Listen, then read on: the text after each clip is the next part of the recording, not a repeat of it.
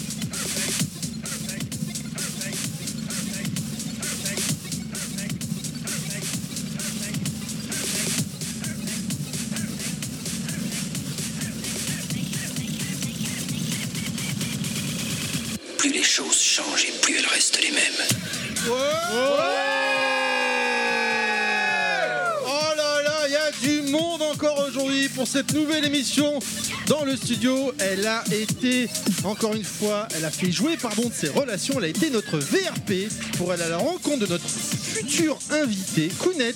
Bonjour tout le monde Comment ça va aujourd'hui Ah au top, au top. Franchement, euh, on verra dans la suite de l'émission pourquoi je suis si heureuse, mais euh, vous le verrez bientôt.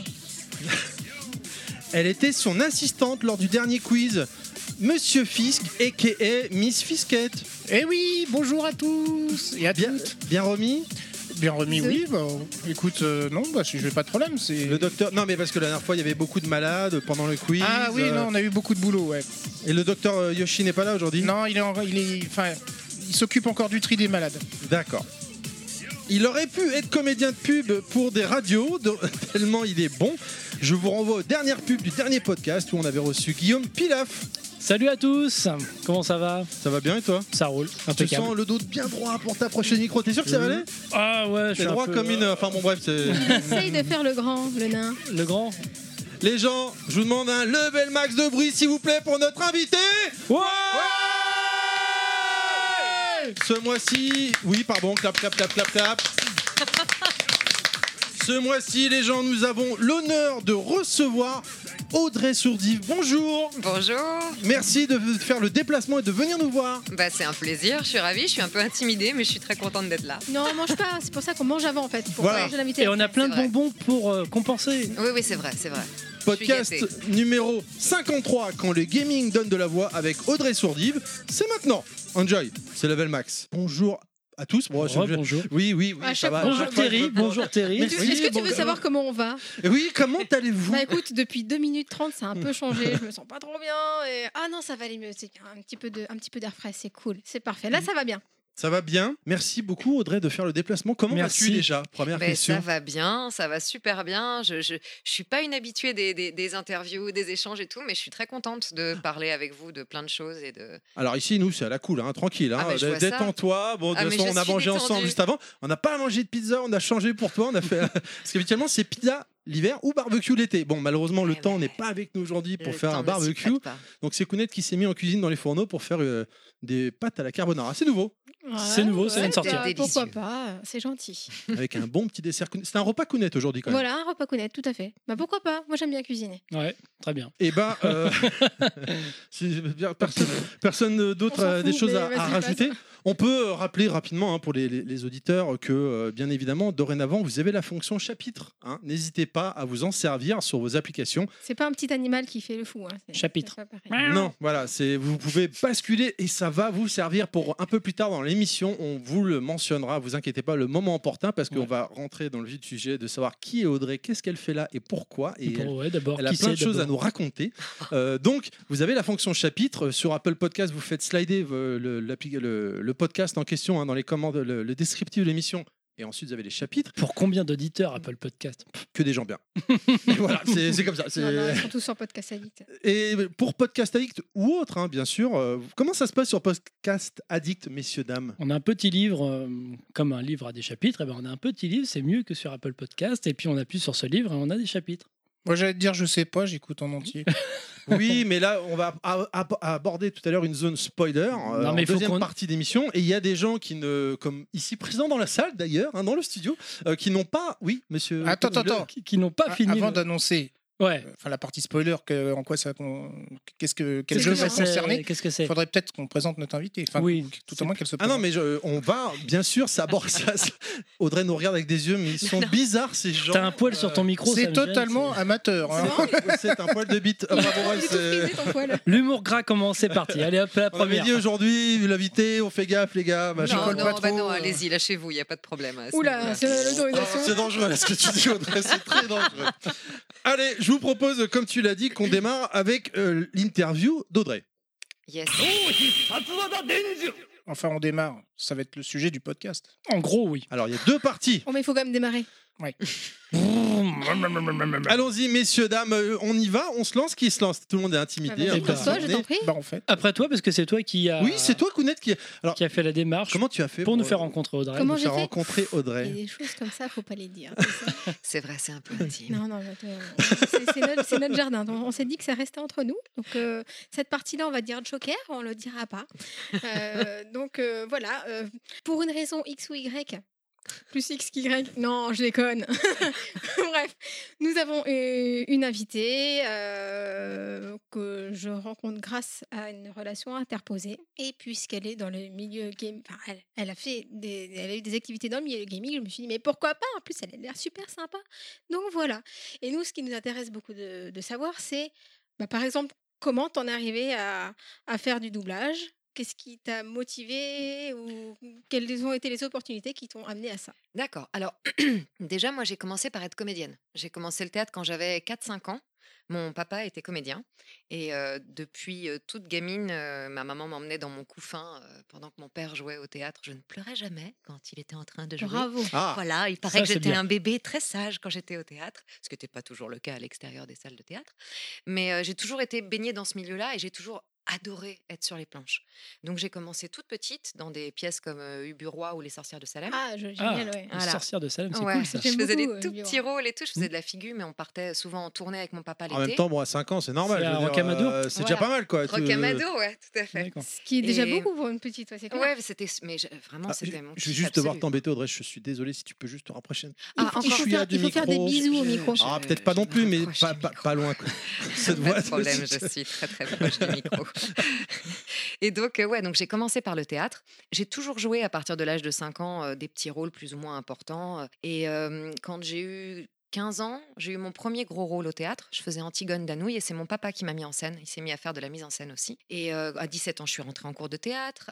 Quand j'ai eu 20 ans et quelques, je suis sortie de cours et j'ai été intermittente tout de suite. Je continuais à jouer dans des classiques, dans des modernes, dans plein de spectacles différents, mais vraiment essentiellement théâtre. J'ai quasiment jamais tourné.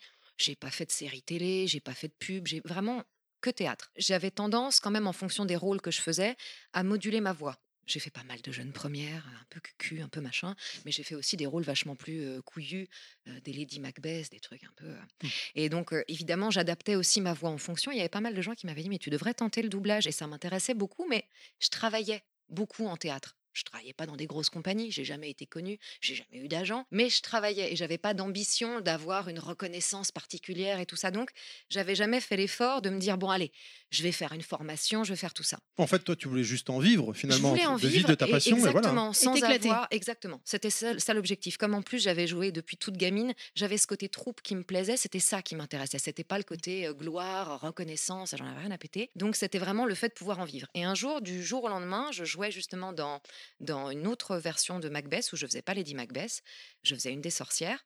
Et euh, le metteur en scène nous a annoncé en pleine tournée que les deux ans de tournée qui étaient prévus étaient annulés. Il arrêtait Ah. le spectacle. Ah, Et je me suis retrouvée sans aucun taf du jour au lendemain, ce qui a été vachement compliqué à gérer pour moi.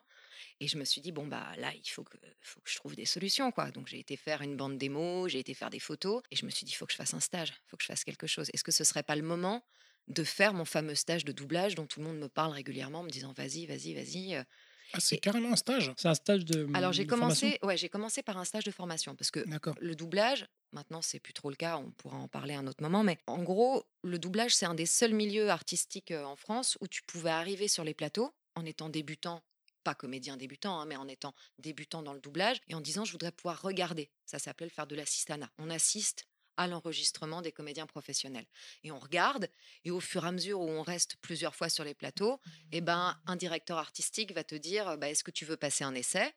Et au bout de quelques essais, bah, il va te faire faire des petits rôles ou pas, en fonction de si tu réussis ou pas ton essai.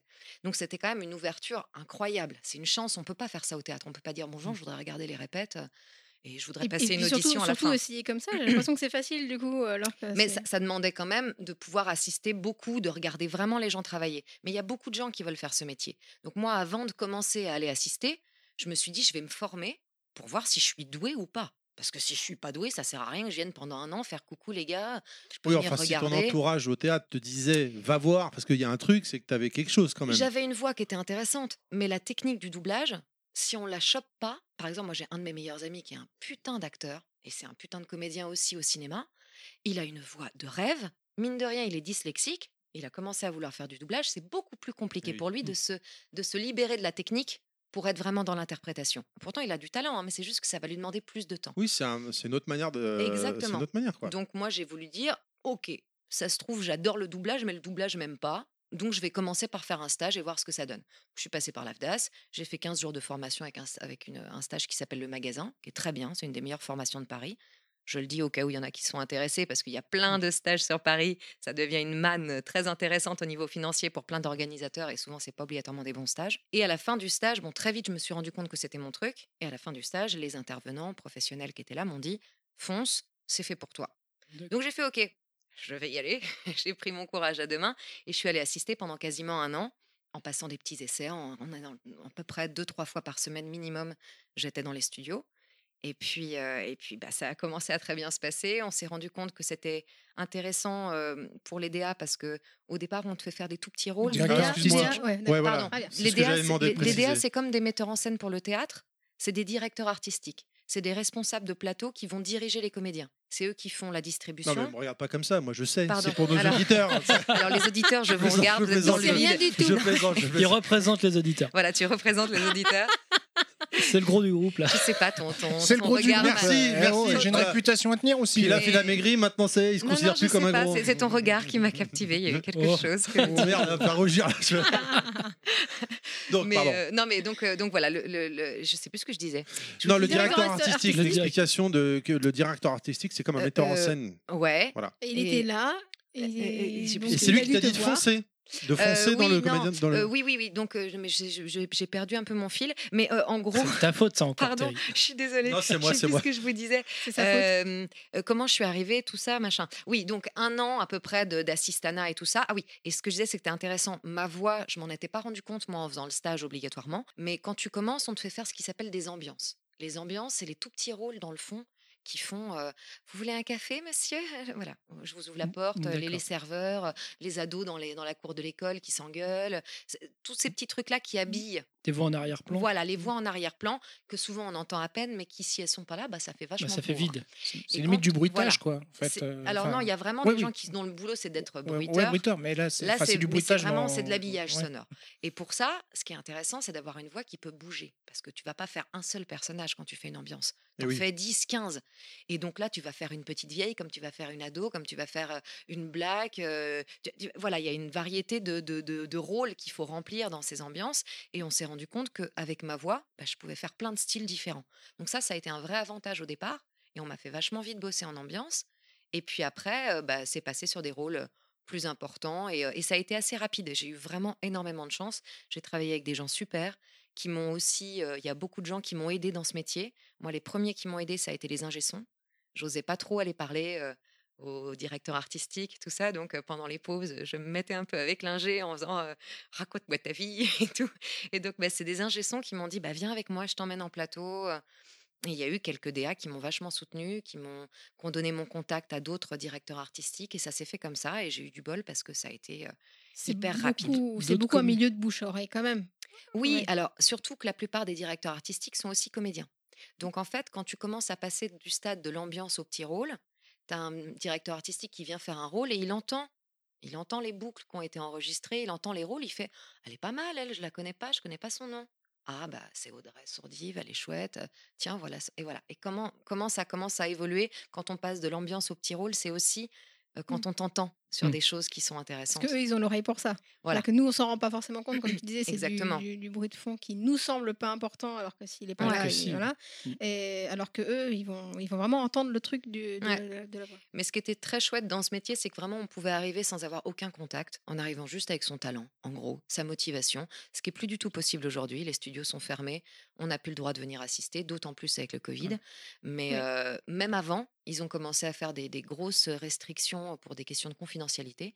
Et aujourd'hui, on peut plus débuter de la même manière dans ce milieu. On est obligé de passer par des stages et par des sortes de masterclass pour rencontrer directement les DA, parce qu'on peut plus venir regarder les professionnels qui enregistrent. Et c'est vraiment dommage. Il faut une formation de, de théâtrale, je pense. euh, enfin, Alors, la première base pour faire du doublage, c'est d'être comédien.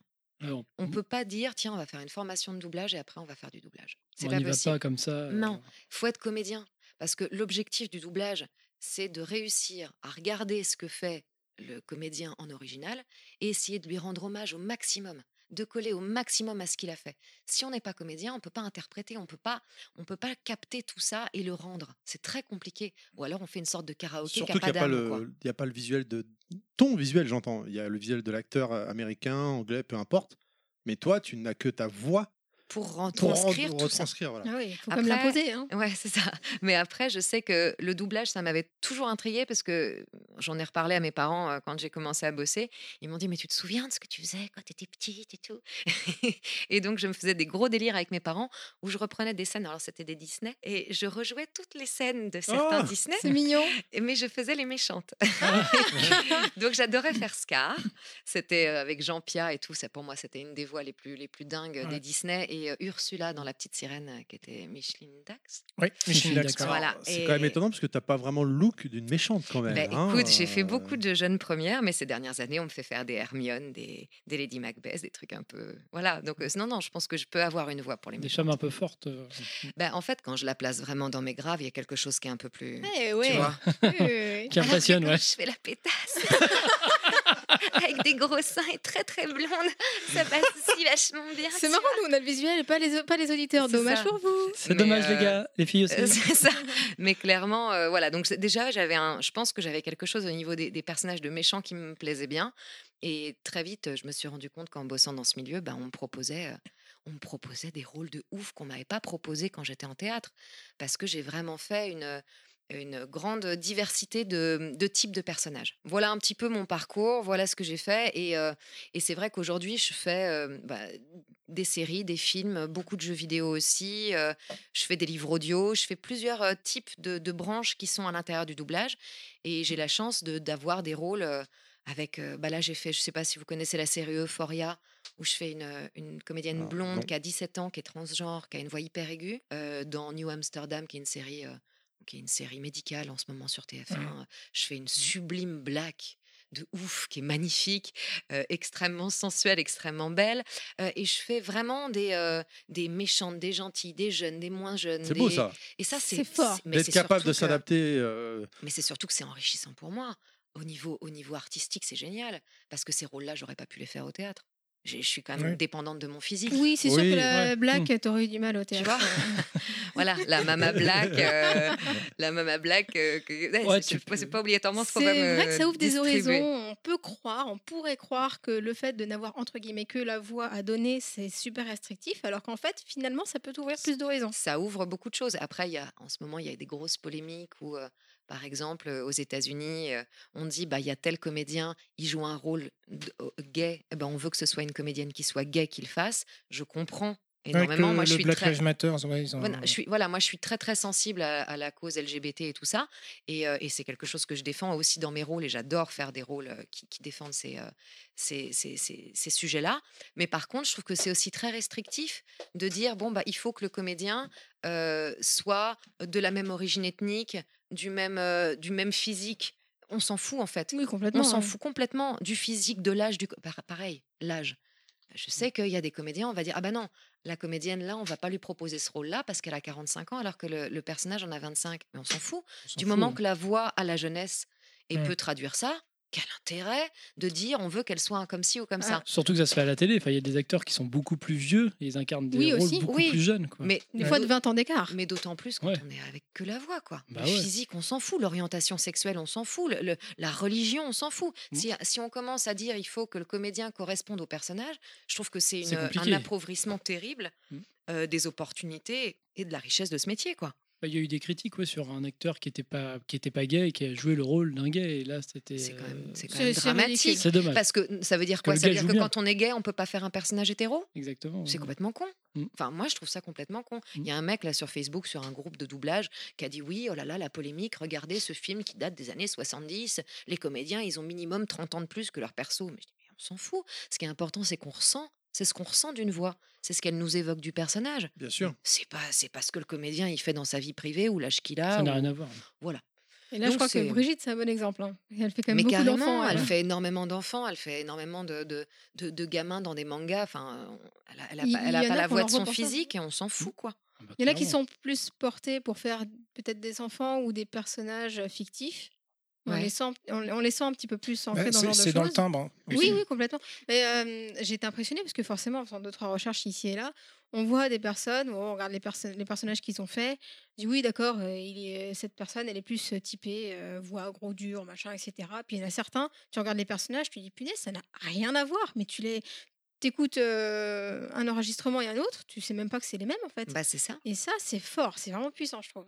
Après, il y, a des- il y a aussi la liberté que que qu'ont certains directeurs artistiques de dire bah moi je le vois sur quelque chose de totalement différent. Moi j'ai des DA qui me castent essentiellement sur des nanas qui vont être des flics, des, des grosses méchantes un peu tarées, des junkies. Euh, Il y en a d'autres qui vont me mettre essentiellement sur justement des petites pétasses euh, très très concons de 17 ans. Et ils n'ont pas tous la même vision Hmm. de moi.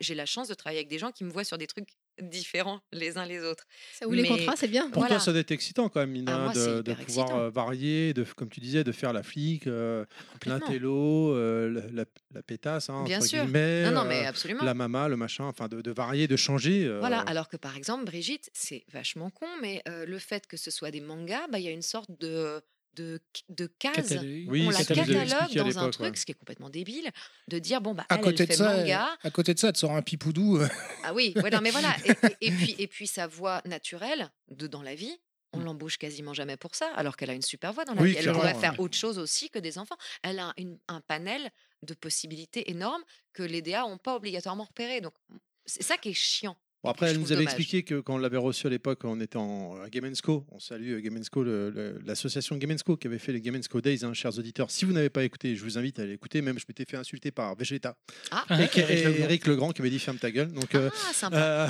Bonne ambiance. Sur le coup, ça bloque un peu? oui, oui, bah, surtout quand une. Mais t'avais qu'à pas dire une connerie aussi. hein. Bon, bref, et qu'elle expliquait que voilà, il y a eu une période de sa vie où, euh, enfin, on fait une aparté parce qu'on n'est pas là pour parler de ça, mais euh, puisqu'on parle de Brigitte Legrand rapidement, elle avait fait une aparté, elle avait expliqué Brigitte Le. Cordier. Le cordier. le Cordier, pardon. Oui, c'est le Ils sont mélange pas des deux. encore mariés, Ils ont hein. fusionné comme dans Dragon Ball Z, putain, merde. Suivez un peu. Euh, bref, qu'ils avaient été mis à l'écart et que c'est la vague. euh, rétro gaming, manga qui, a, qui avait déjà explosé dans les années 90, mais encore maintenant encore plus, il y en a à foison dans tous les sens, ce qui fait qu'ils étaient revenus sur le devant de la scène. Et tant mieux pour eux. Et je, je te rejoins complètement, Audrey, quand tu dis oui, avale tes bonbons, il n'y a pas de Pardon, souci. excusez-moi. T'es chez Je Level suis- Max, détends-toi, tout je va me suis bien. hein. du vois, micro parce que je me suis dit ça allait faire très bizarre. Nostal n'est pas là aujourd'hui, mais Nostal mâche constamment. Pilaf aussi, depuis tout à l'heure, il défonce les bonbons. Donc je sais, je sais pas Je comment t'as fait pour perdre 9 qui passe kilos. de Mais... Oui, mais le, mec qui perd du poids pendant le confinement, le mec qui énerve tout le monde. Quoi. Et il enchaîne les bonbons et il est toujours tout fin. C'est très énervant. Désolé. Non, mais voilà, Tu bon. seras puni, toi aussi. Pardon. Oui, je veux bien. Il va se repasser cet extrait en boucle. Donc là, c'est bon, tu veux bien la raccompagner tout seul tout à l'heure Ah oui, Oui, c'est vrai. la gare. Ah ouais, pour l'anecdote, excuse-nous. Excuse-nous, excuse-nous. On est obligé de l'allumer là quand même. hein. On était, donc on s'est retrouvé un peu avant l'émission pour enregistrer les pubs parce qu'on n'avait pas eu le temps de se, ré- de se réunir et tout. Et puis là, te dit Bon, il faut que j'aille chercher l'invité, mais moi j'ai peur. Quelqu'un venir avec moi, s'il vous Oh, plaît. petit chat. J'ose pas. Mais, je mais moi, je suis mais moi timide, aussi, moi. je suis très timide. On se serait retrouvés tous les deux en voiture, ça aurait été plus, plus stressant, je comprends. Voilà. Bah, il voulait que je vienne. Moi, je m'étais dit, euh, si j'arrive, euh, qu'on la voit, je fais Audrey Sourdive, genre, comme Sarah Connor, tu vois. Peut-être avec le petit, le petit panneau Comme comme Sarah. Connor. tu vois. Oh, le mec, il vient chercher une star et tout. Ouais. Ouais, bon, enfin, euh, oui, Alors, donc voilà. tu parlais du. Comment dire, de l'ancienne génération de doubleurs qui, qui sont un peu Oh, expulsés. euh, attention, tu vas te faire haïr. de partout. comédiens de doublage. Oh là Ah, justement, oui. Ça m'apporte une question. Oui, vas-y, finis ta bouche, toi aussi. Oui, toi. Donc en fait, j'ai pas le droit de poser la mienne. Si, vas-y, pose la pose. Je- Non, mais euh, en fait, il y a un phénomène aussi euh, ces dernières années, c'est qu'ils embauchent de plus en plus des mecs de YouTube ou Oui. comment dire des humoristes connus quoi. Alors ça, c'est surtout pour les grosses euh, Productions. productions. genre justement les Disney et tout ça, euh, les, les gros films euh, Je trouve ça d'animation. dommage. C'était quel film là, vous avez pris Squeezie ou je sais pas quoi là qu'il y avait une voix officielle à la base euh, Ratchet et Clank. Ah, le jeu vidéo. Alors, ok, autant un jeu vidéo Alors adapté ça, au je- cinéma. Je, je ne saurais pas. Avaient plus. pris Squeezie, alors Ouais. que dans le jeu en lui-même, il y avait un, un, Qui un était très comédien bien doublage d'ailleurs. officiel qui était très bien. Bah, Et qui n'a pas été content du tout. hein. Ah Oui, bah, ouais. J'imagine bien, mais moi je sais que tu vois, par exemple, quand j'ai fait euh, Ralph 2.0, je faisais Shank dedans, j'ai passé un essai, on était plusieurs à passer l'essai, j'étais en, j'étais en voyage à l'autre bout du monde euh, quand j'ai appris que je l'avais, donc c'était un grand événement pour moi, et le DA m'a prévenu en me disant, euh, tu enregistres début septembre, je reviens, j'enregistre, et à la fin de l'enregistrement, il me dit, bon, on n'est pas du tout sûr de garder ta voix, hein. t'en as conscience. Ah J'ai bon? fait, ah bon? Mais, euh, Quoi? Mais je suis quand Ah, même que- payé. euh, je veux dire. ah non, je serais payé, il n'y a pas de problème, c'est pas, c'est pas de souci. Mais c'était, euh, bah oui, parce qu'en fait, ton rôle, on- ils hésitent à en faire un, à en prendre un star talent à la place. Alors, c'est-à-dire, excuse-nous, Star Talent? Alors, star talent, c'est justement les voix qui vont être connues euh, de youtubeurs, euh, de comédiens, oui, euh, ok, de merci. cinéma, de, de voilà, par exemple, Florence Foresti aurait très bien pu faire mon rôle. D'accord, d'accord. Donc, ils hésitaient à prendre soit un star talent, soit garder ma voix. Et finalement, j'ai eu du bol, j'ai eu un bol de dingue, ils m'ont gardé. Mais ça aurait très bien pu être remplacé alors que j'avais déjà enregistré le rôle.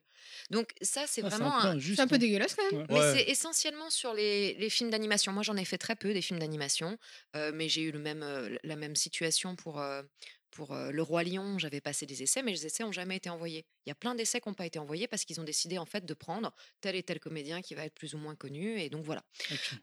C'est un peu le jeu sur les films d'animation. C'est un peu tristounet de se dire que bah on vaut moins parce que je pense que les gens qui vont aller voir un dessin animé, ils en ont un peu rien à péter, que ce Mhm. soit euh, un youtubeur ou quoi, mais c'est juste pour pouvoir faire la promo en fait. Il y a, Bien il y a sûr. un nom sur l'affiche. euh, Ah non, mais attirer, fait. alors, moi, j'aurais pas dit. On, on- Non, c'est pour je ramener les on- gamins. Voilà, c'est plus voilà, le- le- la com. quoi, Squeezie, parce qu'en fait, euh, je ça. suis pas persuadé que des. Alors, j'ai rien contre les youtubeurs en question, hein, que ce soit Squeezie ou je sais pas qui, Non, mais euh, c'est pas du talent, c'est juste voilà pour la com. Parce que le talent, c'est des un gens nom comme qui, toi. qui parle, c'est tout. Voilà, c'est. Peut-être la même chose avec les humoristes, genre doublé par euh, Jamel, euh, évidemment. Oui. Gad Elmaleh, Mais machin. c'est pour que justement après sur les plateaux de télé, on puisse dire bah là on a Jamel, machin bidule qui ont fait tel truc dans tel machin et de pouvoir faire la pub.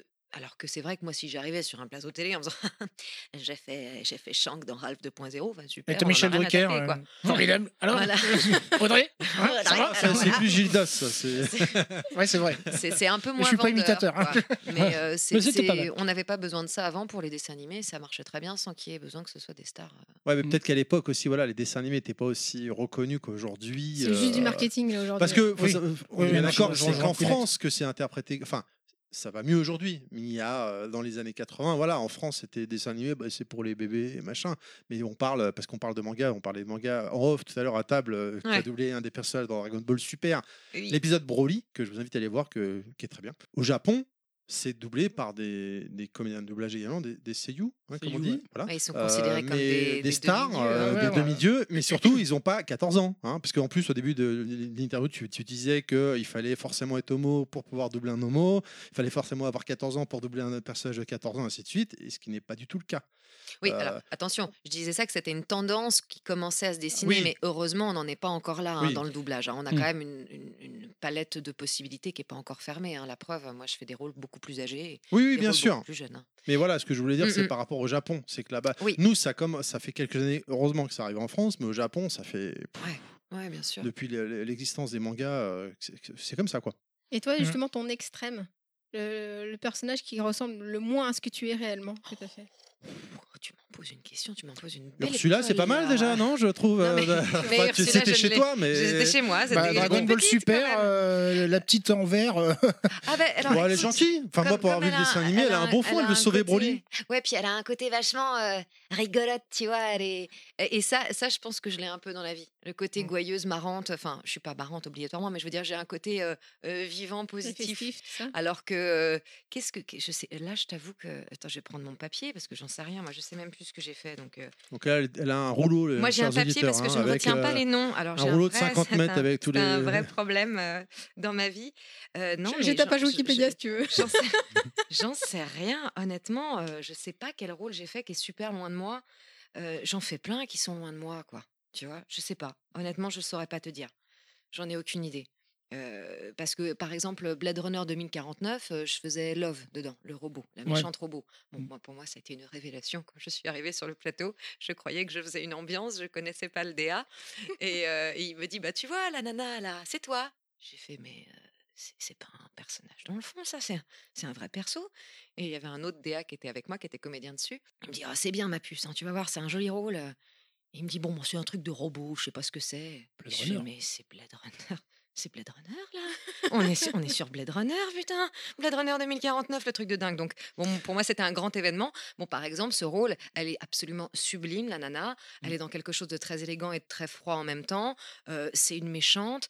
Euh, elle a des, des- des- des espèces de crises, là, quand elle chope euh, Robin Wright et qu'elle lui pète son verre dans la main. euh, elle est quand même un peu psychotique. Bon, je suis pas très proche de cette, de cette personne-là dans la vie. Non, mais tu vois, je, je, je, je saurais pas te dire un rôle qui est vraiment à l'opposé de, de moi. Là, j'en ai fait un, mais je peux, je peux pas dire ce que c'est, qui est pas encore sorti, qui est ultra machin. C'est un truc pour Netflix, mais je peux pas dire ce que c'est. Ah oui, ce que tu nous as dit tout à l'heure off. Non, je sais pas, non, je sais pas. Non, je n'ai rien dit, Netflix. Ne me, n'a rien dit. ne me blackliste pas, je t'en supplie, Netflix. Je n'ai rien dit. Euh, mais voilà, donc là, par exemple, je vais faire un rôle qui est, qui est- qui est complètement branque et qui est tellement branque. que Là, ça, ça, ça atteint des sommets dans le côté branque. Là, en effet, c'est pas moi. Ça va tellement trop loin que c'est pas moi. Mais, Mais pour- tu nous en as parlé un petit peu en off tout à l'heure. Tu auras le droit d'en parler, mais six mois après la sortie du- de la série. Donc, euh, bah, tu reviens nous voir dans un peu plus d'un an, donc a priori, c'est c'est je ça. sais même pas quand elle Parce que sort, oui, c'est un quand on truc de sait pas. dingue. Non, et là, c'est rare. hein. D'habitude, normalement, à partir du moment où c'est diffusé, on a le droit d'en parler. Mm. Mais là, euh, là, on n'a pas le droit d'en parler. Oui, on après, prend pas de risque. Enfin, ce que tu nous disais tout à l'heure c'est une première Ah pour toi. Tu n'avais jamais vu ce genre de situation. Non, jamais. c'est quand même euh, faut le. Le, le film, enfin la série en question ou le film va sortir parce que bon, je plaisante, hein, je sais pas de tout. Elle a pas voulu dire de quoi. On a tenté hein, la petite plume sous le pied, enfin n'importe quoi, mais ça n'a pas marché.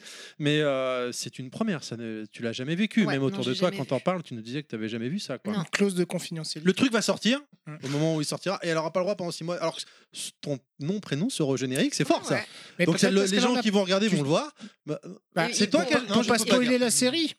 Peut-être, ouais. Ouais, mais Non, je sais pas, fois crois pas. qu'il y a son nom, prénom, dis, fin de Ah, j'ai vu au ton nom. Je te jure, t'as dû te tromper. De toute façon, c'est peut-être aussi une. Je sais pas, hein, je, je sais, comme j'ai pas de contact, moi, avec les clients, nous, on travaille avec les, les- les directeurs artistiques, on a éventuellement des contacts avec les studios, mais les clients, ils sont ailleurs, quoi. Donc, moi, je sais pas du tout pourquoi, euh, pourquoi le, le client exige ça.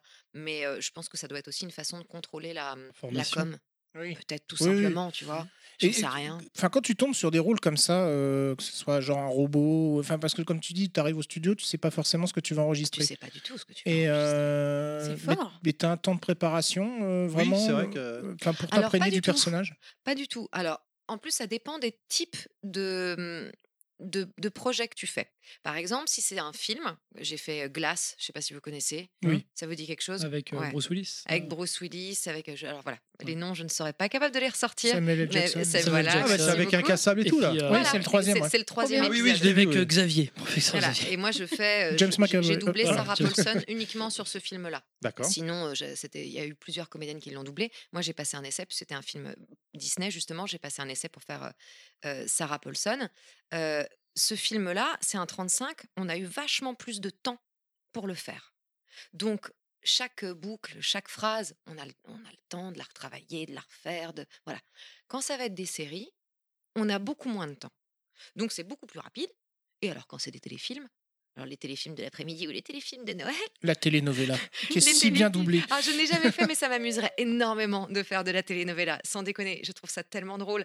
Ou même les feux de l'amour et tout. J'aimerais beaucoup faire un truc comme ça une fois dans ma vie. Mais moi, j'ai envie de tout découvrir de toute façon. J'ai envie de tout faire. C'est- ouais, du soap Mais, un euh, peu. Oui, mais oui, mais ce serait drôle. C'est improbable à faire. J'avais assisté Ouais, Peut-être que, les- peut-être pas- que moi, je pourrais le faire. Ça n'a pas l'air évident quoi. hein. Ah non euh, Michel, pourquoi tu m'as trahi? C'est ça, Tu m'as mais- trompé avec Jocelyne. Exactement. Mais non, Sheila. J'étais avec Mike. Exactement. Euh, Et euh, mais que j'avais assisté quand j'étais au tout début, euh, bah, quand j'ai voulu commencer à faire du doublage, j'ai assisté une fois sur Les Feux de l'amour et, euh, et je m'étais rendu compte que le texte était quelquefois très mal écrit ou machin, et les comédiens euh, arrivaient à broder ou à re- reformuler la phrase tout en la faisant, en ayant regardé à peine une fois la boucle.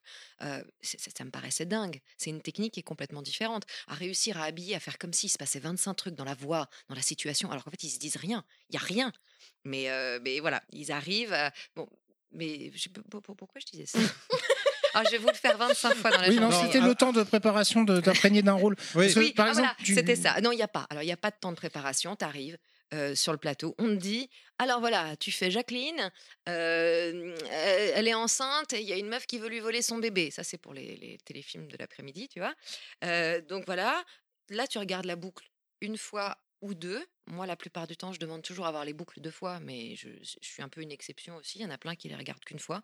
Moi, la première fois, je regarde que ce qui se passe à l'écran pour voir de quoi cause la scène, comment, quand est-ce qu'elle lève son sourcil, quand est-ce qu'elle s'assoit, tu vois, et puis tout, tout Tu son physique quoi. pour vraiment comprendre ce qui se joue. Et la deuxième fois, là, je lis le texte en même temps et je passe de l'un à l'autre et je monte à l'image entre l'image et la bande rythmo pour euh, voir euh, de, de quoi il ça cause vraiment concrètement au niveau du texte. Donc voilà. Mais le temps de préparation, en fait, c'est juste du temps de visionnage. T'as pas, tu n'as pas le texte en avance, tu sais pas quel va être ton perso, tu n'as pas un truc de, de répétition comme tu as quand tu es comédien de théâtre. T'as du pas d'entraînement, quoi. que T'as aucun entraînement. Oh la En fait, c'est le Mais en one même shot temps, c'est- direct. Hein. Faut pas la se rater. Quoi, hein. Ouais. Après, euh, une fois que tu enregistres, l'ingé son et le DA, on réécoute ce qui s'est fait. Et là, on voit s'il y a des trucs qui collent pas. Ah bah ouais, mais là, tu vois, elle se Ouais. retourne à ce moment-là. Mm. faut qu'on le sente plus dans ton corps. Là, elle est plus forte, là, elle est plus basse. Elle chuchote à ce moment-là. Sur ce mot-là, il faut qu'elle rigole. Et hop, on corrige et on refait des, ce qu'on appelle des rustines. Soit on refait toute la boucle en entier, soit on va refaire juste cette phrase-là, ou au lieu de la faire, Eh, salut Michel, faut faire, Eh, salut Michel. Tu vois, c'est juste, on va, faire de la, on va faire de l'intonation qui va changer, on va faire du- de la précision, quoi. Voilà un peu comment ça fonctionne. Mais en effet, il y a zéro préparation. Et c'est sur, c'est- c'est beaucoup plus sur de l'instantané. Ça me paraît dur. Ouais, non, parce que je te posais la question, parce que euh, quand tu as parlé de, de doubler un Android, par exemple, pour euh, euh, Blade Runner, Ouais. euh, je me souviens, ça n'a rien à voir, hein, mais euh, sur euh, les, j'avais, regardé un petit peu l'histoire de la, de la chanson de fin de. Ah, c'est, je perds mes, mes titres de jeu, moi. De Portal. Ah, je je connais pas sûr. Et euh, en fait, elle est chantée par un Android. Enfin, Ouais. vu que c'est une intelligence artificielle qui est, qui est, qui est méchante. Et euh, je sais, enfin, dans le en tout cas, dans la version originale, il s'était cassé la tête à éviter les, les respirations. Parce Ouais. qu'une intelligence artificielle ne respire pas. Tu vois, ils ont été vachement loin dans, dans, dans le, dans- dans le concept de, de la chanson. Et là, je me dis, est-ce que il y a des directeurs artistiques à ce moment-là qui vont penser à ce genre de détails ou c'est peut-être déjà des ordres, euh, comment dire, de la production Au-dessus, ouais. originelle euh, Alors, t'as pas besoin d'avoir d'ordre de la production parce que l'objectif, c'est de faire comme en anglais. En anglais, ils ont déjà réfléchi à tout ouais, ça. d'accord. Mm. Donc, euh, Pourtant, c'est quand même différent le français. Enfin, entre deux langues. euh, oui, mais si tu, tu vois, tu vois bien que si en anglais, tu n'entends pas les respirations dans le personnage, il n'y a pas de raison que tu les fasses en français. hum, Tu vois? Ouais. Et après, euh, ça va être vraiment. En fait, comme tu n'as pas à créer de personnage, c'est pour ça que tu n'as pas de temps de préparation. Tu n'as pas besoin de créer, sauf justement quand on fait un dessin animé avec toi où tu vas faire la voix et ensuite ils font les dessins. Donc là, c'est des trucs un peu exceptionnels. Mais sinon, si tu n'as pas de préparation. J'entendais des bruits, je me disais, mais qu'est-ce qui se passe? Ça vibrait, rien à voir. Non, non, c'est le téléphone. ah, j'ai cru que c'était un Non, c'est dehors, il y a une moto qui vient de passer. Ah voilà, moi j'ai cru Je que pense c'était qu'à un le- à, à l'écoute, on, l'aurait- on serait passé à côté. Maintenant, on le sait. Bah Voilà, voilà, c'est bon. C'était une moto volante, je l'ai vu traverser. Le... voilà. Euh, Ouais, mais après, on va parlait sentir. Blade on- Runner. après, non, après, non, je te dis, dans 5, minutes, on va sentir que c'était pas une moto. hein. Oh mon dieu, oh mon dieu. Bravo Terry, bravo. J'aime bien l'idée. Alors, euh, qu'est-ce que je vous disais? Je sais plus. euh, Ça va, je vais Oui, euh, faire ça toute fait, la journée. Je vous l'ai dit, hein. Les différences entre l'anglais, enfin, et les autres langues. Euh, le- oui. Voilà, pas-. Non, mais je vous en Il a fait le tour de ses bruitages, t'inquiète pas. J'en ai d'autres que je peux pas sortir aujourd'hui. Mais si tu le feras au fur et à mesure quand tu te sentiras bien. Moi, je suis sûre que tu le sors à la fin de l'émission. Mais oui. T'es sûr Non, tu non. regretter après, je- On évitera. Mais euh, non, la préparation, tu l'as pour les comédiens en anglais avec le, avec le réalisateur qui vont travailler leur rôle, ils vont le répéter. Toi, tu dois capter au maximum ce qu'ils ont fait à l'image. Hmm. Tu dois comprendre leur respiration. Leur, euh, un, un mouvement de sourcil, ça veut dire quelque chose. Hmm. Vous pouvez d'ailleurs le faire vous-même chez vous. hein. Vous enlevez le son d'une scène, vous la regardez, vous essayez de comprendre ce qui se joue sans le son. Vous allez, non, mais vous allez comprendre plein de trucs. Vous allez voir si la personne elle est en colère, si elle fronce les sourcils, si elle se lève. Il y a plein de choses qu'on voit déjà sans le son. L'image amène énormément. Donc en plus, on a le son, l'image, on a, on a vachement d'indices sur ce qui se joue. Le DA, lui, il a vu le film en entier, donc il peut nous expliquer un peu la situation et nous expliquer ce qui doit se jouer dans le truc. À partir de là, faut que tu fasses confiance au comédien en anglais et faut que tu sois au maximum raccord avec ce que lui il fait. Ça, c'est sur un film, mais sur un dessin animé, ça explique peut-être parce qu'il y, a- il y a beaucoup de critiques sur les versions françaises, par exemple des mangas. Ken Hein? Quel survivant? Quel surveillant, même Dragon Ball, malheureusement, où ils Ah sont bon? critiqués parce que c'est. bah, Ah bah oui, mais parce que le japonais, mon petit coco, il Ouais, faut savoir. Moi, moi, en anglais, quand je vois un film en anglais et que, et que je- j'enregistre la boucle, je comprends ce Ah, mais qui se dit. c'est des je critiques comprends les- je comprends le sous-entendu. Mhm. Déjà, j'ai fait un truc qui s'appelle Califat euh, sur Netflix. Euh, ça parlait euh, plein de langues différentes, suédois, arabe, machin. J'étais beaucoup plus paumée. Euh, la première session, j'ai beaucoup plus galéré pour Mhm. me mettre dedans. Il fallait que je fasse confiance. Au bout d'un moment, mon oreille s'est habituée, tu vois, au suédois et tout. Mais au départ, pour comprendre le sous-entendu ou le truc, je suis obligée de me baser que sur le texte et sur ses expressions de visage parce que dans la voix, j'arrive pas à entendre vraiment si c'est ironique ou pas, s'il y a une Oui, petite bah dose oui, de peur. ou de... C'est beaucoup plus compliqué. Alors, t'imagines le japonais? Le japonais, c'est une langue sublime, mais où très vite ça peut paraître vachement Ouais, fort vite, ou euh, vachement, vachement dur et tout. Et pareil, quand je suis arrivée sur Dragon Ball au début, euh, bah, c'est aussi parce qu'on m'a expliqué un peu le perso que je me suis et on m'a dit vas-y, euh, tu peux être un peu gouailleuse, tu peux être marrante, tu amuse-toi là-dedans. Mais moi, je sais pas si je suis raccord avec l'original. Je ne sais pas. Et c'est ça qui me paraît d'autant plus compliqué. J'imaginais qu'on- que tu avais une sorte de petite fiche vachement plus détaillée, où euh, c'est un personnage qui a eu un petit peu ça comme vécu, euh, qui a ce caractère-là euh, parce qu'il lui arrivait un truc dans le passé, et parce qu'elle a pour objectif de faire telle ou telle chose. Je pensais que tu avais beaucoup plus de détails, ne serait-ce que pour t'imprégner en fait. Non.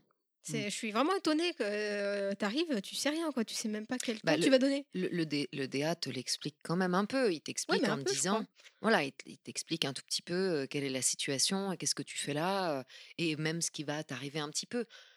Mais sinon, bah, tu le découvres au fur et à mesure de, ce que tu vois, quoi. Moi, si je devais faire ce métier-là, euh, je lis le truc. Oh, oh putain ouais, Bah, au fur et à mesure que je En le truc. parlant, de, en parlant de découverte, euh, on était à table tout à l'heure, on a parlé un peu, malheureusement, on a grappillé, donc j'avais peur d'oublier la question. Donc on- j'aimerais que tu racontes l'anecdote quand tu as doublé donc, le personnage en Dragon Ball Super, Oui, euh, Broly, et Oui. qu'à la fin du film, tu dis. oui, bah en fait, je suis, je suis arrivée sur Donc le on est à peu près tous de la même génération d'âge, hein, donc on a tous connu Dragon Ball, Voilà. Dragon Ball Z enfant. Exactement. oui, sauf Kounet qui a 25 ans, mais mais, euh, mais moi, ça faisait un peu longtemps que j'avais pas vu euh, Dragon Ball, j'avoue. Et je suis arrivée, et on me dit ah c'est un manga et j'avais jamais fait de j'avais fait jamais fait de manga, donc j'étais extrêmement excitée, très contente. Je vois ce petit personnage euh, avec sa peau verte, euh, ses gros nichons et ses petits ses petits cheveux blancs, je les trouve je la trouve trop rigolote à faire. J'enregistre tout le film déjà sans avoir bien compris que c'était un film aussi. Moi, j'avais pas capté. Je pensais que c'était éventuellement une série ou quoi. Je, je comprenais pas trop quoi.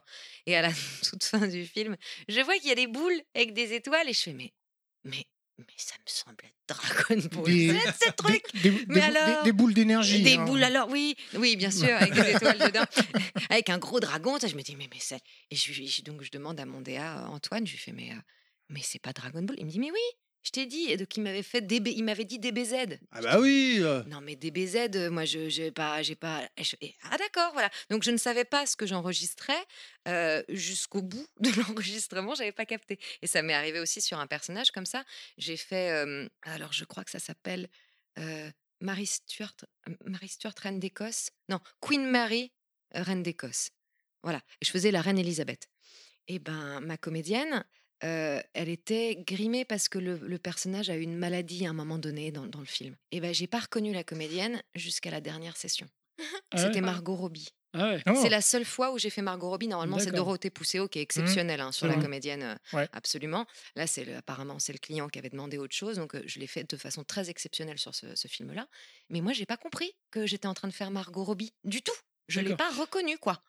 Voilà, bon, ça arrive. Ça, pourrait m'arriver, Ah oui, ça par j'ai- contre. C'est vrai que c'est c'est pas forcément les acteurs, parce que j'avais vu une, aussi dans, je reviendrai après sur une interview de José Lucioni qui avait qui double Pacino, qui est un- quelqu'un qui t'a beaucoup soutenu, si j'ai bien Ah ouais, vu bah, sur ça, a internet. été, ça a été un de mes mentors euh, Mhm. très important Quelle voix dans ma vie. Quelle voix.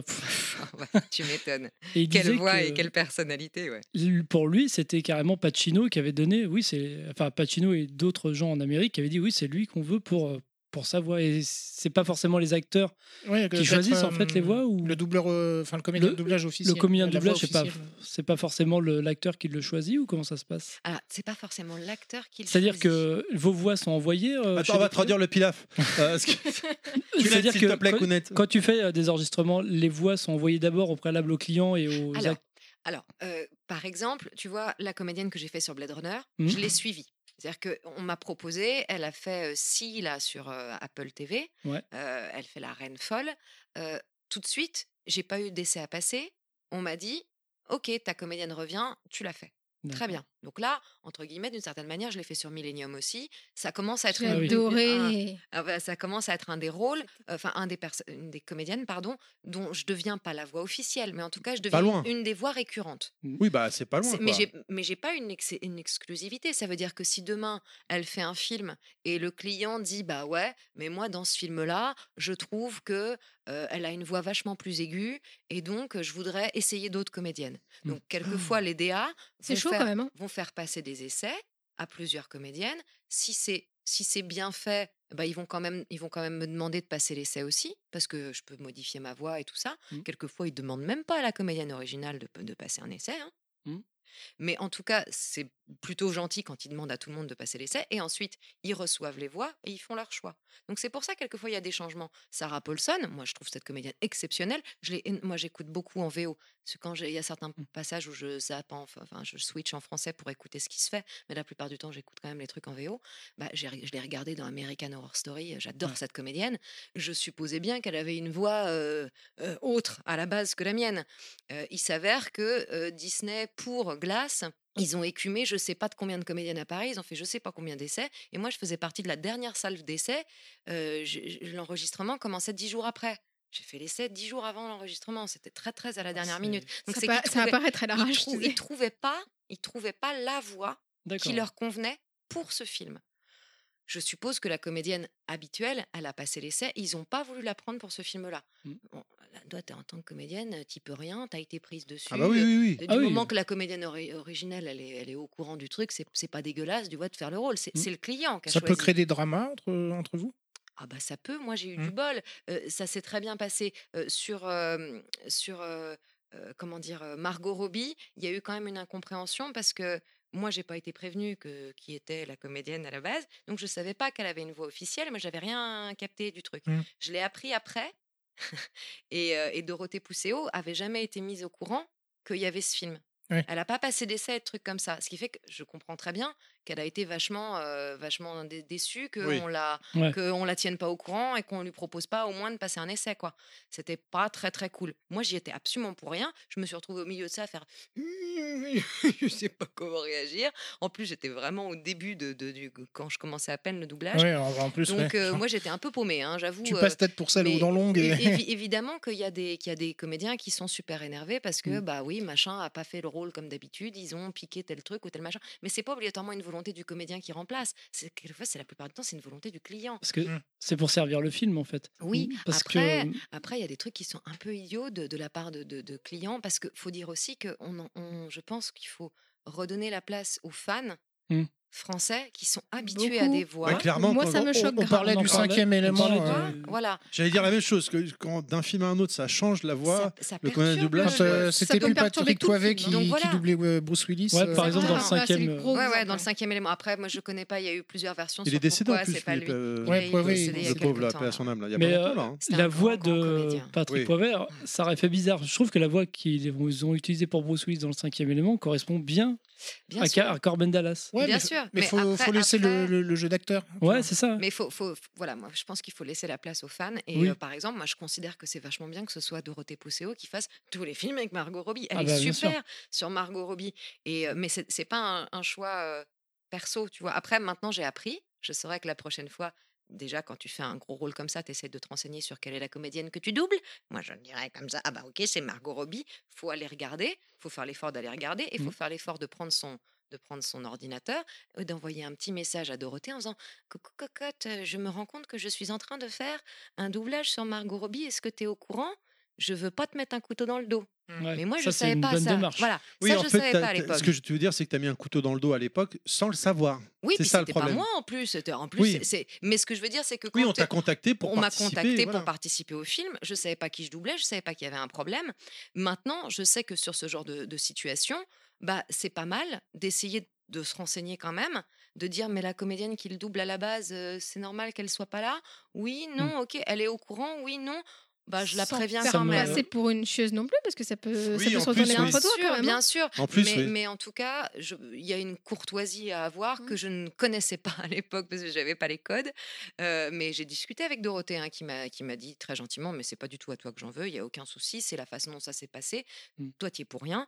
Mais euh, mais moi, j'étais très très mal. hein. Moi, j'étais dans un Ah ouais. état. J'ai fait mais Bah putain, oui, bah fait oui, je. Ça me rappelle un peu, euh, un peu le doublage de Friends sur les dernières saisons où la Ah, moitié du je- je casting. je- C'était pendant les grèves. Ouais, C'était pendant qu'il y a les eu grèves. une histoire de grève et il y a eu une histoire de tarif qui a été demandée plus élevée. Je sais pas Oui, ce qui s'est euh, passé, mais Emmanuel Curtil, et là tu passes d'un autre doubleur qui est pas mauvais, mais c'est comédien de Il y a doublage pas qui du tout- s'appelle Antoine Noël Comédien et de qui a doublage, oui. dirigé Alors- Dragon Ball Super Broly et qui est un excellent comédien. Comédien On fait doublage. jamais ça ou t'es viré? Non, c'est vrai euh, c'est vrai que j'ai vu euh, la page d'Éric Legrand et qui ça hérisse le poil d'Éric Legrand. Ah Donc bah il a une page internet Éric Legrand. Ouais. où Il dit on n'est pas doubleur. J'ai lu ça quand j'ai préparé les Oui, questions. alors ça, ça les vexe énormément. Mais c'est normal. Et donc euh, comment euh, pas faire la boulette euh, Donc Bah, comédien Bah, de doublage. Comédien de Faut le savoir. En fait, à la base, comédien, ça marche comédien très bien. tout court. hein. Bah, Comédien, ça marche très bien. Mm. Comédien de doublage pour, euh, pour Ah, préciser. c'est un abus de langage qu'on Mais, mais moi trop, aussi, je l'ai fait, hein, le côté euh, doubleur, et je me suis fait laminer la face, euh, euh, voilà, par mon ami Oui, David c'est une manière qui m'a entre- fait non, on va dire ça. Entre oui, guillemets, c'est tu réducteur de dire ça. Quoi. Oui, c'est que tout d'un coup, réducteur. ça donne l'impression que en- quand tu es comédien de doublage, tu ne fais que du doublage. Donc c'est pour ça, si tu as un terme qui s'appelle doubleur, ça, ça te limite. Alors que non, tu Mmh. es comédien, tu, il s'avère que tu fais du doublage. Mais tu es comédien, tu es un artiste. Bien Tu sûr, pas bien un sûr. doubleur. Exact. vois, ouais. En plus, le côté doubleur amène le côté doublure. Il Mm. y a un côté, tu vois, dans, dans la Je déta- fais les je cascades. Ouais. Voilà, il y, a- il y a un côté qui amène, bon, bah, t'es- t'es- tu doubles. Puis doubleur, c'est dans les entreprises. Enfin, j'ai vu ce que Éric Legrand explique ce que c'est doubleur en France et ça n'a rien à voir. Ouais, bah voilà. Non, mais... Donc c'est quoi Toi aussi, tu fais du doublage, je crois, non Pour euh, les, les fi- les gros plans sur Rocco Siffredi, c'était toi qui faisais les doublages, non Ou- Oui, bah, c'est ce que j'allais faire. C'est comme le parallèle. On dit acteur de C'est ça. porno. Tu vois, C'est lui, pas c'est lui autre qui le chose. fait, mais de derrière. hein. de dos. J'ai le souvenir, j'avais lancé une On interview. gêne l'invité là, J'avais lancé une interview à l'époque de Brigitte Lecordier où le, c'était un jeune comme nous, hein, nous on n'est rien du tout, vous le savez, euh, qui démarre et qui dit Donc euh, tu fais du doublage, euh, je sais plus quoi la question, et là donc Brigitte Lecordier l'arrête et lui dit Comédien de doublage. Donc là à partir de là j'ai arrêté l'interview, j'ai arrêté la vidéo, j'ai dit c'est pas la peine, c'est fini. Oui voilà, bah, c'est réducteur euh, de dire euh, doublage quoi. Apparemment, pour les, les, les, les gens qui sont comédiens de doublage depuis longtemps, ça ne se dit pas. Moi, là, pour le, Moi, premier, le comprendre. premier salon que j'ai fait, euh, j'ai fait la connerie. hein, je l'ai dit, on m'a dit, mais faut dire de ne pas dire ça, attention. Je vais, ah d'accord, ok, on m'a expliqué pourquoi, comment. Je fais, oui, oui. C'était un, un- entre guillemets un tic de langage, un, un Mhm. raccourci de, de vocabulaire qui, était, qui est sorti comme ça. Mais apparemment, ça, enfin, en fait, ça se dit pas. Parce que ça donne l'impression que c'est un métier à part. Et il y a plein de gens, d'ailleurs, moi, depuis que j'ai commencé le doublage, je reçois des messages. Comédien de doublage, Euh, non voilà. non, mais Non. je reçois des, des- des messages de ouf qui me disent comment je peux faire ce métier? Est-ce que je peux faire un. Je dis, mais euh, le, le métier, c'est comédien, les gars. Vous prenez pas la tête sur savoir comment vous pouvez faire du doublage. Prenez-vous la tête sur comment vous pouvez être comédien à la base. Oui Vous d'ailleurs, pouvez pas être comédien de doublage. on le rappelle tout à l'heure, c'est ce que tu as dit, à la base tu étais comédienne Oui. dans le théâtre. Il faut hein. commencer par ça. faut commencer par ça. Et de préférence, faut commencer par faire un peu de scène avant de passer au micro. Parce que si tu vas directement au micro, que tu n'as jamais fait de plateau, bah, au bout de quelques mois, au bout de quelques années, tu vas plus être qu'une qu'une voix, mais tu vas avoir aucun physique, tu vas rien incarner et ça va se sentir. hein. Quelquefois, quand on zappe à la télé, on entend les gens qui font du doublage et qui font entre guillemets que ça et qui ont des espèces de vagues dans la voix où c'est où c'est pas parlé, où c'est pas incarné, c'est pas lâché quoi. Et euh, c'est hyper important de continuer à être un acteur, un vrai acteur, d'incarner tout ça pour pas se laisser aller à cette espèce de musicalité du truc. On le voit dans Alors, les vidéos. euh, je- ça.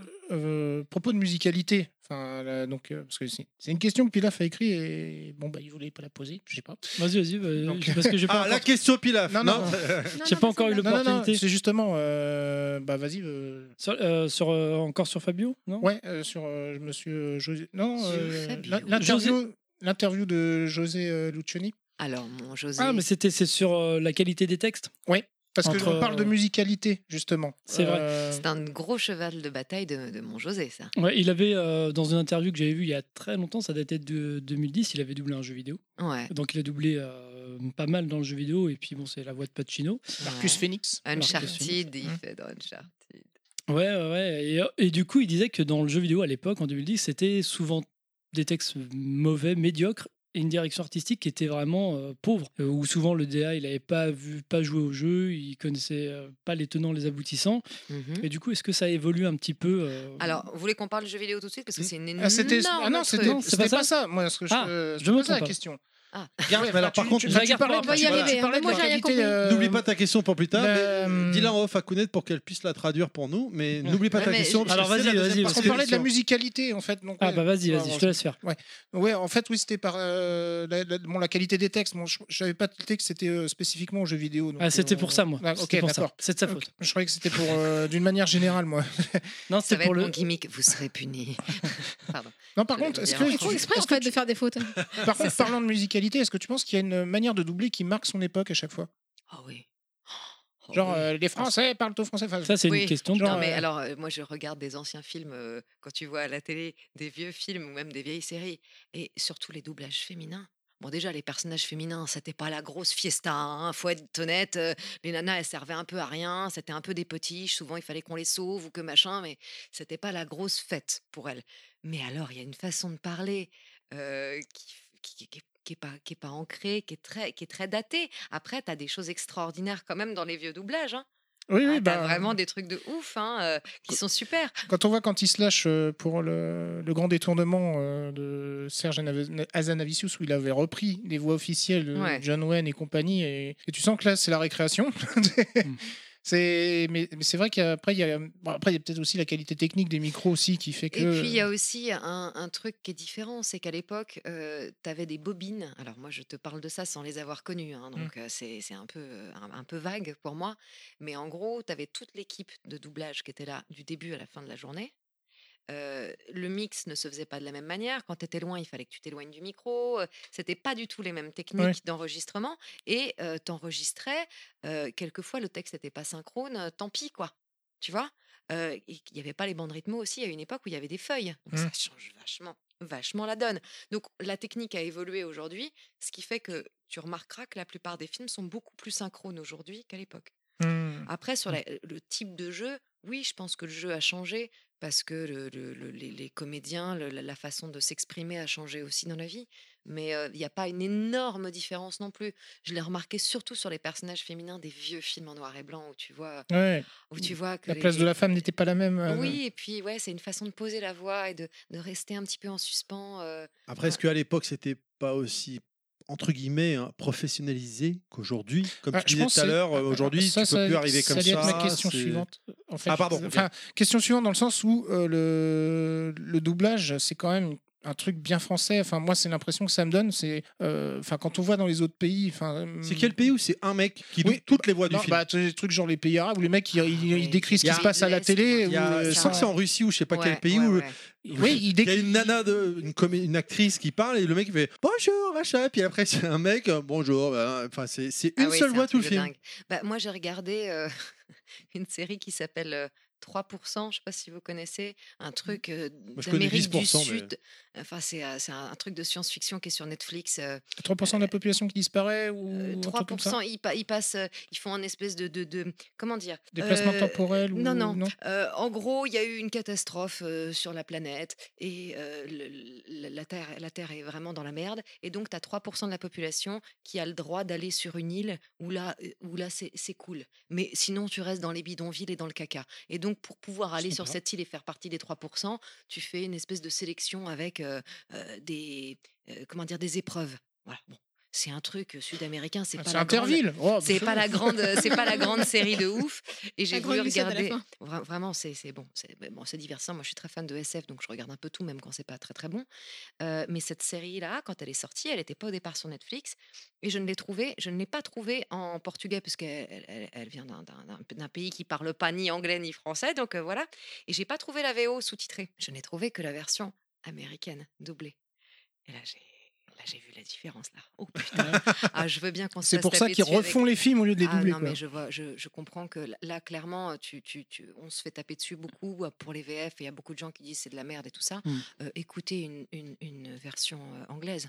Sans Ball. déconner. Écoutez une version anglaise. Dragon Là, le- le mec, il parle à- à- à- C'est hyper le fort alors qu'il est à 10 cm de la meuf. Ça continue à faire ça avec la bouche alors qu'il a fini de Oui, le parler. problème de synchronisation mais de labiale. synchronisation Ah, ils catastrophique s'en et foutent de complètement, quoi. jeu. Et Donc, de jeu, les mecs ils jouent faux, ça s'entend. Alors Ouais. que bon, moi en Alors après, est-ce que c'est pas toi qui as l'œil et le- l'oreille pour Non. le coup Non, non. experte? Oh non non, je te jure. Non, mais euh, je dis pas qu'on verrait pas, on verrait rien, mais peut-être que toi, euh, Non. tu vois, moi je travaille dans la restauration de luxe, euh, comme on en parlait avant. Maintenant, je vais au restaurant, c'est compliqué pour moi, que je vois Alors, bien Euh, sûr, évidemment que j'ai une déformation Voilà. professionnelle, évidemment. Non, mais là, Ouais, mais on n'est pas bête.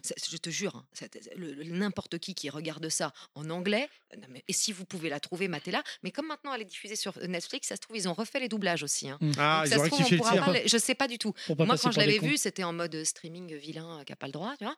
Euh, et là, à Non, pas de ça chez nous. Non, Jamais. non. Voilà. Non. Et, euh, et clairement, clairement, c'était inécoutable. Je me battais constamment, je n'arrêtais pas de chercher. À chaque fois que je mettais un épisode, j'étais là, putain, je veux trouver la version originale. Je veux trouver la version originale. C'est c'est pas possible. Donc euh, voilà. Donc je pense qu'en effet, en France, on a quand même une culture du doublage. Et même quand tu écoutes, je veux pas critiquer, hein, mais euh, j'ai écouté quelques trucs. euh, je voulais voir entendre ma voix, par exemple, sur un film. Je, le- télécharge et je me fais putain, mais c'est pas moi. Qu'est-ce qui se passe? Je fais putain, mais c'est pas bon. Ah, c'est la version québécoise. Ah, Et tu fais Où ça parle, la gay John non. Qu'est-ce que tu as fait mais oui, euh? mais alors les, les- les noms en anglais, en effet, tout d'un coup, ils font Hey, Roger. Tu fais, mais pourquoi tu d'un coup le prénom, tu le fais à l'américaine Roger, alors que tout le reste, tu le fais très normal? Euh, mais- C'était pas Audrey Sourdive, là. hein. Mary ça. Jane, c'est dans Spider-Man, ça m'avait choqué. Mais tu- Mary Ah ouais. Mais tu te rends compte qu'il y a plein de trucs où tu fais Ah, mais, mais, euh, mais c'est pas super bien. Et moi, je le- commence à le repérer sans le savoir maintenant, parce que je mate pas mal de trucs en streaming, tu vois. Et je fais Putain, LSP, hein, cette VF là, elle est dure quand même. Et tu fais Ah bah c'est pas français. Alors je sais pas d'où ça vient, mais C'est belge. pas- Québec, ouais. Tu te souviens, Garfield? français quoi. On avait vu Garfield comme ça, parce qu'on avait pas Garfield, tombé dans le Spider-Man. bon. Ouais, C'était. Je crois qu'on n'avait pas fini. Le... on s'était- C'est on l'avait perturbant, arrêté hein. en disant on, on va le trouver Ouais. en, en vrai, C'est VF, ça. parce que là, c'est pas possible. Mais bah, pour ouais. revenir euh, au doublage américain, regardez Dragon Ball en américain. C'est vrai Non, mais là, c'est tout le problème. Il y a même la Euh, musique. Pour les défendre, il y a quand même certains animés qui sont. rien changé à voir. Il y a quand même certains animés qui sont bien doublés. Alors, des fois, il y a des histoires de oui. Aussi. hein, euh, Ouais. Tu sais, ils ont pas les droits pour euh, diffuser la musique, je sais pas pourquoi d'ailleurs. Mais euh, là, en l'occurrence, Dragon Ball, c'est un cas particulier parce que Ah, même la part. musique change. C'est pas les musiques originales, c'est de la musique métal. Bon, vous, ça vous plairait tous les deux, un. Codette et c'est pas, c'est pas, c'est Mais pas bon. C'est complètement différent. Voilà. Mais ouais, je pense qu'on a, on, se fait beaucoup critiquer en tant que comédien de doublage en France, mais je trouve qu'on a quand même une, C'est injuste. vachement bonne VF. Quoi. Est-ce Mhm. que vous avez votre mot à dire des fois sur les textes? Parce que je pense, on parlait tout à l'heure rapidement de Ken le survivant, Ah, bah, où, euh, où ils ont changé. Ils ont, à l'époque, il y avait eu grève. je Même crois, pas que ça. hein. Même pas que ça. Non, Euh, non, c'est en fait pour Ken, ils ont voulu euh, dédramatiser le Ouais. le, le Le en disant, oula, c'est c'est quand même trash. Bon, alors Donc après, ils ont dit carte blanche. Bon, ouais. pour contextualiser Mais si tu rapidement. prends par exemple, euh, Bon, je ferme ma gueule, c'est bon. euh, amicalement vôtre. Ouais, oui, Et en fait, la VF est même meilleure que la VO Ouais. parce que les mecs ils ont improvisé. Comme les Simpsons. Ah oui, Ouais, aussi les Simpsons, beaucoup. ouais. improvisés, ouais. Mais donc, euh, voilà. Les Ma Simpsons, question départ, pareil, que des- ma question de départ, c'était donc, est-ce que vous, des fois, vous, euh, vous, vous avez votre mot à dire sur le, le- le- les textes ou- Alors, ça dépend des clients, des projets, des trucs comme ça. Par exemple, tu sais que pour TF1, t'as pas le droit de dire de marque, t'as pas le droit de dire de nom d'alcool, t'as pas le droit de même dire, de dire quelquefois le mot vin. Des fois, t'as même pas le droit de bien jouer. Non mais t'as une, t'as des, t'as Je ne dirais pas ça. TF1, ne- je t'en prie, TF1, continue à m'embaucher. Je t'en supplie. Attention, faire très gaffe à ce qu'on dit ici. je fais des séries TF1 et M6, les gars, faites gaffe.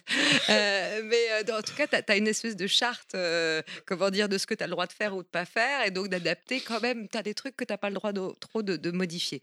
Par contre, euh, il y, y a des séries où clairement, en fonction du, ou même des films, tu as des très bons adaptateurs, tu en as qui sont un peu moins bons. Mm. Et quelquefois, bah ça, c'est l'un des un, un cheval de bataille de José Lucioni, c'est que quand c'est mal adapté, c'est beaucoup plus dur de le jouer. Mm. Donc même si tu as bien compris euh, l'énergie du mec en anglais, que tu veux le faire, c'est pas écrit comme il faut, t'y arrives pas. Ça sonne pas juste La pareil. tournure de phrase. euh, La tournure de phrase fonctionne pas. Alors oui, c'est synchrone, mais putain, c'est pas facile à jouer.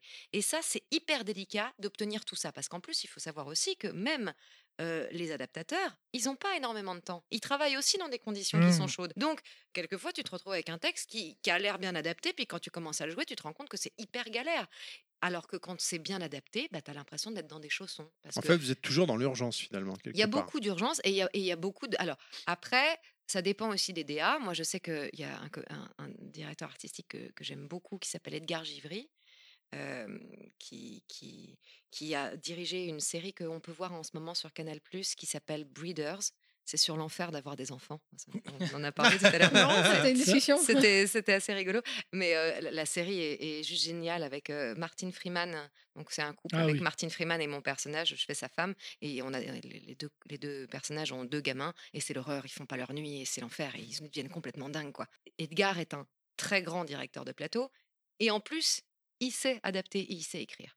Donc, on avait quand même un bon texte qui était plutôt pas mal. Mais il y avait quand même plein de moments où c'était compliqué de le jouer et tout. Bah, on a passé énormément de temps à retravailler le texte pour que ça rentre bien dans la bouche du comédien. On a eu le temps de le faire, heureusement. Mais il y, a des- projets sur lesquels on n'a pas le temps, ah bah tant pis quoi. Et le DA te dit, bah ouais, mais c'est de la faute du client, il avait qu'à prendre plus de temps ou il avait qu'à prendre oui, un c'est autre son taf à la adaptateur. base quand même. C'est Mettre pas, de- c'est plus d'argent. au- C'est pas au comédien et, euh, et au Et au DA, de- de... refaire le boulot de l'adaptateur. Mm. Donc euh, voilà, mais euh, ça arrive souvent ouais, qu'on re- qu'on modifie le texte. Par contre, on n'a pas le droit, on n'a plus le droit de faire ce qu'il faisait dans, à savoir faire des impros et tout. ça c'est pas C'est possible. interdit. ouais. Mm. Ouais, ouais, tu fais Au couteau ça de cuisine. Hein, quel C'était une autre époque. Non, mais là, c'était carrément chouette, la mais- volonté artistique euh, de, la c'est- version française. Et puis pour que ça soit diffusé sur euh, le club Dorothée, bah fallait fallait faire un choix. fallait, fallait pas acheter Canon survivant. Oui, c'est surtout Non, ça. non, ouais. Parce Au qu'au Japon, c'était interdit au moins 18, je crois. hein. Mm. Euh, moi, j'avais une question également. Tu as un catalogue extrêmement varié et très impressionnant hein, quand on voit. euh, parce qu'on on vous donnera les liens. hein, si vous cliquez dans le, le descriptif de l'émission, chers auditeurs, vous aurez accès au site de Audrey Surdif, bien évidemment. C'est mon site qui va faire foutre. Non, mais j'ai même pas de stats ni rien. Euh, mais, c'est une page euh, pro, hein, les gars. Tu participes, tu as, participé donc à des films à gros budget, des jeux vidéo, on va y venir après ça, des pubs internet, des pubs radio, des pubs TV, des documentaires. Ah, pub télé jamais, les gars. Alors, sur- euh, Ah. j'aimerais Non, non, semblé avoir ça. Alors, c'est que vous- c'est mignon, ça me fait plaisir. C'est que vous avez été regarder ma page. Euh, Il y a de la démo pub télé. Mais c'est de la démo. C'est quand je suis sortie de stage. Moi, c'est marqué pub TV, j'ai regardé pub TV. J'avais j'ai pas regardé pub télé. Ah, c'est- Bah oui, mais c'était une fausse pub télé. C'est quand j'ai commencé. Rends ta carte de Euh, journaliste que t'as pas. non, mais c'est normal, vous ne pouviez pas savoir. C'est qu'en fait, il y a des, il y a des dans ma, quand, quand je suis sortie de stage, pour pouvoir démarcher un peu les DA et leur faire coucou, j'existe, j'avais pas de CV de doublage. Donc, et je voulais, Voilà, quand, même, je voulais quand euh, voilà, je voulais quand même faire une petite démo de voix. Alors aujourd'hui, je referai une démo, je ferai pas la même. hein. Là encore, elle est un peu datée. Il y a des choses que je referai pas. Vous pouvez entendre des belles casseroles euh, sur ma page, Euh, mais je voulais montrer un petit peu différents trucs de pub, de voice-over, de choses comme ça. Donc ça, c'est des démos qui n'ont pas été diffusées. C'est des démos. Alors j'ai repris des textes, j'ai fait une pub pour Saint-Moret. On m'a jamais pris pour faire Saint-Moret. hein. Ouais. C'était moi qui faisais, voilà, NJ, électricité et tout. C'était juste des, euh, c'était juste des trucs pour pouvoir montrer ma voix. Donc elles sont encore sur ma page pour qu'on puisse m'entendre. Mais j'ai pas fait de pub, euh, j'ai pas fait de pub télé encore. Mais, Mais- j'ai fait, ouais. Aujo- En fait, ma question, c'était aujourd'hui, est-ce que, en fait, vu tout ce que tu fais, Mhm. et ce que tu as fait et que tu continues de faire, bien sûr, euh, est-ce que tu as un agent qui va pour toi euh, Alors démarcher ou qui, qui, qui s'occupe de, ton, de, Alors, toi qui te, J'ai qui pas d'agent, j'ai jamais eu d'agent. Euh, on m'avait conseillé d'en prendre un euh, pour les pubs télé. Ah, bah voilà Parce que les pubs télé, euh, souvent, c'est des agents qui vont s'occuper de trouver les voix pour tel client. Et euh, ça m'intéresserait bien, parce que c'est sympa, c'est bien payé, euh, tu rencontres de nouvelles personnes, parce que je connais pas du tout ce milieu de la pub. Donc peut-être un jour, je chercherai un agent pour ça. Pour le moment, en fait, comme j'ai toujours un peu ce rapport-là, moi. J'ai jamais voulu être une star. J'ai jamais voulu. J'ai pas fait ce métier parce qu'il y a des gens qui vont faire ce métier pour gagner bien leur vie. Alors oui, j'ai galéré pendant des années en tant que comédienne. J'ai gagné 3 francs 6 sous. Je suis contente de gagner mieux ma vie. Évidemment, je peux faire des projets. Comme tout le monde, on est d'accord. C'est normal. Mais j'ai pas cette ambition de dire oui, je veux gagner des fortunes, je veux faire ci, je veux faire ça. Bah, Par pourtant, euh, le- quand même, arriver en train privé, euh, je trouve ça balèze. hein. Avec mon. Avec, mon- chauffeur. Ah, voilà. Avec les Bien dorures et tout, euh, tracté par des chevaux. En plus, je me dis, mais comment ils font pour euh, marcher sur la voie Et des ferrée? hommes nus qu'on fouette. Ah oui, hein, qui tirent les chevaux, qui tirent le train. Je peux rentrer avec toi tout à Bien l'heure sûr, évidemment. Pourquoi t'emmènerai. nu Ouais, parce que sinon c'est Bah, pas tant- drôle. tant- bah, euh, tant qu'elle est fouettée, qu'il qu'il soit là. T'as pas vu l'épisode de Malcolm avec Al et C? Oh si, c'est tellement bien.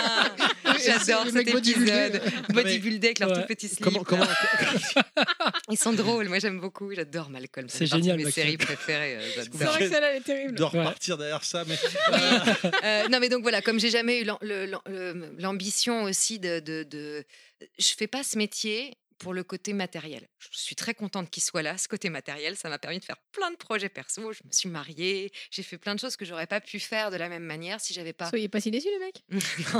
non, mais enfin, j'ai pu payer un mariage, quoi, en fait, tout simplement. Parce que juste sinon, on n'aurait pas dans une salle, dans une salle des fêtes euh, toute pourrie et que là, on a pu faire un truc un peu Pleure sympa, pas. quoi. Tu. Ouais, genre, qui veut du pâté de foie euh, Gobelet Ah en ouais, plastique, ouais Exactement. Là, on a évité les gobelets en plastique. et On avait un chapiteau de cirque. On a plus loin un chapiteau de cirque. Enfin, voilà, euh, ça, j'aurais pas pu me le permettre avant. Mais moi, j'ai toujours fait ce métier euh, parce que j'avais envie de jouer, en fait. Mm. Et que je trouve ça extrêmement ludique. À chaque fois que j'arrive sur un plateau, ça m'éclate. Euh, et là, j'ai la chance de travailler avec des gens qui sont hyper différents hyper bienveillants avec moi. C'est la première fois de ma vie que j'ai des gens qui sont aussi bienveillants avec moi. On, a, pas- on pourra parler de José, si vous voulez, qui est une, une grande figure du doublage et qui est une grande figure euh, réputée être un, un nounours qui, euh, qui gueule, qui est là, qui pique des crises, qui fait c'est de la merde, tu fais du doublage de merde. Voilà. Mais moi, il a été un papa avec moi extraordinaire. Moi, j'ai vraiment eu des gens d'une gentillesse, d'une bienveillance. Ça m'a fait un bien fou. J'avais jamais eu ça en théâtre. Mm. J'avais jamais eu des gens qui m'ont dit T'as du talent, t'es faite pour ça. Euh, j'avais des gens qui me disaient C'est très bien ce que tu fais. Ouais. Mais j'avais jamais des gens qui m'ont dit Toi, je vais te pousser parce que je crois en toi. José, ça a été le premier. Et il a quasiment jamais fait ça dans sa carrière. Il a dit Toi, t'es une surdouée. Euh, je, le cite, hein, je me dirais pas ça de moi-même. hein. Euh, toi, t'es une surdouée, ma puce. si on peut le dire, tu te la racontes comme Je me la raconte grave. grave Je plaisante, je la plaisante, je plaisante, raconte. je plaisante. Euh, mais il m'a dit Toi, je vais t'aider. Tu vas voir, tu vas être une grande, ma puce. Je vais t'emmener. Et c'était incroyable. Moi, j'étais là, j'étais toute tremblante. Il agrippait une DA. Hé, toi, tu la connais, la petite? Bah non. En euh, plus, avec la voix de Pacino, j'imagine. tu vois, avec la Euh, voix de Pacino qui chopait bien, quoi, tu vois, en faisant euh, Ah, faut que tu la fasses bosser, elle extra et tout. T'avais la pauvre DA qui était là, qui me regardait complètement Euh, oui, on étonnée. va faire un essai. Euh, Il a voilà. le charisme pour prendre l'ascendance. Ah oui, oui, sur- alors t'avais les gens qui étaient un peu euh, mal à l'aise, donc je venais les voir en disant, mais vous inquiétez pas, il n'y a pas d'obligation. Hein, c'est... Il dit, non, mais c'est rare que José il dise ça quand même sur quelqu'un, euh, bah, je te ferai passer cool, un essai ça. à l'occasion, Ah. viens. Et ça m'a fait rencontrer des gens beaucoup plus rapidement que si José m'a- m'a- m'avait pas pris Mhm. sous son aile. Donc, euh, moi, entre guillemets, ce rapport-là avec les gens avec qui je travaille, par exemple, il y a plein de DA à Paris, il y a plein de gens qui me font Ah, bah j'ai travaillé avec machin, avec bidule. Je fais Oui, je connais pas. Ah bon, tu connais pas, mais il faut que tu contactes. Moi, je vais pas démarcher des gens que je connais pas. Mm. Euh, Viens à toi. soit oui, soit quelqu'un Le leur a oreille, dit voilà. Et moi, j'aime tellement travailler avec les gens avec qui je bosse que je vais pas chercher. C'est aussi pour ça que je vais pas aller encore chercher un agent, que je vais pas essayer de démarcher la pub. C'est que je travaille suffisamment avec des gens que j'adore et que je suis pas en manque. Le premier jour euh, où je vais commencer à faire Hum, voilà, j'ai pas de taf. Oh là, ça se ralentit. Évidemment que je vais me dire bon bah peut-être qu'il faudrait que je m'intéresse à de la pub. Peut-être qu'il faudrait. J'ai rencontré quelques personnes qui m'avaient dit ah bah tu me contacteras quand tu voudras en faire. Par exemple, j'adorerais faire de la fiction radio. Tu veux, tu veux pas faire du comédien de doublage pour des podcasts, non Pour faire des jingles et machin pour nous? Eh, ça, moi, je c'est- veux bien faire ce que je vous place, voulez, hein, moi, je place ça, pour ça nous, Rappelle-toi, on a- on n'a pas de rémunération. euh. Ah oui, par contre, gratuit, c'est Non, non, par c'est contre, le problème. Non, non, par contre, ta réflexion n'est pas idiote. Si tu veux faire de la fiction, il faudrait peut-être te lancer dans le podcast. Ah Alors oui. oui. mais alors voilà, justement, tout Mmh. ça, c'est, c'est, euh, je pense que quand tu te lances dans quelque chose de nouveau, quand tu essaies de démarcher, quand tu essaies de t'y intéresser, c'est chronophage. Ah oui, Moi, il y a un truc contre, qui est évident, c'est que j'ai découvert ce que c'était que d'être comédienne et de travailler beaucoup. Parce qu'avant, je temps. travaillais comme une intermittente du spectacle, entre guillemets, lambda, qui pouvait dormir le matin, qui pouvait faire des horaires complètement décalés. Là, euh, quand j'ai, cet été, j'ai, euh, cet hiver, pardon, euh, juste pendant les grèves de transport en commun, euh, j'ai Oui. travaillé au théâtre, Ah, c'était monsieur, joyeux. alors c'est sa faute à lui là là-bas. Là. Voilà. Non, Non, non, mais non, non. Justement, attention, attention, moi je comprends très bien la grève. Hein. Je suis pas du tout en train de dire que c'était une Non, mais la non. grève. hein. Non, C'est pas ça. Je dis juste que pour les salles de théâtre, et là je jouais, euh, je jouais au Déjazet, euh, bah là j'ai vu ce que c'était de bosser la journée en studio et d'aller jouer le soir. Oh C'était un rythme de ouf. Alors je faisais un remplacement, j'avais eu quatre répètes pour faire le rôle. Je me suis éclatée comme une tarée, c'était un fédo, donc c'était génial. J'avais le rôle principal avec êtes, une vous êtes équipe pas deux, d'enfer. euh, deux comédiens chaque fois pour le même rôle, je crois, au cas où il y Non, non, un- alors ça dépend complètement des compagnies. Là, c'est parce que la comédienne principale, qui est extraordinaire, la comédienne que je remplaçais, est vraiment super, euh, elle avait des indispos à ce moment-là. Donc euh, le, di- le- le- le- le metteur en scène me connaissait, il m'a proposé de faire l'alternance dessus. J'avais quatre répètes, c'était un gros défi. Je me suis éclatée comme une Tiens, dingue à le 500 faire. pages de texte. Non, c'était demain. énorme, c'était un vrai, un vrai, vrai gros challenge pour moi. Mais je me suis éclatée, mais par contre, c'est vrai que je me suis rendu compte que le rythme était ouf. Donc, si tu te mets à commencer à faire des podcasts, il faut que tu fasses ça bien. Oui. Tu vois, tu vas pas faire ça comme Bon, ça à l'arrache. non, bah, regarde-nous. euh. Non, mais Bon, ça tient la route, non? Même, même, tu vois, des marchés, euh, je me dirais, euh, là, par exemple, je voudrais faire de la fiction radio. Moi, j'en ai fait deux qui étaient absolument géniales. Oh, elle est trop bien. Pardon, je, mon esprit a divagué. J'ai vu, euh, j'ai vu une petite statuette que j'ai trouvée sublimissime. Oh, J'adore. Ah, c'est. euh, merde, comment il s'appelle? Il est Oh, pourri le jeu. en Hansel plus, Guardian euh, Jonas Last Guardian. Guardian. Guardian. Oh, il est trop mignon. Pardon. Et, euh, et donc, je sais plus ce que je disais, évidemment. Voilà. Non, évidemment, je vais vous le faire Oui, 20 donc de fois, je faire de la dit. fiction radio, c'est, ça serait problématique. Oui, alors j'en ai fait une sur Alien. C'était trop cool. À Oh, base, trop bien. Ah ouais, c'était Je l'ai vu, ça. Ça venait d'Allemagne. Ah, tu l'as vu? Putain, Non, moi, non, non, j'ai vu le... en- en- dans mes petites recherches. Ah putain, mais il faut absolument que, il faut absolument que je la trouve parce que j'ai tellement envie de l'entendre. Euh, c'est Hubert Drac qui m'a dirigé là-dessus. À la base, c'était une fiction radio euh, allemande, je crois. Mhm. Et euh, là, tu arrives et tu as tout l'habillage sonore et tu as toutes les voix qui s'enregistrent les unes après les autres. Mais tu, je trouve que tu fais vivre un film, quoi. Tu fais vivre tout un film juste bah avec oui, ta voix. Bien sûr. Et, En fait, tu- et- tu, tu voudrais refaire comme Orson Welles avec non mais complètement, la mais, je des mais absolument, mais je trouve ça génial à faire. Et là, euh, là en plus j'ai eu de la chance parce que je me faisais pas bouffer par l'alien tout de suite, donc euh, c'était super. J'avais un peu de temps, tu vois, avant de crever. Euh, donc j'ai vu. Je crie pas tout de suite. te- voilà, donc j'avais tout, tout le film qui se faisait dans ma tête. Moi, j'adore lire, j'adore, voilà. Donc c'est, pour moi, c'était une façon de, de, de faire vivre un livre, un film autrement. C'était une prolongation de, de ton travail sur les livres audio? Alors, ça n'avait rien à voir parce que c'est pas du tout le même studio. euh, les livres audio, euh, c'était pas le même DA et tout ça. C'est parce que c'était le DA qui m'a dirigé sur Assassin's Creed Odyssey. Donc, rien à voir. Mais qui fait aussi de temps en temps des livres audio et il a fait deux fictions radio sur lesquelles j'ai participé. Mais ça, j'ai trouvé ça absolument extraordinaire. Euh, Je sais que je crois qu'il y a France Radio, je sais pas, il y a- une des, des radios françaises qui fait de la fiction. euh, Ah putain, il y est. D'accord, Il est ok. gratuit avec l'offre De- d'essai. C'est quoi, c'est quoi, Kounet c'est montre quoi euh, sur son ordinateur. Qu'est-ce que tu montres Audible. Sur Audible, il est sur Audible. Je veux absolument l'écouter. Et Bon donc, bah il voilà, est gratuit. je Ah, vais non. le L'offre d'essai. télécharger. Ah, je vais le télécharger, c'est trop bien. Ah puis avec mon mec, euh, là, il, il attend le truc depuis aussi des, des mois. On se dit, il faut absolument qu'on se renseigne dessus. Alien 3. Alien Alors, 3, ouais. Ah, Euh, Sur la planète on- prison. On, on Ouais, parle des films Fiorina. auxquels euh, tu as participé. Donc, euh, cet été, j'ai alors, j'ai vu que tu as participé au film euh, Once Upon a Time in Hollywood. Ouais. Je l'ai vu cet été avec ma femme et T'as pas fait parents. Margot Robbie encore Et j'ai. tu- Est-ce que tu l'as vu le film? Non. Ah, Mon homme l'a vu, il l'a adoré. Bon, moi, moi j'ai Ouais, ma compris, femme. Nous, on n'a rien compris. Voilà, c'était ma question. J'ai rien compris. Est-ce que tu peux m'expliquer Mais vu que tu ne l'as pas vu, Alors, je ne l'ai pas vu. Je pourrais te le passer à l'occasion au Ah non, téléphone. Vous je- aurez une ah oui. discussion passionnée avec mon homme qui a adoré ce film. Euh, mais c'est bourré de références en fait. Si, si t'as pas toutes les références, c'est vrai que tu vas beaucoup moins kiffer le, Ouais. le film. Euh, tu parlais de, de tout ton amour que tu as, par exemple, pour euh, des, des- des personnages comme euh, José Luciano. Euh, José Luciano. Alors ça, rigolo. Luciano, Lu- Lu- Luciani. Luciani. Non, José Luciani. ouais. C'est- J'ai mélangé Mafia et. Bon. Ça va lui Donc, faire en- plaisir. est-ce que tu as, un- t'as un modèle, en fait, ou quelqu'un que tu admires particulièrement dans le milieu? Parce que là, c'est vrai que tu Alors là, les gars, hein. j'ai préparé ma- ma- mon petit papier parce que j'étais sûre qu'on allait me demander ça et que comme les noms, je suis incapable de les sortir. Là, je vais vous les sortir. Bon, Ah. tout à l'heure, je vous avais parlé de Jean-Pierre euh, Scar euh, Mm. et, euh, et Micheline Dax dans Ursula. Euh, clairement, ça, c'était mes premiers, mes premiers émois. Mais alors, là, ces dernières années, je ne sais pas si vous aimez la série American Dad. Oui. Mm. Qui, je trouve, pour moi, réunit pas mal de voix de ouf, Ouais. notamment Guy Chapelier qui fait Roger, Oh qui est exceptionnel dans Roger, mais qui fait aussi Klaus, le poisson. C'est lui poisson, qui ouais. fait les deux, et il fait les deux, et il fait les dialogues. Il se répond à lui-même en changeant totalement sa voix. Roger, c'est quand même d'une liberté absolue ce qu'il Ah oui, fait sur oui, le là, personnage de Roger. Ouais. Et c'était lui qui jouait dans Code Quantum aussi. Il Ah faisait ouais, le, quand même. il faisait Hal, non tu- Non, c'est pas, euh, euh, non, il faisait le, le- le- le héros. Ah, d'accord. le héros. euh, Le héros. euh, Scott Bakula. Scott Bakula. voilà, il faisait la voix de Scott Oh, Bakula. bon sang. Ah. Et dedans, on a quand même. Oh, bravo. euh, Ah, on a- bravo. Voilà, Maïk Dara, qui fait la voix de Whoopi Goldberg, qui fait Ah la voix de. Monica dans Alors Friends. J'avais un pote à l'école, c'était sa maman. Elle était venue dans mon école à l'époque, elle. Et Ah ouais? bah, Maïk, c'est pour moi une très grande du doublage parce que quand tu vois ce qu'elle fait sur Whoopi et quand tu vois ce qu'elle fait sur Monica, tu, tu- trop fort, Tu, tu repères pas que c'est Ouais, la même. Et elle est Justement, c'est ce que tu disais là, à propos de. Il faut. euh, cette- comment dire, cette tendance où genre il faut un noir pour doubler un noir, etc. Bah là, Bah, tu vois bien Elle, que elle a les elle peut trucs, tout euh, faire, Elle, ouais. métisse de mémoire. hein. Son fils était métis en tout cas. Oui, mais elle, enfin, honnêtement, avec Elle sa voix, elle peut absolument tout faire, Ouais, c'est cette clair. nana. Et Ouais, euh, puis elle bon, a un voilà. timbre Je bien trouve, que, particulier. je trouve que dans cette série, il y a quand même pas mal de. Ah, et celui qui, Cox, fait, celui qui fait Stan Smith, il s'appelle Emmanuel Jacomi. Ouais. Alors, ouais, non, c'est bien parce qu'il faut que je lise tout, moi. Il fait Forrest Whitaker, il fait Denzel, Washington, Ouais. il fait Ah, une il fait- chaude. ouais. Tu vois? Et, et- et il fait Stan. Qui est un bon blanc euh, Ouais. bien, euh, bien à droite dans la série.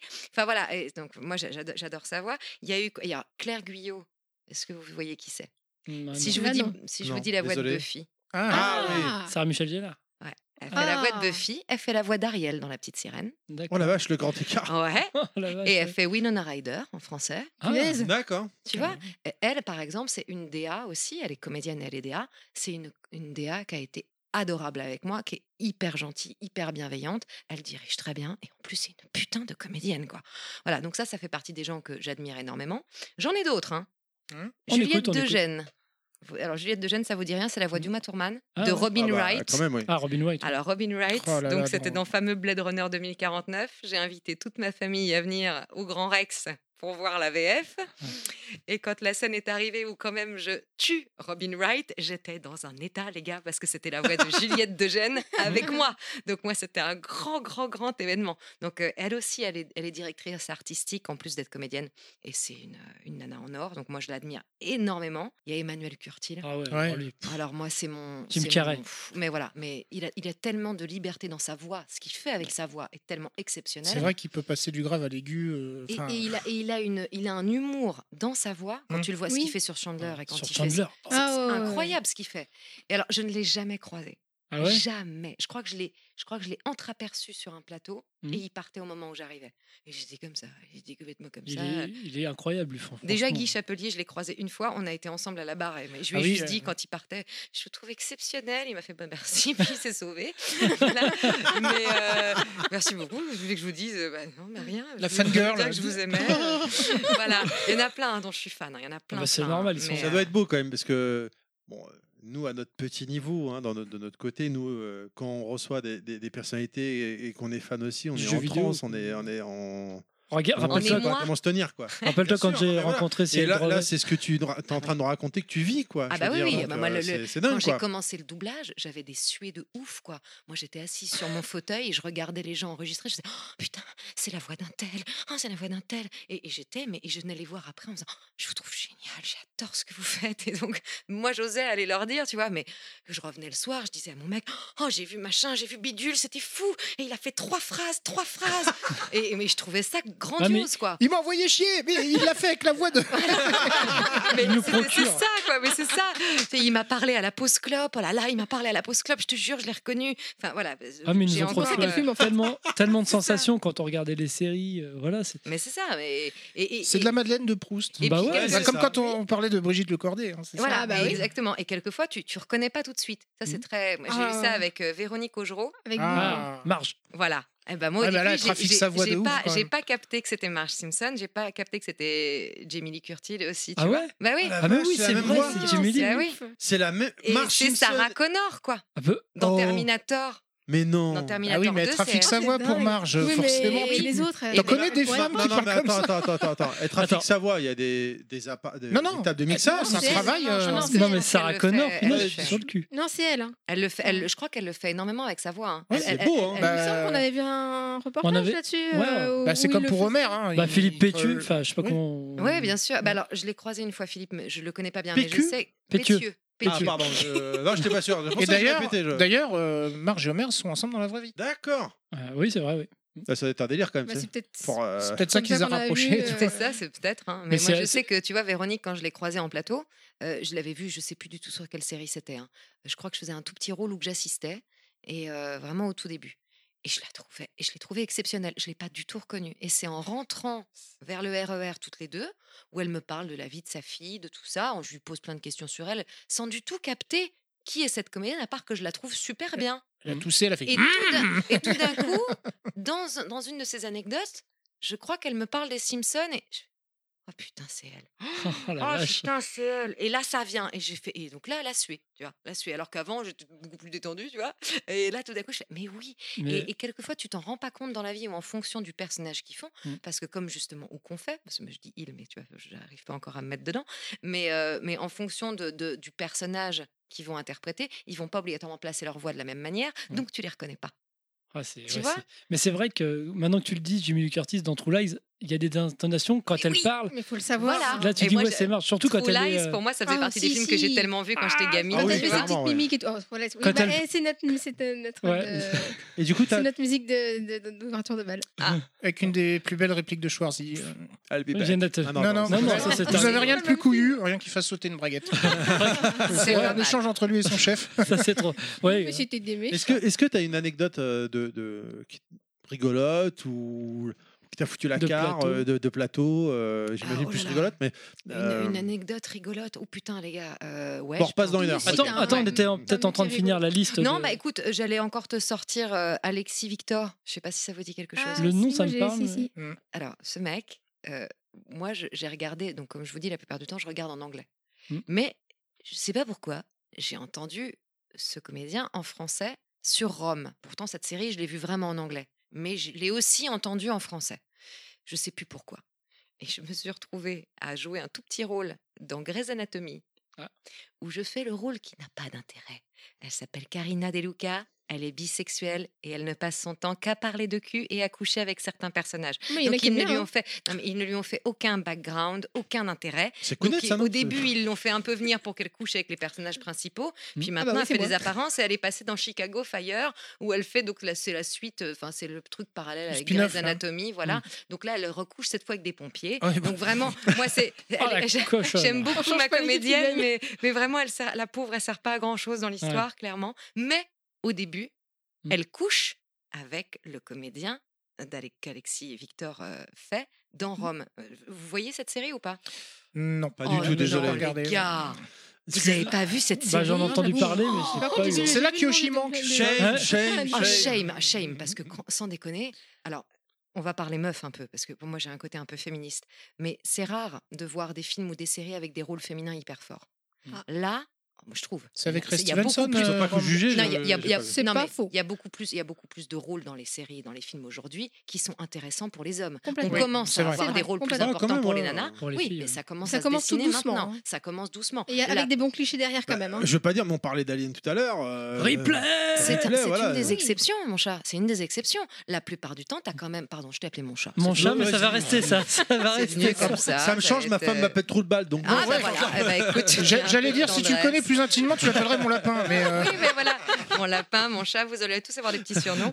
Euh, mais c'est une c'est- justement un des rôles qui va te marquer parce que tu t'en souviens, c'est un des rares. Mais la plupart du temps, les films, les gros blockbusters, moi j'en ai fait un, la suite de Fast and Furious, je sais plus comment ça s'appelle, où je fais une, très jolie blonde là. Vin Diesel. Euh, oui, avec, avec, voilà, c'est ça. Quand il avait des cheveux. Quand il avait des cheveux. C'était. Vincent Gasoil, ça. C'est ça. Ben non, mais mine de rien, la nana, la nana fait pas, c'est pas elle l'héroïne du tout. Mhm. Elle est la sœur du héros et elle couche avec le deuxième héros. Il y a The Rock et il y a l'autre là, les Statham et The Rock. Vincent ouais. Statham. euh, ouais, Ouais, je sais Statham. plus comment il s'appelle ce truc là. Ça, ça vient un, un des derniers qui vient de sortir de, de, de la suite de Fast and Furious. on ai n'est pas expert du tout. c'est c'est pas grave. Cela, on du n'est tout. pas Bon, fan bref. de cela. Euh, mais clairement, le personnage féminin, c'est pas lui qui va changer la situation. Il est là pour habiller, il est là pour être sexy, il est là pour machin. Et bah Rome, c'est une série historique euh, de ouf. C'est sur Netflix, trouve. hein? Ah non. Oui. Non, non. Non, je demandais Non, comme ça. tu peux l'acheter en- que Je viens de prendre Netflix, alors euh, C'est une, une- une vieille série. hein. Elle date un tout Ah. petit peu. hein. Elle date il Ouais, y a plus de c'est- 10 ans. C'est hein. bien celle-là avec Ray Stevenson. Enfin, Alors, faut pas euh, me demander les noms. voilà, ouais. Ah non, les gars, je vous le dis. pas un, mec qui, fait, un, qui fait Non, un général, c'est un pas grand brun. euh, Attends, je te dis ça dans ce deux qui fait le général. euh, Bah, Il y a deux généraux, justement. Il y a, il y a- Ouais, bah il là, il c'est un grand il brun. un qui, qui- qui est fait Il incarne par, le Punisher, c'est pour ça que je le connais. Alors non. Ah, c'est euh, ouais, celui qui joue dans Walking Dead, non? Euh, je sais pas du tout. Alors moi, moi, en tout cas, Alexis Victor doublait Lucius Vorenus dans Rome. Rome, si tu as l'occasion de le voir, tu vas t'éclater. Bon, sans bah, on déconner. Et les personnages féminins sont oufissimes. Oufissimes. Alors, j'ai tout maté en anglais. Je te dis, puis j'ai dû switcher. Je sais pas pourquoi je suis tombée sur ces épisodes en français. Mais quand je l'ai entendu en français, je Ouais. l'ai trouvé tellement sexy, ce mais tellement sexy. Et donc, je me suis retrouvée à faire une scène d'amour. Ah, ça y est, Et je vois là, quel personnage dans dans Grey's Anatomy, ouais, le. Tu vois, l'un des médecins qui couche Attends, attends, elle parlait d'amour. c'est- Oui, Et donc, je me suis retrouvée avec. Il est euh, devenu à- papa là dans la série. avec, euh, Exactement. Bon, moi, j'ai arrêté de la regarder depuis quelques temps. Euh, mais quand je me suis retrouvée avec euh, Alexis Victor à la barre, je l'ai reconnu au fur et à mesure, pareil, de l'enregistrement. J'ai sa voix dans sa tête, ouais. Donc, il fait Bradley Cooper, Ouais. James Ah, McAvoy, Bradley. James Tom. Hiddleston. Oh putain, c'est lui qui fait Loki. Ah, dans- Loki, ouais, Ouais, dans ouais, Avengers. ouais, ouais. Ah oui. Il fait Jude Law. Il fait que des mecs Euh, classe. Tu vois, non, mais le Ouais, il fait Ouais, que- le mec, il est oufissime, quoi. Non, mais c'est le genre de gars qui énerve. Et je n'ai quasiment jamais pu enregistrer avec lui, même dans Glace, où il fait quand même euh, celui qui a les 25 000 personnalités. Voilà, il est extraordinaire. Et en français, il est super, parce que je l'ai vu en français quand même, ce- celui-là. Génial. Hein. Bon, il faut les jeter le film, mais on a bien il, aimé. avec il- il est Bah, extraordinaire dedans, il est Mm. vraiment super. Et euh, bah, j'ai pas eu la joie, la joie d'enregistrer avec lui, mais il sait que je l'admire énormément et il a une voix. Et pareil, il y a eu un, il y a eu un enregistrement comme ça.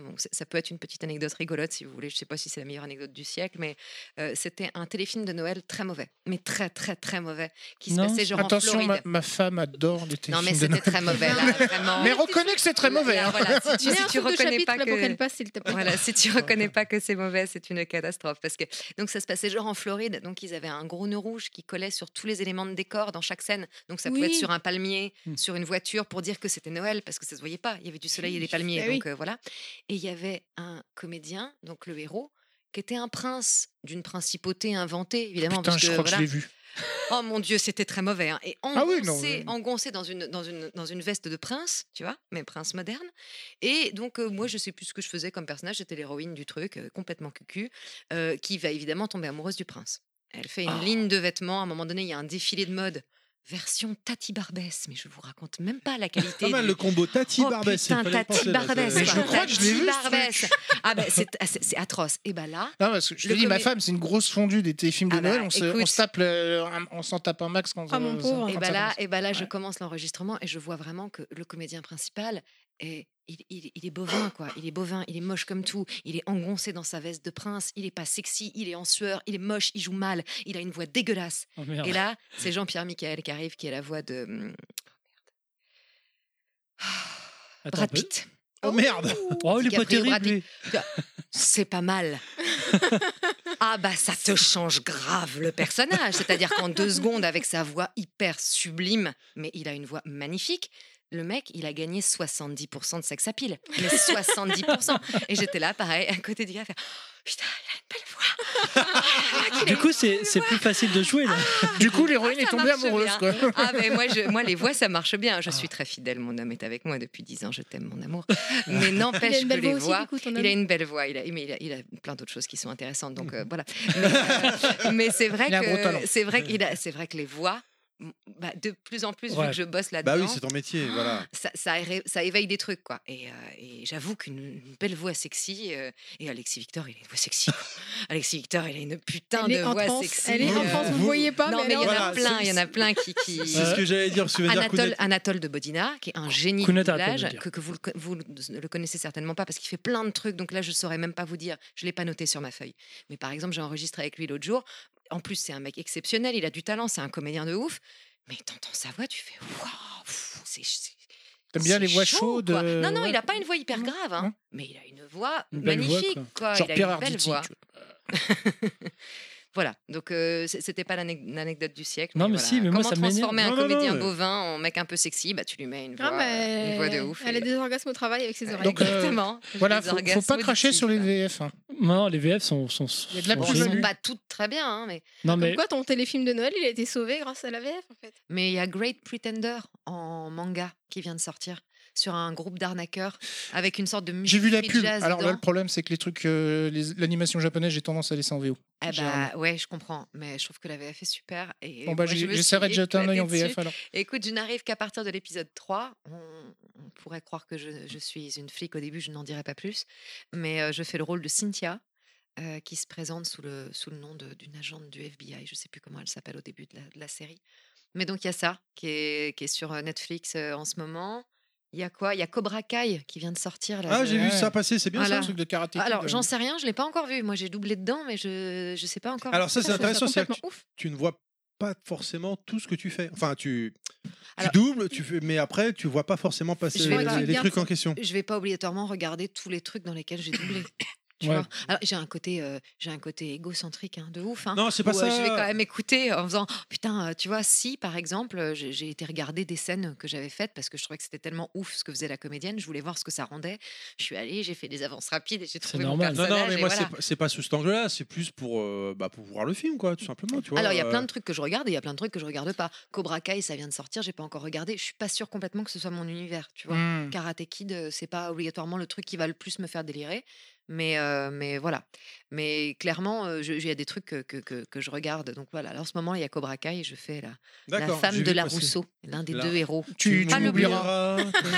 Et d'ailleurs, on La bien oublié. C'est ça, on l'a bien bien oublié. Et il y a Space Force aussi où j'ai, j'ai- qui, est dedans, c'est sur Netflix en ce moment. Non, puis des fois, on Voilà. n'aime pas s'écouter, enfin, écouter sa propre voix. Ah, moi, j'ai aucun problème avec ça. Me- Surtout me, me nous, voir, en euh, me fait. voir filmer, c'est beaucoup plus compliqué. Me voir en photo, c'est carrément galère. Mais Ouais. ma voix, j'ai pas trop de soucis. J'avais du mal un peu au début et maintenant, non. Je, je suis hyper critique, j'écoute tout. Je fais, ouais, là, c'est bien, là, c'est moins bien, là, j'aime bien. là. Ça, te- ça te permet de te perfectionner. quoi. Tellement différent quand on s'entend après. Ouais, ouais, ouais. je mais déteste m'entendre. Ah, j'aime pas ça. hein. Ah ouais Ouais, mais c'est parce qu'on a des voix dégueulasses aussi, peut-être. Mais pas du ça. tout, vous n'avez pas des voix dégueulasses, mais absolument pas. Et puis, ce qui, ce qui est génial, en fait, c'est quand, euh, quand tu fais du doublage la première fois et que tu Mm. te rends compte que ta voix, elle colle au personnage, c'est complètement dingue. Ah ouais. T'es là, putain, mais j'ai l'impression que c'est moi, alors que c'est pas moi que je vois. Enfin, c'est assez rigolo à faire, hein. Ouais, franchement. euh, j'imagine. Ça doit être euh, une impression sympa, ouais. ouais, ouais, c'est très, c'est, Ouais, c'est mais- très chouette. Moi, j'arrive pas à moduler ma voix. Enfin, je veux dire, on a toujours. Mais attends, moi, On pour n'est le pas comédien Je non suis plus. pas d'accord, hein, mais bon. Oui. euh, Et, et tu Tu sais, il y a serais d'accord avec moi, par contre Il y, a des, il y a des comédiens, Non justement, quand on parlait de Guy Chapelier qui arrive à faire euh, Roger euh, et qui arrive à faire Klaus Ouais. dans la même série, euh, il fait de la compo. Moi, jusqu'à présent, on m'a demandé assez peu de compo. J'en ai fait un petit peu sur Warcraft euh, au tout début, quand je faisais des tout petits rôles. Je faisais des rôles de sorcières, des machins paumés, euh, des rôles d'elfes euh, d'elfes de nuit et des World trucs of comme ça. Bien, ça. Ouais, World Ouais. of Warcraft. Cool. Bon, là, il y, a une- il y a une cinématique qui vient de sortir sur, euh, sur Warcraft où je, où je fais un des personnages principaux. euh, je sais plus comment ça s'appelle, c'est une catastrophe, excusez-moi, qui vient juste de sortir là, à l'instant, pour la. Il y a, vu, il y a la deux jours pour la nouvelle extension, ou je sais pas Hum. quoi. Ah mince, Donc, Pila, euh, Nostal, euh, Merde. Monsieur Fils. Oui, Tu y ouais, arriver. ouais, essaye. Il te manque encore Yoshi et Clad, vas-y, essaye. Tu vas, tu vas le sinon. trouver. Mais euh, ouais, je sais plus ce que je disais. Non, pas- Euh, Sur Warcraft. Il est sorti il y a deux ça va jours. être le gimmick. C'est sorti il y a deux jours. ouais. Oui, voilà. euh, là, là, sur Warcraft, on m'avait fait faire sur des tout petits persos des trucs un peu de composition. Et au tout début, quand je commençais aussi sur des Far Cry et des trucs comme ça, je passais mon temps à gueuler, à faire grenade. Et euh, où là, c'est vraiment pas. Ou attention à la moufette, tu vois. Bon, Euh, là où on me demandait vraiment de changer ma voix et où je passais mon temps à gueuler parce que je gueule bien pendant des heures et je me fais pas mal à la voix. Donc on m'embauchait beaucoup pour ça. Mais sinon, on m'a demandé peu de compos. Donc en fait, ma voix, je la change pas tant que ça. Je la fais plus aiguë ou plus grave, mais je la compose pas énormément. Je- Jusqu'à présent. C'est pour ça que j'aimerais bien faire des méchantes de Disney ou de choses comme ça. Où euh, je pense que le, le Pour- personnage qui m'irait très bien dans ce qui a déjà été fait, c'est Isma dans Cusco. Ah, J'adore ce. Alors le personnage, vous Je connaissez pas? connais. Non. J'adore. C'est un de mes Disney préférés. Bon bah voilà, la méchante, euh, la méchante avec son, son petit gigolo euh, euh, voilà. Alors ça, si vous avez l'occasion de regarder des extraits, vous regardez la, la- la- un petit bout d'Isma. Je pense que pour moi, ce serait nickel. Parfait. Ah ouais, ouais, ouais. Il y, a des, il y a Ouais. des aigus, il y a des graves, il y a des trucs, et c'est complètement fou. euh, euh, c'est, c'est- voilà, ça, ça, ça, ça m'irait bien. Mais euh, c'est vrai que j'ai pas fait beaucoup, beaucoup de compositions. Donc, euh, en fait, c'est juste ta voix, elle pourrait aller sur plein de comédiens, plein de personnages. Ouais, On n'est pas obligé d'avoir une voix grave comme ça tout le temps avec un truc, tu vois. On Ouais, n'est pas, en- on n'est pas en mode Arte. euh, Non, bien sûr. bonjour. euh, Arte, ce soir nuit. à 20h50. T'es sûr que c'est Arte là? Non, puis y a- il y a- Oui, mais Arte, Arte ou euh, tu sais, c'est quoi la, la- c'est la radio sur le jazz là? Ah, euh, Bah, Radio Jazz. Euh, Ouais, peut-être. Radio jazz après. ce soir. est enregistré au Blue Note. euh. T'es pas obligé d'avoir une voix de ouf. euh, et moi, dans la vie, j'ai pas une voix. On me fait Oh, Qu'est-ce que t'as une belle voix Pas du tout, hein, pas du tout. Mais on pourrait Pourtant là, t'as hein. une belle voix. Ben, Non, Non mais, non mais t'as raison parce qu'il y, y a- y même des, des comédiens euh, professionnels où tu, enfin quand t'entends la, la voix de doublage, tu dis Tiens, elle est vraiment particulière, ça, ça doit pas être facile à caser. Je, je pense par exemple à celle, euh, je sais plus son nom. elle Eddie Murphy. Non non. Eh mec Ouais mais Ah, là, là, tu vas dans la caricature. Non mais par exemple plus récemment le, le mec qui double Norman Reedus, tu vois. Ah oui. Il a une voix vra- vraiment particulière. Et d'ailleurs, en fait, sur le coup, je disais ça à, Pilaf euh, plus tôt de- dans, la, dans la journée, en- j'ai commencé euh, Death Stranding et, euh, Ah, je l'ai pas faite. J'ai fait des petites voix devant, mais je l'ai pas faite. et- Je l'ai pas joué, pardon. Sur le coup, il y a un truc qui m'a gêné par rapport à hum, l'image du, du personnage principal. pas- et la- mais j'ai quand même laissé le jeu en VF pour l'instant, donc je, vais- je vais voir plus. C'est plus Emmanuel loin. Carsen Ouais, qui fait ça. le- ça. qui doublait ce comédien déjà dans, euh, Dans Walking Dead. dans Walking Dead. Et c'est la voix de Sean Penn. Oui, c'est vrai. Ah, Ouais, Sean ouais, Penn. C'est la voix de Sean Penn en français. D'accord. Il a une super voix aussi. hein. Oui, et il a- lui, il a une voix très caractéristique que tu repères beaucoup. Moi, ce qui est pratique aussi, c'est que j'ai pas une voix si caractéristique que ça. Hmm. On peut me faire faire des voix d'aéroport avec euh, tous les passagers, à la- tu vois, Ouais. sont attendus porte A. Ça passe très bien. Et comme je peux faire des trucs un peu plus, un peu plus rentre dedans, Hmm. mais j'ai pas un grain de voix qui va vachement m'identifier. Dorothée Pousséo, elle a un grain de voix qu'on, je trouve qu'on identifie très bien. Ah ouais, La comédienne, euh, euh, ouais, la comédienne qui fait la voix de Julia Roberts, on l'identifie vachement, tu Mm. vois. Euh, José Lou aussi. voilà, ouais, c'est des voix qui Ah sont oui. identifiables. Moi, on peut un peu me foutre sur plein de trucs sans que Bah ce soit ouais, trop catalogué parce que j'ai j'ai pas une voix T'arrives si à bien varier, quoi. Oui, Ça puis c'est pas si caractéristique que ça. Ça dépend un- du moment de la vie quand même. Parce Bien que euh, avec les recherches que j'ai pu faire là, euh, je me suis rendu compte que oh, telle personne, euh, il a doublé tel personnage. Oh, il a fait lui aussi. Bah, rien à voir. Alors que à l'époque, ça passait un peu partout. Aujourd'hui, ça passerait plus partout. On le reconnaîtrait Ouais, trop. bah parce qu'il a fait des personnages qui sont vachement emblématiques aussi. Peut-être aussi. Oui, c'est Peut-être vrai. la alors- clope et le whisky aussi. ouais, va savoir. Ou alors on l'a tellement entendu et vu, associé. Enfin, je ça. sais pas. Il y, a- il y a tout un tas de choses, mais je pense que bah, Bah, l'évolution. Je vois ce que tu veux le- dire, le- par exemple, la, la voix de Nick Nolte ou De Stallone, ou de ouais. Mm. Oui, c'est c'est pour ça que c'est dangereux de. À la fois, c'est génial d'avoir un comédien qui t'est attitré, mais il faut pas que ce soit trop ton comédien attitré parce que sinon, après, bah, si le comédien ne tourne, plus, bah, tu Ouais. es trop catalogué. Est-ce que c'est des voix comme Stallone, par exemple, euh, ou des gros, Beretta. gros acteurs comme Genre ça? Richard Darbois. Euh, ouais, euh, Richard Darbois. Financièrement, Ah, les, comédiens de doublage, je veux dire, euh, ils sont payés une fortune pour faire ce genre de voix ou au contraire, euh, pas plus Alors, euh, euh, tu vois que tu Je veux pas un- savoir le montant. hein, Non, non, mais bien sûr, mais que hein, tu fasses, que tu fasses un Disney ou que tu fasses un téléfilm, bon, ça change un tout petit peu au niveau du, du tarif, mais c'est pas grand chose en fait. Moi, ouf, quoi, tu vois, quand j'ai fait euh, Ralph 2.0, j'ai pas été plus payé que pour un autre film ou une autre série. Ou...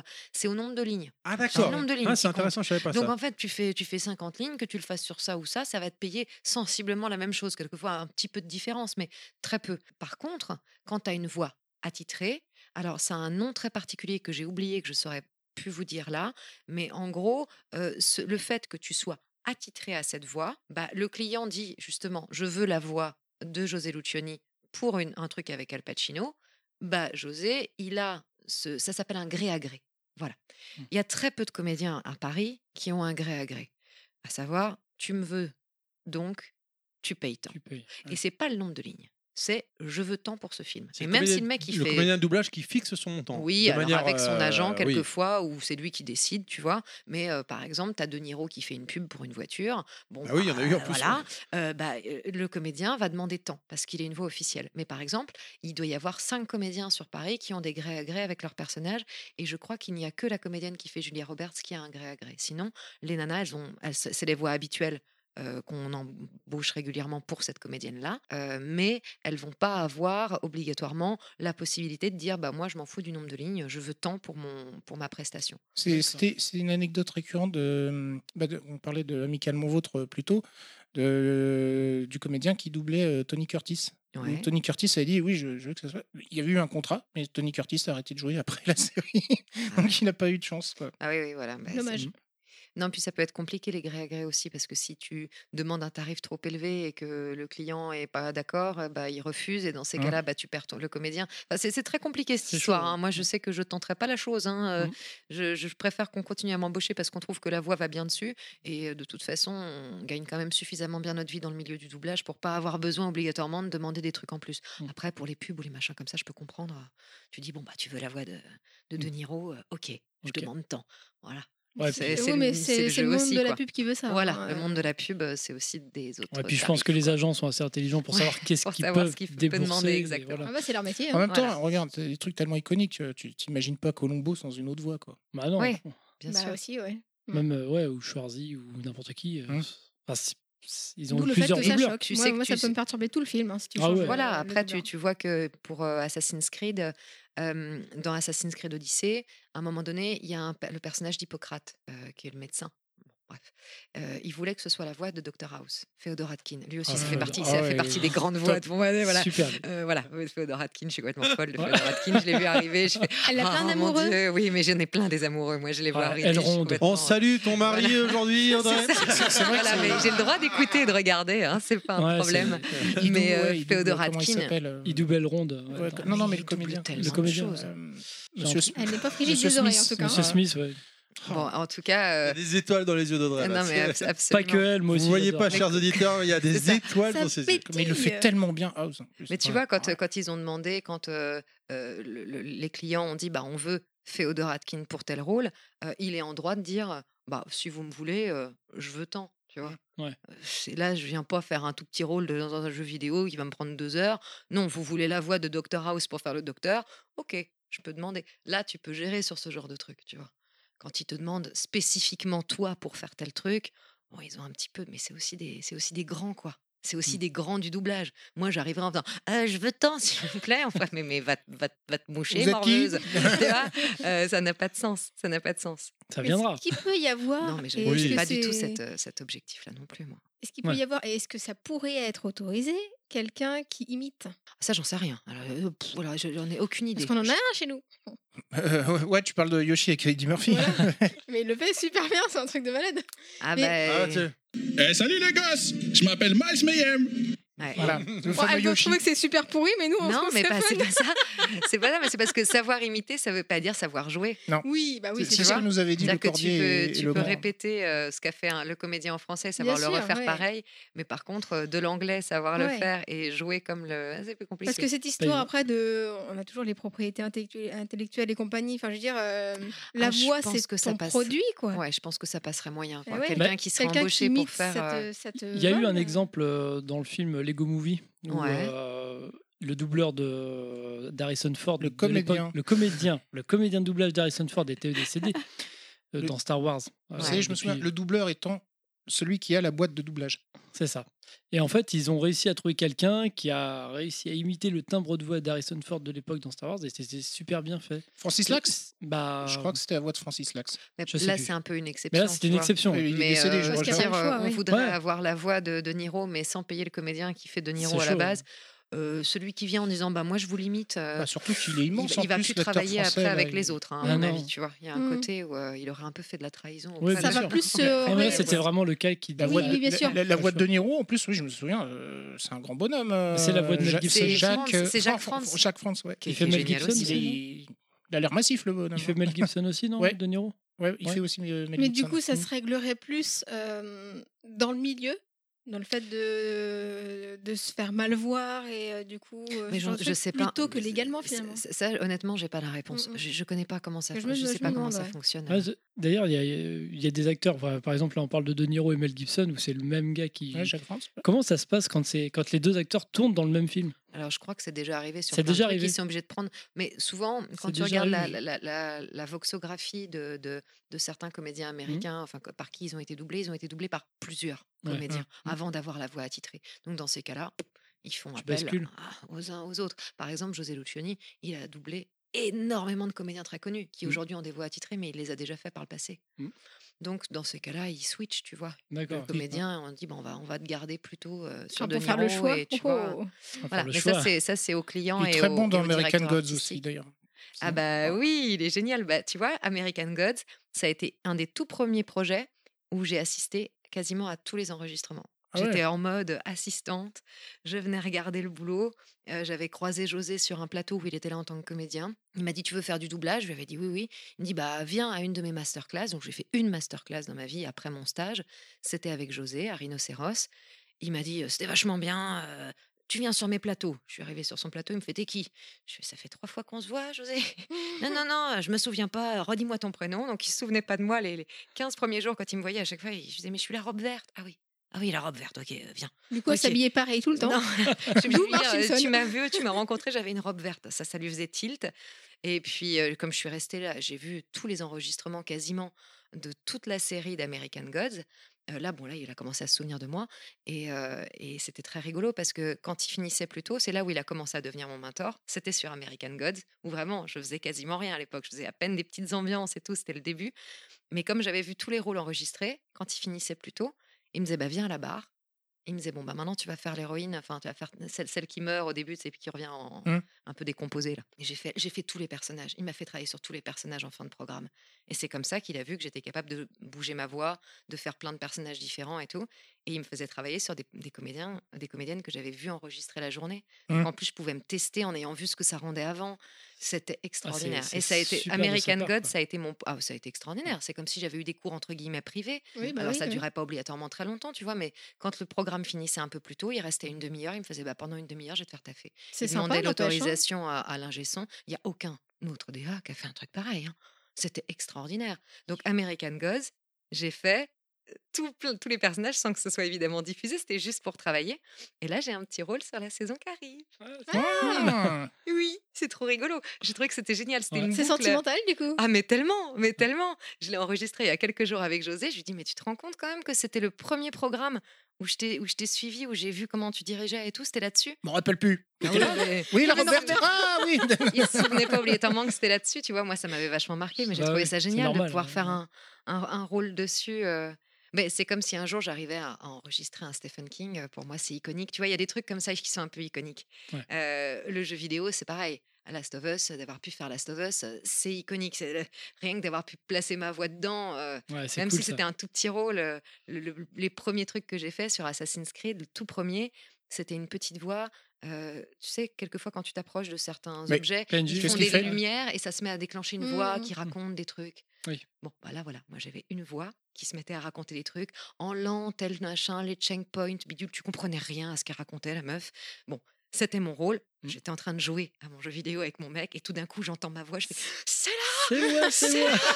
j'ai dit putain, prends le téléphone, prends le téléphone. Et donc avec le téléphone, on a filmé la télé. on entendait ma voix. et J'étais là putain, il fallait que je, je sauvegarde juste avant, tu vois, pour pouvoir me Et- le et- repasser. Je pouvais pas. Donc Et euh, Audrey qui pose à côté de la télé. ah j'étais vraiment mais comme, une, comme une grosse malade, tu vois. Juste d'avoir ma voix dans ce jeu vidéo, c'était cool. c'était dingue pour Ouais. moi. Donc après, quand on en reparlera si vous voulez après, mais quand j'ai passé l'essai pour faire l'héroïne du, du suivant, mais c'est- Elle a fait une. Ouais, ça- ça- non, c'était c'était un truc de malade, quoi. C'était un Ouais. truc de malade. Voilà. Est-ce est-ce que tu as déjà rencontré une des voix que tu as doublées? Jamais. Et t'aimerais bien? Ah bah, bien sûr que j'aimerais bien. Après, moi, je, je, je, je comprends très bien l'anglais. Je le parlais couramment euh, à l'époque, quand j'étais plus gamine. Donc aujourd'hui, je le comprends très bien. Je pense que je serais très intimidée. Donc je, je parlerais très très mal. Je pense que je serais très très comme ça, à pas trop savoir quoi dire. Mais ce serait un- bien sûr, ce serait agréable de, de, façon rencontrer les comédiens. euh. Qui es-tu? Bah tu, je suis toi. je suis, je suis ta voix. mais oui, bien sûr, ce serait super cool de pouvoir en rencontrer, évidemment. Euh, on va devoir avancer. Je crois Ouais, qu'on a bah, une dernière question pour Non, conclure. ouais, on, a- on avait encore que. Mais allez-y, allez-y. Allez. Euh, on avait parlé des seiyuu euh, plutôt euh, au Japon, qui c'est une véritable institution. Ouais. Euh, en France, il, existe aussi un véritable engouement en fait autour de, de- des comédiens de doublage. euh, enfin, Mais tu je- fais tout tomber et je te vois. Pardon. Ça se voit avec les, les- le les discret. je vois les multiples euh, vidéos qu'on peut trouver sur YouTube d'interviews de, de comédiens de doublage, etc. Enfin, enfin, de, de comédiens. Euh, Est-ce que ça te surprend? Alors, pardon. Euh, Répétez la question. le- En fait, Alors, De euh, quoi ça s'agit? le- Qu'est-ce qu'il a dit, le monsieur? Euh, Ce qui me surprend, c'est l'eng- l'engouement, tu veux dire? Oui, qu'il peut y avoir autour du- du- des comédiens de doublage, en fait. Comme euh, au Japon, euh, ça peut l'être euh, avec une véritable Non, starification. alors quoi. moi je trouve ça plutôt sympa en fait parce que comme c'est un métier qui était sur- surtout un métier de l'ombre, tu vois, à chaque fois que je me retrouve rarement dans un Captain ou un Uber et que je dis à mon chéri euh, ah ouais, il me dit alors ça s'est passé comment ta journée? et que je lui raconte un peu, 9 fois sur 10 euh, parce que souvent je prends que le métro mais bon quand, le mec se retourne et me fait mais c'est quoi que vous faites en studio? Et je dis bah, je suis comédienne de doublage. Mais c'est quoi le doublage? La- Mais la plupart du temps les gens savent pas ce que c'est le doublage. Je veux dire que bah, c'est un truc de geek, en fait, de s'intéresser à ça. ce que je veux dire, c'est que c'est un, un peu un métier de l'ombre où les Mmh, gens mmh. euh, vont connaître certaines voix iconiques, mais sinon, c'est pas un truc qu'ils ils regardent un film, ils vont pas obligatoirement se poser la question des comédiens français qu'on doublé. Ils voient les comédiens américains, ils identifient la voix aux comédiens américains et ils se posent pas plus oui. la question et ils savent pas comment ce métier fonctionne, ils Mmh. savent pas qui sont les comédiens qui doublent et, et ça reste très vague. Donc moi, qu'il y ait une partie de la population qui s'intéresse à ce métier-là, qui s'intéresse euh, au, au- au talent de certains et tout ça, moi, je trouve ça hyper valorisant et hyper cool. Ah, surtout le- qu'il y en a qui le voient mal. Hein, quand tu dis, euh, tu dis ça, euh, il y en a beaucoup qui ne savent pas ce que c'est, mais il y en a beaucoup qui savent ce que c'est et qui considèrent que, que c'est nul. Que la Oui, VF, bien sûr. Après, chacun a tout à fait le droit de trouver ça moins bien. Moi, je comprends qu'on trouve que la VF soit moins intéressante que la VO. Et honnêtement, ce serait quand même hallucinant de dire oui, la VF, elle est aussi bien que l'original. C'est pas vrai. Le comédien, il a le temps de répéter, il a le temps de travailler avec le réal, euh, il a euh, 20 prises pour faire son truc, euh, il incarne son personnage. Toi, tu dois tout- faire tout ça sans aucune préparation, avec, allez, on va dire quatre prises maximum sur ta boucle. Donc évidemment que tu vas pas. Il y a des choses qui vont passer à l'as. Et puis, comme on parlait tout à l'heure de l'adaptation du texte, le texte n'est pas le même, les, in- les intonations sont pas les mêmes en français qu'en anglais. Donc obligatoirement, tu vas avoir une déperdition par rapport euh, à ce- au, au- au- au- au- comment dire, au projet original anglais. C'est normal qu'il y ait une déperdition.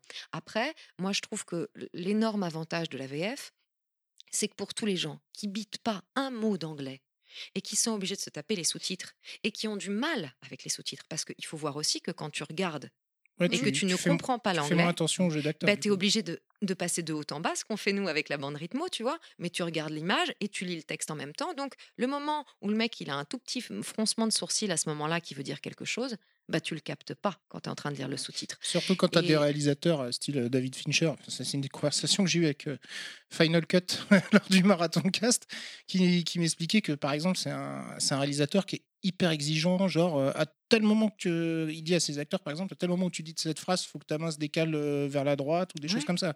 Il y a une idée très précise de ce qu'il veut. Bah, quand tu es obligé de lire le texte en dessous, évidemment chaud, que là hein. aussi, tu as une déperdition.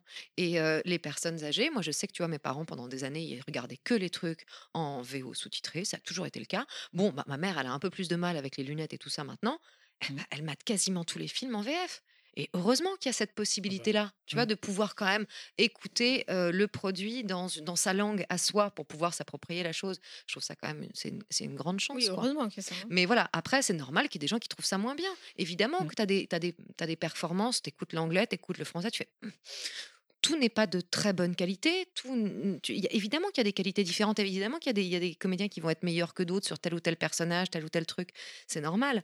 Euh, Il y, a des- il y a des VF qui sont pas bonnes, faut Alors, le dire aussi. évidemment. Justement, là, on, parle de, de- on va parler de mauvaise qualité.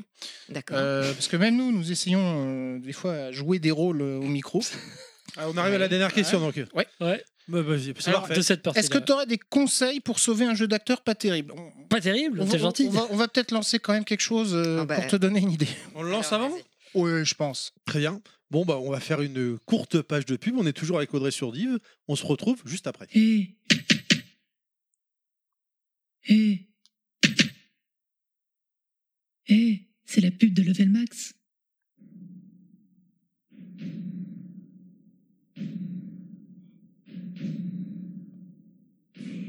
Skyrim est maintenant disponible sur Nintendo Labs. Ouvrez la boîte, sortez les lingots de fer et les pots de bête, puis forgez vous-même votre équipement devant l'écran de votre Switch. Seul ou en famille, le fun est à son maximum. Fosroda Le marteau et les charbons ne sont pas fournis. Risque de blessure et d'incendie possible.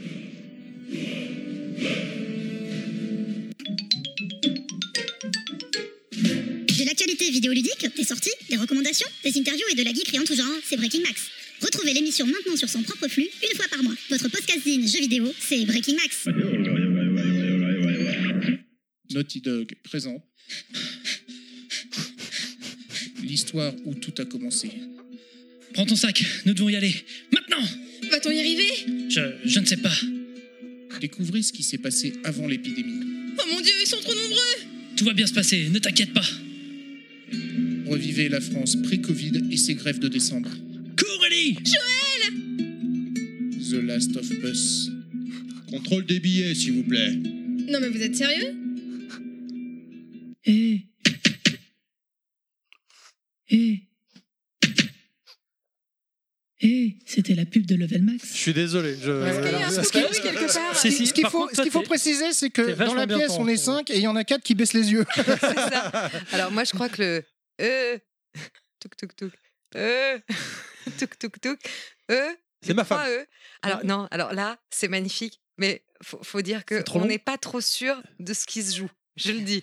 C'est-à-dire Alors, que En fait, c'est un une parodie et. d'M6 Alors, d'époque. Alors, oui, Si Alors voilà, c'est que j'ai pas eu la référence. Non, tu mais connais pas l'émission Sexy Zap? Non. Non, t'étais trop jeune. je, je connais pas.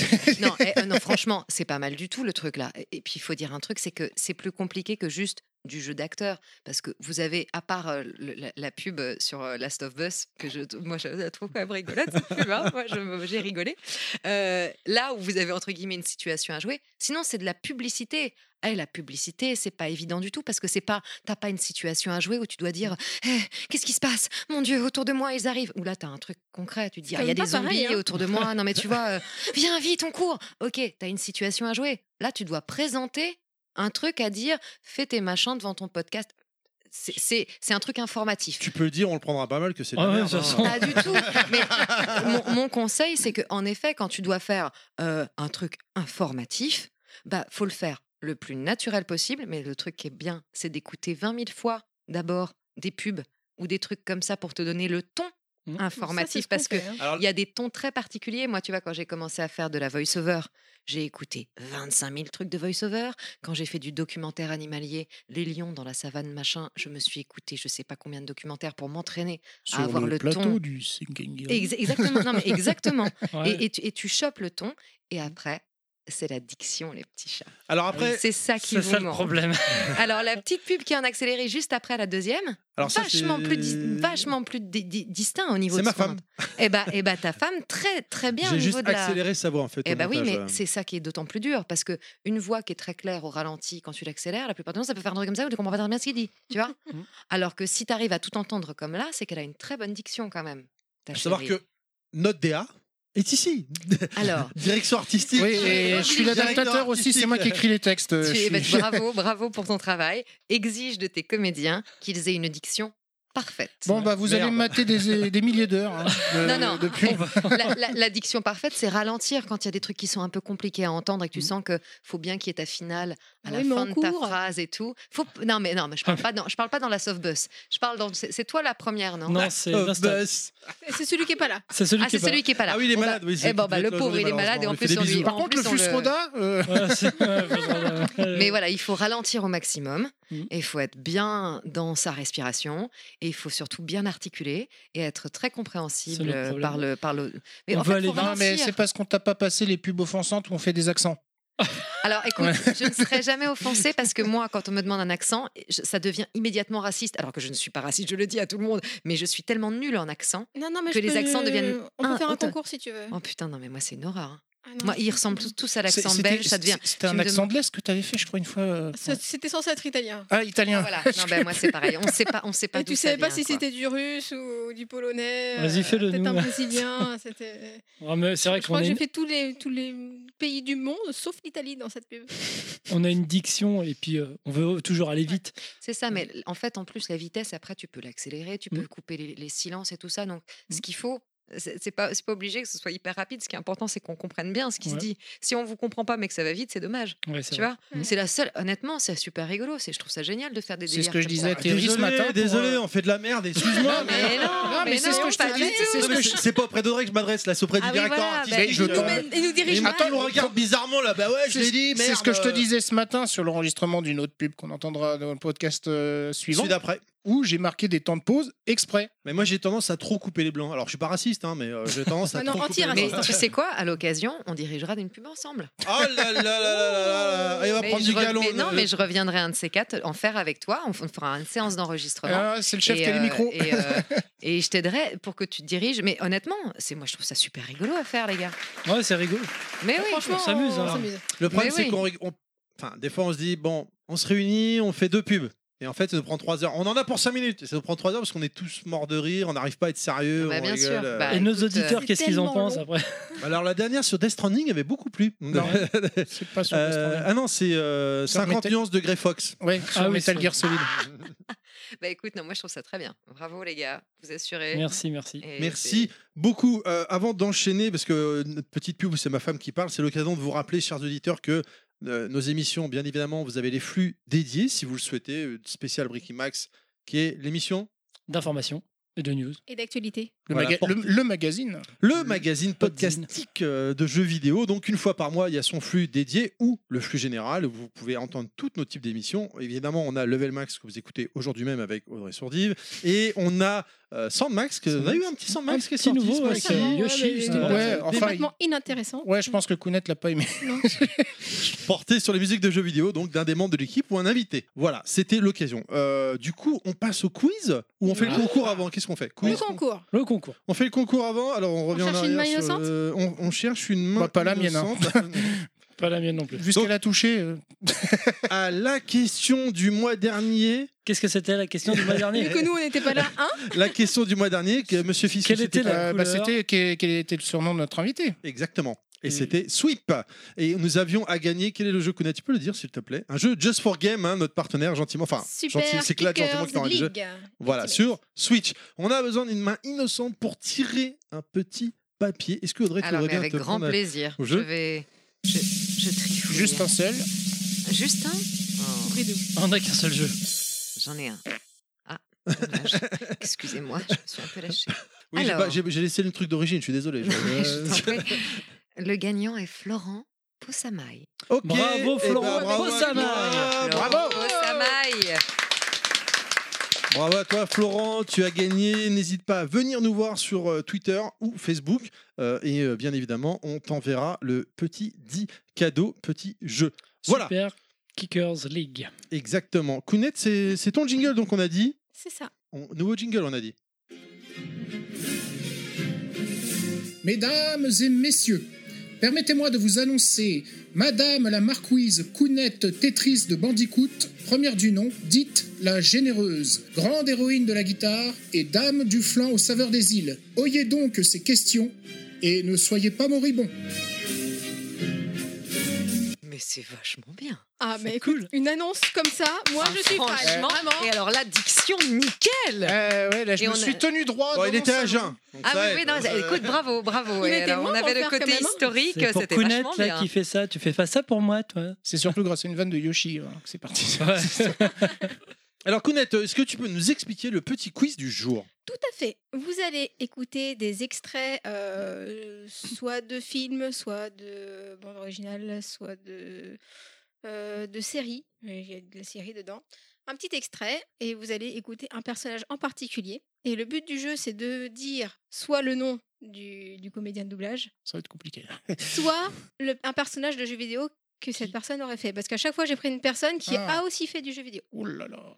Qui c'est c'est qui Si, fait si je dis voix additionnelle, ça compte non, j'ai pas pris des voix additionnelles, j'ai pris des. Donc là, c'est c'est chacun pour sa peau. là. C'est un battle royale. Oh, tous ensemble, c'est Non, tous non. contre Kounet, voilà. c'est- c'est ça. Bah alors à la base j'avais quelque chose d'autre, mais je le dis pas parce que je. Tu le gardes pour le prochain, ouais. La vengeance c'est un plat qui se mange froid.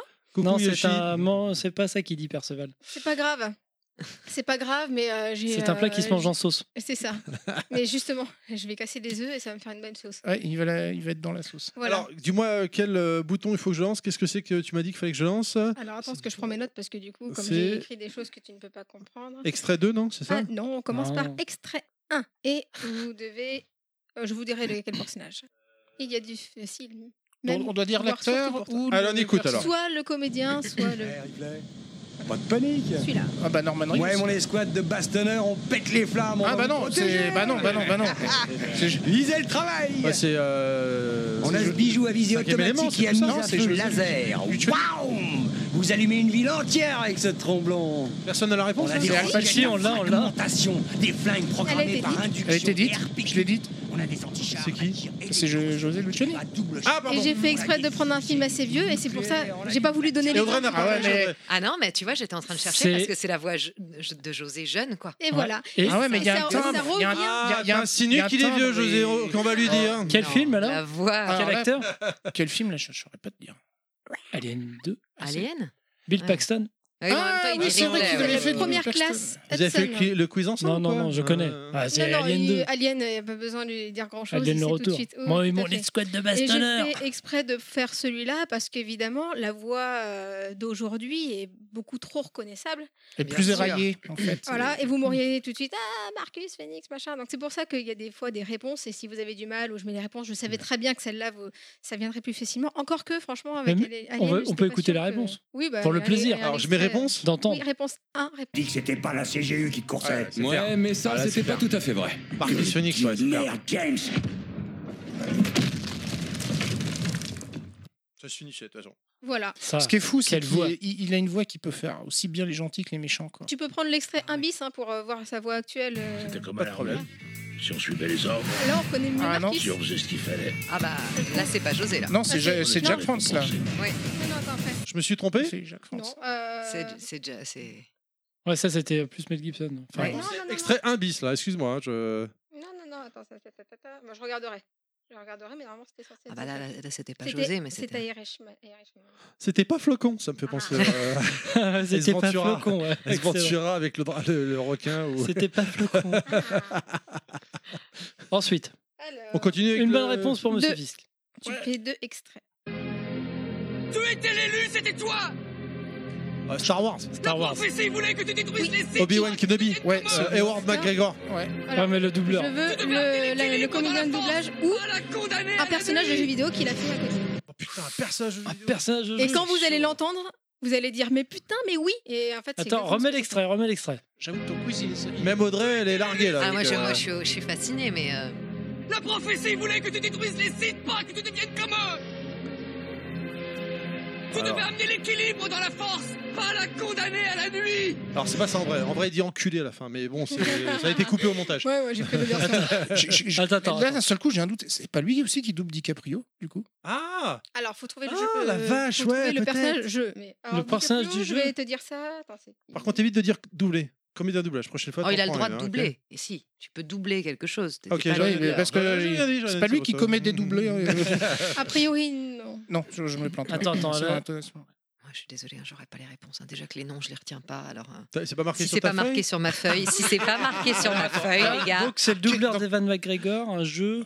Voilà, Ah, c'est- toi, par c'est contre, t'as pas le droit de dire doubleur. Tu, tu vas t'en prendre une je vais au m'en prendre une. final. En Il fait, a c'est ça, doublé, c'est le droit de Il dire, il il a doublé. il- C'est une voilà. mauvaise réponse, tu te prends une Eric Legrand. Ah, je Ta gueule, c'est ça. le séquenceur. donc- Il faudra le mettre ça. Donc- Ta gueule. Si vous donnez votre langue au chat, tu peux marquer, tu peux lancer deux réponses. Je suis dans la cabine du capitaine. Et devine quoi? Il est toujours là. Qu'est-ce que ça veut dire? C'est quoi ça? Euh, je crois qu'il a été tué et découpé en morceaux. Ah bah Euh, merde. Triste au fin. Ouais, ouais, c'est horrible. C'est la voix de. Moche. T'as du cœur, Célie. Ah, c'est Uncharted, putain, Ouais, c'est Nathan. Drake. C'est Nathan Drake. Obi-Wan, c'est Nathan Drake. Et c'est qui le comédien Putain, j'ai- voulu le dire, j'ai pas osé. Le comédien. Euh, Bruno, Bruno euh, Choel. D'accord. Ouais, Ah, mais Oh c'était José Lucioni, justement, qu'on hein. entendait. Si, en fond, c'était José Lucioni, Oui, c'est oui, parce celui. qu'il a fait aussi celui. Rien à voir avec Obi-Wan Kenobi quand même. hein. C'est Ah ouais. beau. Mais hein, moi, je euh, trouve que euh, du coup, je me suis amusée à écouter l'un et l'autre parce que c'est vrai que là, au début, quand je regardais la bio, machin, quel personnage je vais prendre, je fais putain, elle a fait ça. Ah mais oui, c'est vrai. Et j'ai écouté l'un et l'autre. Mais moment, carrément, quoi. Au bout d'un moment, je l'entends, mais Moi, j'ai pas du tout. Bravo. l'aurais pas, je l'aurais pas trouvé ça. Ah, ah, ah. Elle nous a mis elle a un point et nous zéro. Ouais, bah, Alors ça, c'est ce que je considérais comme facile. Ah merde on est dans la merde. non, la, la prochaine est très facile, surtout pour une personne ici. Numéro 3. On est dans une série là. Rick arrive. Comment il va? Walking Dead. La balle l'a seulement frôlé. Heureusement que c'est Walking maintenant Dead. que ça arrive. Les antibiotiques qu'on a récupérés vont peut-être lui Ouais, éviter bon. une infection. Ça va sûrement lui sauver la vie. Grâce à Denise. Denise. Oh là là là, la misère. Hein. Alors c'est Rosita Espinosa dans Walking Dead. Jamais vu. Donc, ça, c'est réglé. Mm. C'est celle qui, au début, avec, euh, avec le costaud euh, qui sauve Eugène, enfin qui veut amener Eugène à Washington. Ouais, c'est avec le, celui qui a des moustaches. Oula, saison quand. 1 Saison 2 Non, Non, c'est saison dans la cinq- 4 ou cinq. 5 là. Ah, C'est vers cinq, le- bon, alors je sais plus moi. Vers, la, vers le là avec les cannibales. Attends, quelques c'est la voix de femme là qu'on cherche. hein. Oui, c'est la voix de femme. Pourquoi tu regardes? Rosita C'est pas moi qui ai fait le quiz, c'est Kounet. Elle est donc Euh, Rosita Espinosa dans Walking, Walking Dead. Dead. Vas-y, remets-le un coup. Ouais. Parce que je trouve que ça s'entend bien en plus. Hein. Ouais, j'ai peut-être un doute. Mais... Rick arrive. Comment il va? Chercher dans l'actualité. Hein. La balle l'a seulement frôlé. Heureusement que c'est maintenant que ça arrive. Bah, c'est Adeline Chetaille C'est Bah oui, Chetaille. Adeline Eh oui, ouais. Repérés vont peut-être lui éviter une infection. Et donc c'est Ellie. Ellie. Ouais. Bravo. Grâce à Denise. Et je me suis aperçu que très récemment, qu'elle doublé, enfin, fait, elle fait des voix aussi dans, dans mon jeu préféré, quoi. À savoir Bloodborne. Avec Cyril Monge en Ah, plus. Bloodborne. donc, donc tu avais Joël et Ellie dans Bloodborne, quoi. Ouais. Il y a pas mal de trucs qu'elle a fait, mine de rien, hein, quand euh, je me suis baladée. Voilà, Rosita Espinoza et Ellie. D'accord, ok. Bon, c'est Donc cool. on met la réponse ou pas? Bon, bah, tu... Bah, c'est encore elle qui- mais- Tout ce qu'on a vécu. Après tout. Ah, j'ai dit le nom de, la- de- de l'actrice. Oui, oui, Ah, ça marche, ça marche. Mais c'est pour pouvoir Je vais comparer. pas gâcher ça. Qu'est-ce qui est- Continuons, non, extrait elle m'a numéro bouleversé, 4. moi, dans le jeu. Kounet, tu valides On y Euh, va ou là. On a un point, elle en a, elle en points. On a deux deux points contre un. Ah, moi, je, je, j'ai zéro point. Je vais rester à zéro. Voici les gars. comment tout commença. On est dans une La série. femme qui vivait Ouais, depuis ça, c'est de chez Ouais. elle et Ouais, se bon. présenta à la femme qui Ah, emménageait juste à côté. C'est la voix de Julia Roberts, ça non Non. Non. Non.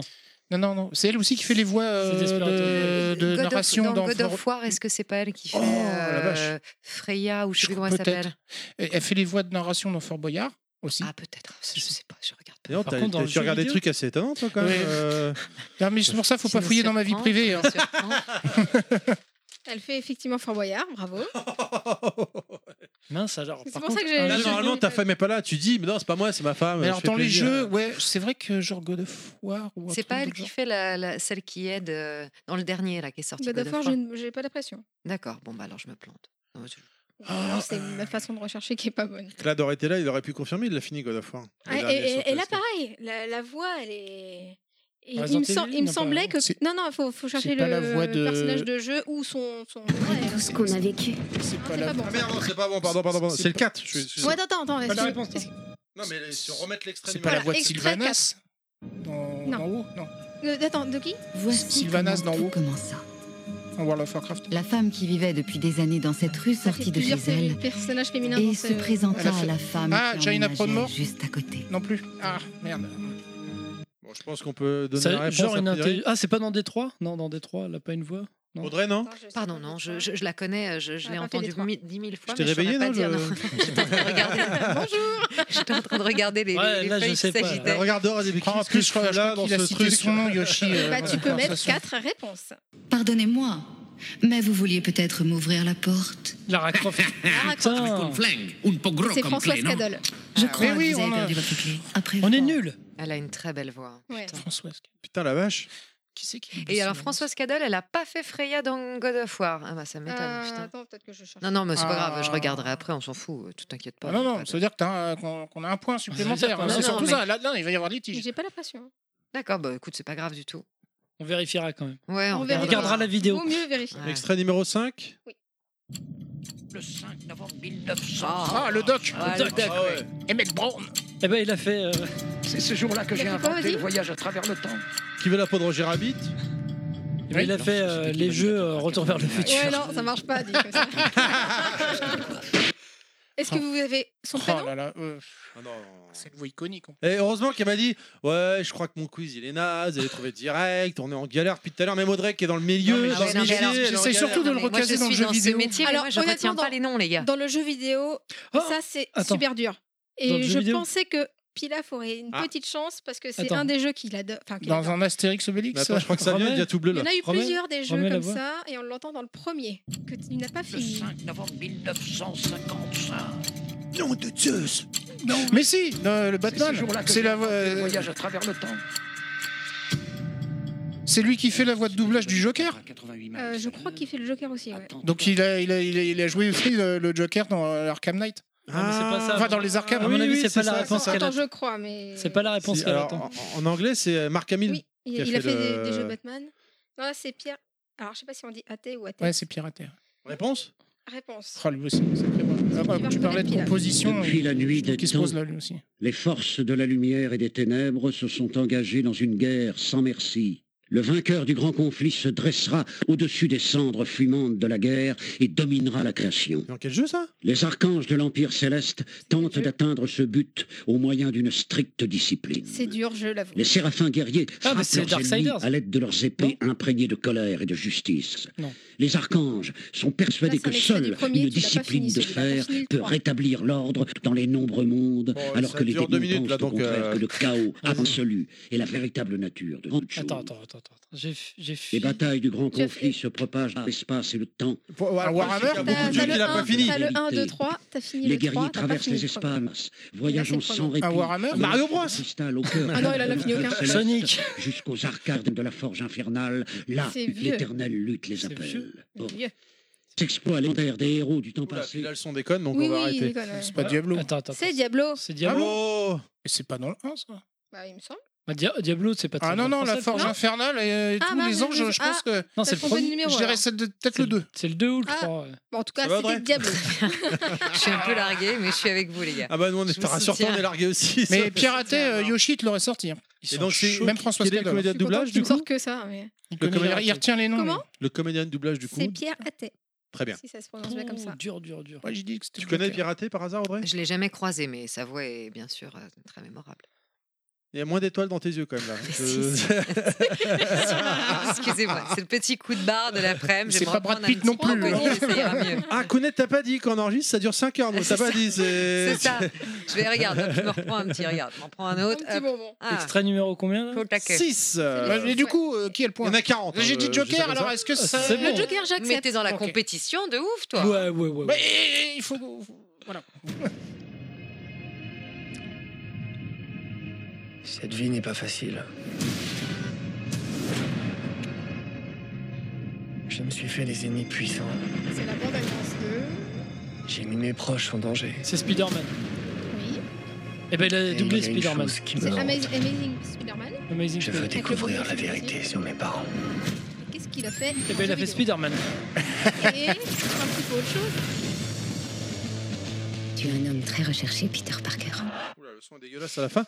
Euh, The Amazing Spider, le reboot quoi. Donc ça, c'est le, ouais, c'est le Ouais, il est premier film. dégueulasse en plus ce film, le reboot. Alors, Pardon, pardon, hein, hein.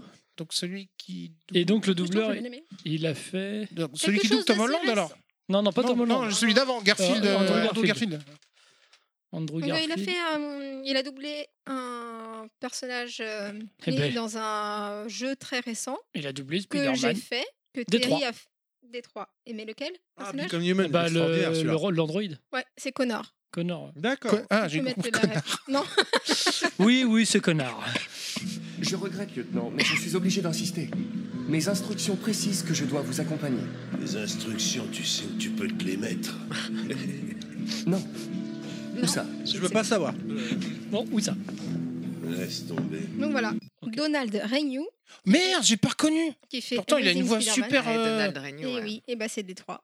J'ai pas reconnu son timbre en fait, si tu veux. euh, Enfin, trop habitué au... quand il parle dans, Non, mais il fait, dans les aigus. il fait un robot, c'est c'est aussi le but pour lui de. de C'est bah, chaud, c'est chaud ton Et en plus, on va en reparler de Donald Renew. Tu peux donc mettre le dernier. Dernière question. Vous savez ce que ça signifie? Ça. Il est revenu. Non. Lord Voldemort est de retour. Donc ça, c'est... euh, Je suis désolé, monsieur, j'ai rien pu faire. Envoyez un hibou à Azkaban. Ils vont découvrir Alors, que c'est leur qui là Alors, c'est laquelle- lequel qu'on doit écouter Tout le monde Le va méchant. m'accueillir en héros. Peut-être. Moi, je Ah, n'ai c'est jamais eu Stéphane, beaucoup de temps pour les euh, héros. Ouais. Stéphane Kornicker dans Non, non, il a un nom polonais. Euh, Ouais. euh. Nietzsche. Il a fait le Joker aussi, mais dans le Arkham Origin. Super. Bravo, moi je dis bravo. Putain, Non, mais moi, ça je marche, dis ça marche, bravo. même si c'est pas ce que j'attendais. Non, attends, attends. Non, non, mais il a une Donc voix, il fait des- souvent des méchants ou des trucs comme ça. Et c'est lui qui, Ouais. par exemple, euh, euh, fait le, le doublage de, de Michael Kyle dans Ma famille d'abord. Dans ma famille d'abord. Ouais. Là, oui, la- la- comme la- si je connaissais. Je- d'abord.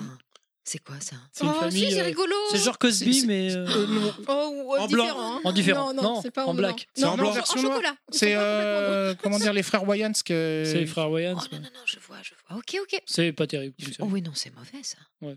Pardon. Stéphane Roncho- Ronchowski. Alors attends, Ronchowski.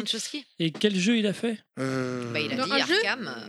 Que tu Réponse aimes beaucoup. Attends, attends, attends. attends. Resident parce que Evil, Pilaf aime Metal Gear beaucoup. Solid. il, a, il a une voix vraiment particulière. Il a doublé aussi euh, bah, le Dr Kovac dans Urgence.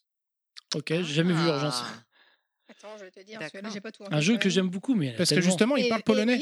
Euh. Enfin, ou serbe. Enfin. Tu en tout cas, il l'a doublé. Est-ce que ça serait pas le gars qui fait euh, Pas gars. Un droïde dans Doom, par Oui, exemple oui, Ça serait Vega. lui qui fait la voix de Vega. Oui, C'est oui, Vega. c'est vrai. En plus, je l'avais repéré. Euh, Tu peux mettre. Doom euh, éternel. la- euh, Ouais. Bravo les gars. Il faut environ 2,4 terawatts pour Ah oui, quand t'es alimenter sur le bateau, le vaisseau. Partout. Il parle Mais partout. il a mais- été décidé que cette énergie allait servir à vous envoyer à la source du portail. Meilleur Je n'y survivrai pas. Et Et, je ne peux d'ailleurs, il a aussi doublé donc euh, Joker, mais de Je vais Heath Ledger euh, la marche à suivre. dans Dark Knight. Les portes intérieures et extérieures ont attendait fermées. Très bien. Euh, eh bien, écoute, euh, merci beaucoup pour ce magnifique petit quiz Kounet qui, soi-disant, devait être très facile au final, hein, on s'en on en a chié. Stéphane Anchos. En Bah, je temps, pensais vraiment que Lara Soft. euh, Lara Soft. Lara Croft.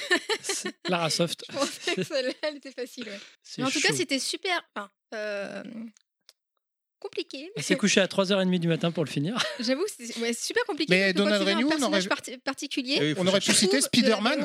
Oui, oui, c'est ce que j'ai dit, je Spider-Man. Oui, mais dans, Non, mais, euh, dans le- la, la version PS4 là. Ouais, bah, c'est ce que j'ai dit. Ouais. Très bon quiz, mais bon, je, je revois notre conversation Ouais. d'hier où tu me disais, ouais, le quiz, tout le monde va le trouver direct, je vois les questions, machin. Au final, personne n'a trouvé, on était alors pourquoi C'est Le même jeu. Au début, quand, quand j'ai On a commencé à le Silver faire, On a Silver Sable.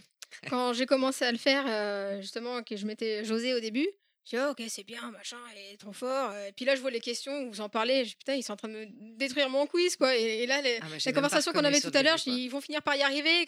Quand, t'as dit machin, qui a doublé ci, qui a doublé ça, je dis, oh, elle, va, elle va me caser un truc, ça va être dans mon quiz. Raté. oh mon dieu, mon dieu, mon dieu. Non, c'est Non, bon, ça euh, s'est bien passé. Ça s'est bien passé. Heureusement. Mais on a gagné. On va pouvoir maintenant passer à la deuxième partie de l'émission. Ah, Merci de- encore Kounet pour ce magnifique petit quiz où on était tous en galère. Euh, C'est clair. du coup, euh, on va aborder euh, ce que tu fais maintenant, ce que tu fais euh, de- dans le jeu vidéo, voilà, euh, Yes. Audrey. Euh, déjà, première question, du coup, est-ce que tu es joueuse? Oui. Est-ce que tu défonces ces jeux ou Alors, je- partiels Je ou- défonce les jeux quand je les aime bien. Oui, comme, bah, comme tout le monde. en même Il y a temps, des je- jeux où très clairement je T'accroches joue pas deux fois et j'accroche pas mal, mais je me dis ah et euh, j'ai pas envie de le reprendre tout de suite et je les laisse de côté. Ça, ça m'arrive régulièrement, même des super bons jeux. hein. Ou, euh, voilà. Mais après, euh, j'ai un inconvénient en tant que gameuse, un, petit problème physique. Ce qui fait qu'en fait, euh, je peux faire des jeux qui ne sont pas à la première personne. Ouais, à la troisième personne, non? À la troisième personne, je peux. Mais à la première personne, je me tape des coups de mal de cœur de ouf. Ah, la VR, c'est pas pour toi alors. Ah, Alors, j'en ai fait un petit peu euh, de la VR, mais il faut pas que j'en fasse longtemps. Et je pense qu'il faut que je me prenne des, des, des anti-nausées avant, parce que clairement, euh, voilà. Donc ça me limite. Là, par Ah, exemple, euh, Borderlands, j'aurais bien aimé, parce que quand, quand j'ai fait Amara dedans, euh, c'est un des personnages les plus, les plus branques que j'ai fait de ma vie. Euh, des dialogues complètement improbables. Euh, j'ai eu très très envie de découvrir ce jeu. Bon, bah clairement, je peux pas. Donc, euh, D'accord, c'est dommage ça. c'est très dommage. Donc euh, après, je joue beaucoup, mais je joue avec des jeux à la troisième personne. Est-ce que tu pourrais juste, s'il te plaît, me citer un personnage que tu aimes beaucoup dans le milieu du jeu vidéo? Comment ça? Que j'aime beaucoup. Un petit personnage. Ah, elle attend une réponse bien précise, Ah. visiblement, avec son Alors oui, sourire. je, je crois que tu attends un truc de très très précis. Euh, alors, tu attends quoi comme réponse? Tu m'intrigues. tu m'intrigues. J'ai rien compris. Crash, c'est ça Ah oui, ah oui, pardon. Alors, j'aime beaucoup. De quand j'étais petite, je jouais beaucoup à Crash Bandicoot. Et tu aimes beaucoup ce personnage, on est Et j'aime beaucoup ce Il est- personnage. Tu et es je jouais une beaucoup. femme de goût. Alors, je suis pas, je suis pas une fan non plus Non, de non, non, ouf, mais tu es une femme de goût quand même. Ah, je suis une femme de goût. Ah oui, Oui. j'ai compris. une- Tu es une Non, fan. non, non. Il est Non. mieux que Yoshi, de toute façon. Ah, il est mille fois mieux que Yoshi, ce personnage. Mais Yoshi, il pue du cul. Voilà. voilà. Donc, euh, Voilà. il avait qu'à pas critiquer Crash déjà. Voilà. Euh, ouais, non, mais oui. il y a Donc, des- euh, hashtag Yoshi plus du cul, vive Trash. Le pauvre. non, mais voilà, j'aime beaucoup Crash Bandicoot, mais c'est- c'est c'est pas, ça, ça fait pas partie des licences que je porte aussi complètement au nu. euh. Quel est ton jeu préféré Bah alors, j'aime, j'ai un des, un des trucs que j'ai joué le plus dans ma vie, c'était les Resident Evil, et je faisais les mercenaires. Ouais. Alors les mercenaires avec ma sœur, on s'est fait des soirées euh, jeux de, enfin des jeux vidéo pour le 31, tu vois, en fin de soirée, on se retrouvait toutes les deux et on se faisait en coop. Sur euh, Resident Euh, Evil 3 ou sur, Euh, euh, sur euh, tous les mercenaires, du moment où il y a eu des mercenaires, on les a fait. Même les plus vieux, tout pourris, où tu peux pas avancer, Il tirer. n'y a aucun Resident Evil pourri, à part le 5 et le 6 euh, et le 7. Euh, et oui. non, pas le 8. Les tout Oh derniers non, il sont sera un bien, voilà. Mais euh, ça, j'ai j'ai beaucoup joué à ça. Les Uncharted, j'aime beaucoup, beaucoup. Euh, je me suis pas mal amusée dans des euh, Assassin's Creed Black Flag, euh, ce genre de trucs. Les je Tomb sais qu'il y en a plein aussi qui. Tomb Raider, j'aime bien aussi. Euh, J'ai euh, vraiment les Uncharted pour moi au niveau aventure, ça reste parmi les, les plus beaux trucs. Et Last of Us faisait partie des, des plus grands euh, pour moi. euh, Alors, jeux. est-ce qu'on aborde maintenant Non. le passage Non, non, Last je of dis Us pas ça. Alors, moi, je, parle moi, juste en tant que gameuse. hein, je Alors parle du, du justement, euh, comédienne de doublage et gameuse, euh, j'ai envie de dire, est-ce qu'on a des chances de te voir dans l'émission de Donald Renew? Ah bah j'aimerais bien moi de toute façon de toute façon le principe de d'échanger sur ce boulot je trouve ça génial Ah, donc euh, j'aimerais beaucoup ouais. Qui est Donald Renew? On en a parlé juste avant. un comédien euh, de doublage C'est juste un comédien français qui. C'était co- merci à enfin, tous. Sa voix, elle est ultra connue. c'est celui Désolé. qui faisait Spider-Man Ah, pardon. Entre autres. Dans, dans le quiz pas de vu, j'ai vu que le premier reboot, j'ai pas vu la suite. Non, Bon, tu, connais. Malcolm La série, tu regardais? Non. Oh, putain. oh merde Mais Oh, mince, euh, Malcolm, quoi. Celui qui faisait Oh. Grise, excellent. et il fait aussi des interviews régulièrement D'accord, sur on m'a le dit mais tu stream, n'as euh, pas VF. été avec Donald et j'ai fait bah non Stream pas encore j'aimerais bien j'adorerais moi j'adore parler de ce métier donc, Oui, euh. parce que José y est passé. ah mais il y en a plein qui y sont passés Et euh, enfin, ouais, d'autres. Mais même des gens qui. qui- même des, des comédiens qui sont pas euh, dans le gaming du tout, mais qui ont participé au, comment dire, à, à faire des voix. Et ils les invitent, ils les invitent à découvrir, par exemple, les jeux vidéo auxquels ils, ils ont participé. Bah après, tu sais, c'est aussi peut-être comme disait Audrey tout à l'heure, le bouche à oreille, machin. Voilà, c'est tout. Hein. Oh, ça, ça va venir. hein. Le- en tout cas, moi, de ce que je peux voir, c'est un gars qui est adorable euh, et sur Twitter, il a l'air super dispo. hein. bah écoute à l'occasion un message. On va lui mettre un petit hashtag C'est quand ça. on va partager t'as pas de. Twitter, Audrey Toi, j'ai cherché sur Twitter, non je t'ai non pas moi je vu. suis juste sur Facebook comme les vieux moi. J'ai tapé Audrey sur 10, je t'ai pas 35 trouvé sur Facebook. euh, vieillarde Il faut grandir maintenant, la Bah mamie. oui, là. je sais, bah oui, je sais ce que tu veux. Je suis avec ma canne, je bouge plus avec mon, mon plaid et mes chats. Moi, ça me va Ah, très bien. Oh, bah c'est bien, ouais, ouais, on va être copines. Alors, euh, on, on- on continue sur le côté On euh, game, euh, Oui, sur le gaming général, ouais. gaming on va, général, oui, on, on a- on va continuer sur le côté gaming général. Gaming quoi. général. Yes. Alors, le jeu que t'as détesté le plus Que j'ai détesté Genre, le t'as joué, plus. t'as dit non, mais là, c'est pas possible. là, C'est. Oh, je sais pas, un vieux truc que mon mec aimait bien de, de voiture. Euh, il m'a dit, oh là, quand j'étais gamin, j'adorais ça. Il, il y a eu un, un reboot du truc. Mario Kart. Non, non, vraiment un truc pourri, un truc où il pouvait faire des, des sortes de cascades Ah, avec sa Ah, bagnole. Burnout. Ah, Burnout Voilà, et il y a eu un, un- il y a eu un remake du truc. Sur Switch, là, qui est sorti cet été. Euh, non, pas sur Switch, sur PlayStation. Il a acheté ça. Ah, Paradise Oh, Burnout Paradise Putain, une cata. Alors ça, voilà, j'ai pas, j'ai pas tenu, euh, j'ai pas tenu une séance et lui a détesté aussi. Il m'a dit par rapport à l'ancien, c'est de la merde. Bon, donc il m'a validé mon, mon dégoût. Est-ce que c'est ça Mais euh, Euh, Wreckfest, vieux jeu. Lequel? Wreckfest, qui ressemble à plus, plus à. Destruction Derby, Destruction Derby, Ouais. ouais. mais les jeux que j'aime pas, en- en- souvent, je commence à y jouer, je les arrête. Donc euh, Ouais. j'ai pas une rage euh, démesurée sur. Oh, j'ai été déçu par ce jeu, j'attendais ça. Tu vois, Non. Ah, la vais- sensation que je ça te fait te- enfiler de 70 euros quand même. Ça... Oui, voilà, voilà, oui, ça, je comprends. Même Mais- sans l'avoir acheté, je peux te présenter Pac-Man euh, sur Super Nintendo. Alors Pac-Man, j'ai pas tenté, tu vois. Ouais, non, faut pas. Je- n'ai pas. tenté. Non, j'ai pas de détestation euh, particulière euh, de revanche à prendre sur un, un- un jeu qui m'a beaucoup déçu. Non, ça j'ai pas, j'ai- pas à vous citer là, hélas, de choses. Non, tant mieux, quelque part. Oui. Non, c'est mieux, c'est mieux. Et sinon, à part le. Il le- y, a- il y a une fête derrière nous. Il y a un truc, il y a un truc lounge qui se passe. Je sais pas, il y a. C'est de la truc. musique. Ouais, il y a une musique. hein. Mais à part le. Alors, c'est que des musiques de jeux auxquelles t'as participé. D'accord. On a fait bien. une petite coupe. Non, mais il y a quelque chose qui est, qui est présent. Je trouve ça sympa. Une ambiance. Et à part le jeu vidéo, tu as, as un côté geek, tu aimes bien faire quoi d'autre à part le jeu vidéo? Dans ma vie? Ouais. Le- la lecture ou la BD que... Ah oui, alors j'adore les BD, euh, j'adore bouquiner, je suis une fan de voyage. Non, euh, BD européenne, américaine. Ah, moi j'ai ple- ple- plein de trucs qui me plaisent. Après, je suis pas non plus une, une fan de comics au point d'aller me faire des, des, des- des- comment dire des, euh, des collections ou des choses comme ça. Mais euh, par exemple, les Walking Dead en BD, je, je- je les ai adorés. Moutafoukaz, je kiffe. Enfin, il y a plein de trucs qui me plaisent comme ça. Après, je suis pas une grande spécialiste. J'ai pas le côté. euh, mon mec a un côté collectionneur, par exemple, et, et- et, et- et fan de cinéma. Donc, euh, il va adorer tel comédien. Il va mater tous les films que le comédien a fait dans l'ordre. Moi, je suis pas du tout comme ça. C'est vraiment un passionné. Et quand il est intéressé par quelque chose, il va regarder la date de sortie de tel truc, qui a Ah ouais. participé sur machin. Moi, moi, j'ai pas ce côté-là. Donc, euh, je, je, je kiffe. D'où le euh, déménagement en fait. ouais. je kiffe, exactement. Je, kiffe tranquillou les euh, les trucs, mais euh, voilà, moi, moi, clairement, les trucs qui me passionnent dans la vie. En dehors de mon métier à la base, c'est euh, ouais, les bouquins, les BD et surtout les voyages. Moi, je suis une fan absolue de voyage. euh, je, suis, je travaille. Cool, je, voyages. Genre une petite statuette d'habit. euh, Ça ah te oui. tenterait pas? Ah bah si, ça, ça, me- ça, ça me tente très bien. Mais euh, ils m'en ont pas proposé. hein, euh, non, ils m'ont pas proposé le jeu non plus, tu sais. Tous les comédiens qui ont travaillé Ah, sur ça, le jeu, ils ont, ils ont pas eu droit aux jeux vidéo. Ouais, hein. puis moi, je comme un con, j'ai oublié de ramener le mien fois, pour le faire dédicacer, tu vois. Le- bravo. et- alors le mien en plus de Last of Us 2 parce que donc on- tu as euh, Je l'ai en participé otage. donc au, euh, au doublage de, de Last of Us 2 où tu incarnes Abby. Non, pas Abby. taper les gens, pas taper Abby, pas taper les gens, pas taper. Euh, pour ceux qui n'ont pas été jusqu'au bout, euh, c'est vous, je vous l'ai prêté donc du coup je peux même pas le faire dédicacer non plus. Ouais. Ouais. Euh, Bah, quand je repasserai pour t'aider à faire la DA sur les pubs, euh, je te dédicace. Alors, si, si on reparle plus du doublage dans le jeu vidéo, est-ce que c'est différent de la façon de, de procéder d'un jeu à un film? Ça n'a rien à voir, les gars. Clairement, ça n'a rien à voir. Alors, c'est pour ça qu'il y a plein de comédiens de doublage qui ont beaucoup de mal avec les jeux vidéo. Mhm.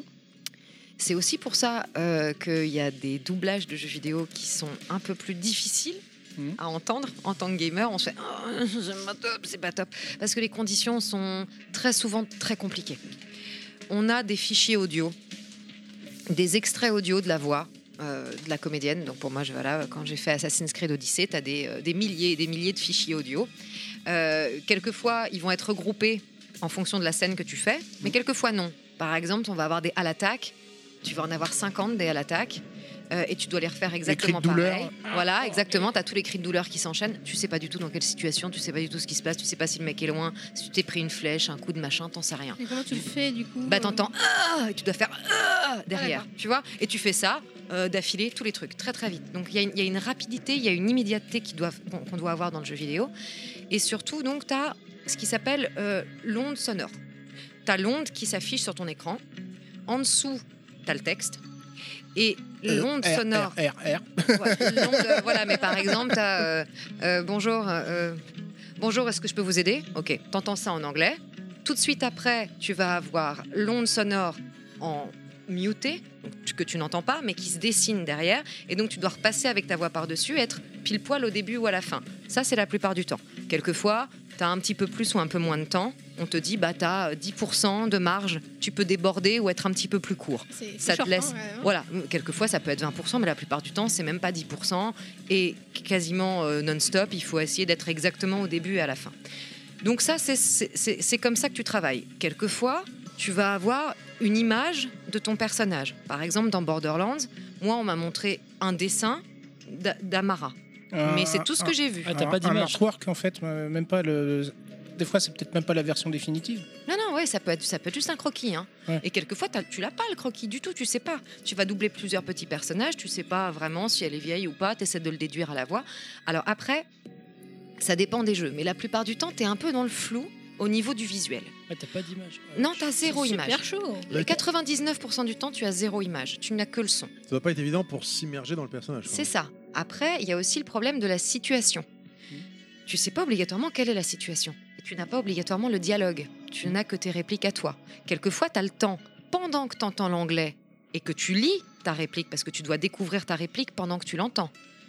How are you doing today? Hop, tu vois marqué Salut, comment ça va aujourd'hui? Donc tu es en train de le lire pendant que tu l'entends, et juste après, dans la seconde, tu dois refaire la même chose en français.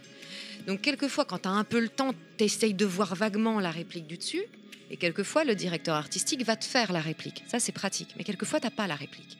Donc, tu sais pas à quoi tu réponds non plus. Tu sais pas si le personnage est à 10 mètres, s'il est à 2 mètres, si tu es sur ton cheval. Tu le sais pas. Et pourquoi ils font ça en fait? Parce que c'est pour gagner du temps C'est de la rapidité. C'est une question de rapidité, c'est une question de speed. Moi, j'ai vu dans Assassin's Creed Odyssey, quand j'ai euh, quand j'ai joué, parce que évidemment, comme une grosse geekette égocentrique, j'ai joué avec Cassandra, en voulant m'écouter Bah, si- si pendant jeu- 300 heures. Si je prends le jeu, je jouerai avec Cassandra. Ah bah j'espère bien, dis donc. mais euh, mais donc, je, je me suis écoutée. et Il y a plein de moments, par exemple, où je me, suis rendu compte que j'étais sur mon cheval en train de causer à quelqu'un. L'autre personne est sur son cheval et on se rend compte que bah oui, moi on m'entend parce que la caméra est supposée être avec moi. Mais la personne qui me répond sur son cheval, on lui a pas dit qu'elle était à 10 mètres. Et en anglais, ça s'entendait pas obligatoirement. Et ben donc on n'entend pas ce qu'elle me répond. Donc on m'entend parler toute seule et on n'entend pas ce qu'elle. C'est arrivé avec plein de problèmes pour moi aussi. Il y a une scène que j'ai trouvée géniale. J'ai fait oh putain, je suis fière de cette scène. Elle est bien, elle est bien. Et puis d'un coup, je fais mais pourquoi ils ont pris ce rire horrible qui n'a pas de sens avec la situation? Je suis en train de faire oui les lionceaux, machin, la vie c'est dur. Ah là, je vais tuer ma mère. Mais atroce, pourquoi? Why? Tu vois, il y a des trucs comme ça qui sont pas reliés. Après, sur Assassin's Creed particulièrement, on a un adaptateur euh, qui s'appelle Julien Bardakov, euh, qui a été une grande rencontre dans ma vie dans les jeux vidéo, euh, avec euh, mon directeur de plateau qui s'appelle Hubert Drac. euh, sur cette, ça a été une vraie aventure pour moi, euh, Assassin's Creed. Euh, il est là, il a fait l'adaptation du texte, pas la traduction, hein, l'adaptation pour l'adapter en français. Et il était présent, mais c'est très rare, c'est sur le, un seul jeu vidéo où il y a eu ça. Il est présent pendant les enregistrements pour aider à dire ok, la situation c'est ça. Donc tu peux pas le dire comme ça parce qu'en fait il se passe ça. Et il est là pour te dire là elle est plus loin. Lui il a vu. Il Ça- a ça, vu les c'est scènes. bien, Et pourtant, ça me semble essentiel. Bah oui, ça me semble essentiel aussi, on est complètement d'accord, mais c'est c'est rarissime. Ça, explique deux, trois choses. en fait. Et Ah oui, après, carrément. il y a quand même des choses qui passent à l'as parce qu'après ça, ils envoient euh, le jeu une fois qu'il est fini à des gens qui vont les tester et qui sont supposés dire là, il y a un problème, elle est trop loin, on l'entend pas. Mine de rien, moi, quand j'ai joué, j'ai vu 25 croutages. passe à l'as, quoi. Et ça passe quand. Voilà. Donc, donc là, tu as quelqu'un qui est là pour t'expliquer un peu le contexte et qui peut te dire non, ce personnage-là, il est plus comme ci ou plus comme ça, faut que tu sois plus énervé et tout. Voilà en gros comment ça se passe. Donc, quand t'as pas euh, l'adaptateur qui est là, c'est le DA qui est supposé être un peu plus au courant, mais qui n'a pas obligatoirement vu Mm. les, ce qui se passe. T'as pas les cinématiques, t'as rien. Ah, ça... T'as vraiment quasiment rien. hein. Et de temps en temps, t'as une cinématique. Sur Assassin's Creed, il y a je sais pas combien de cinématiques, il n'y a pas la moitié que j'ai vue. Et quand t'as les cinématiques, tu n'as pas de bande rythmo. 99% du temps, quand tu as la chance d'avoir une cinématique, t'as pas le texte qui défile en dessous. Tu as ton écran avec les pavés de texte et tu dois essayer de le mettre en regardant la vidéo et en lisant, en faisant le truc synchrone. Donc c'est très compliqué. Alors pour les gens qui n'ont pas de background de gamer, pour se mettre dedans et pour comprendre que ah oui là c'est parce qu'il est en train de changer son armure ou il ouvre un coffre et il change son arme pour pouvoir avoir des munitions. Tu vois, ils n'ont pas la référence de ça. C'est vachement plus compliqué. Moi j'ai eu du bol quand j'ai commencé à faire du jeu vidéo. Ça s'est senti tout de suite Que tu jouais. que, que j'en avais enfin que je jouais un peu, que je savais de quoi je causais et que j'adorais ça. D'accord. Que je kiffais ça parce qu'il y en a qui ont envie de faire du jeu vidéo mais qui sont pas particulièrement passionnés par le jeu vidéo et ils se retrouvent là-dedans, ils font putain c'est c'est pas simple. t'a- T'avais fait, re- t'a- t'avais t'avais fait, euh, t'avais rejoué les, re- les répliques de Jill, euh, chez, de, Jill euh, dans Resident Evil chez toi ou... Pas du tout. Ça, par contre, j'avais pas fait. Ah, du coup, ça. J'avais pas eu le côté fan euh, des doublages de jeux vidéo. Hum. Je l'ai eu plus en commençant à bosser dedans. Moi, j'adorais jouer, mais j'étais pas fan des doublages particuliers. Tu vois, Euh, les euh, Batman, j'ai beaucoup aimé les Batman, Arkham, tout ça. euh, Vincent Violette euh, qui fait l'épouvantail et tout ça, je kiffe. Tu vois, il y a des trucs que j'adore dans les, Ah, dans les doublages. j'aime- bien la voix de. J'ai vraiment aimé en. Bah, c'est celui qui fait. Euh, qui fait le héros. Si tu joues pas avec mon personnage Cassandra, tu joues avec Alexios, c'est la voix de Batman. D'accord. Ouais, donc tu vas, tu vas hésiter. Tu vas Non, hésiter. J'aurais pas dû te le dire, j'aurais pas dû te le dire. Ça, ça regroupe vraiment avec Non, ce mais que c'était disait- deux parties, c'est pas grave. Mais voilà, en gros, en gros, on est quand même face à un- ce qui est très dommage parce que c'est des jeux qui sont développés pendant des années, ça représente énormément d'argent et, euh, et en fait, ils, ils ont plusieurs mois. hein. Moi, Assassin's Creed, euh, bon, c'est particulier parce que c'est un jeu ouvert qui représente énormément d'heures de jeu. Euh, mais moi, j'ai passé des mois avec mon équipe pour travailler. Donc, c'était vraiment comme une famille. J'ai jamais eu ça sur aucun autre jeu vidéo. T'as hein. eu affaire à Ubisoft aussi, du coup? Alors non, bah, euh, euh, l'adaptateur euh, Julien Bardakov, c'est lui qui est embauché par Ubi et qui, euh, et qui fait la transition et tout ça. Mais moi, j'ai absolument pas rencontré. J'ai croisé une fois euh, des, les clients et tout, mais euh, Parce que bon, en ce ils moment, sont pas Ubisoft, c'est un présents. peu compliqué, là. Euh, J'avoue que je le suis pas du tout- Euh, T'as vu euh, la dernière polémique euh, les concernant avec leur jeu mobile? Alors, non. Euh, bah, euh, ils, ont fait, ils ont sorti un teaser pour un jeu mobile.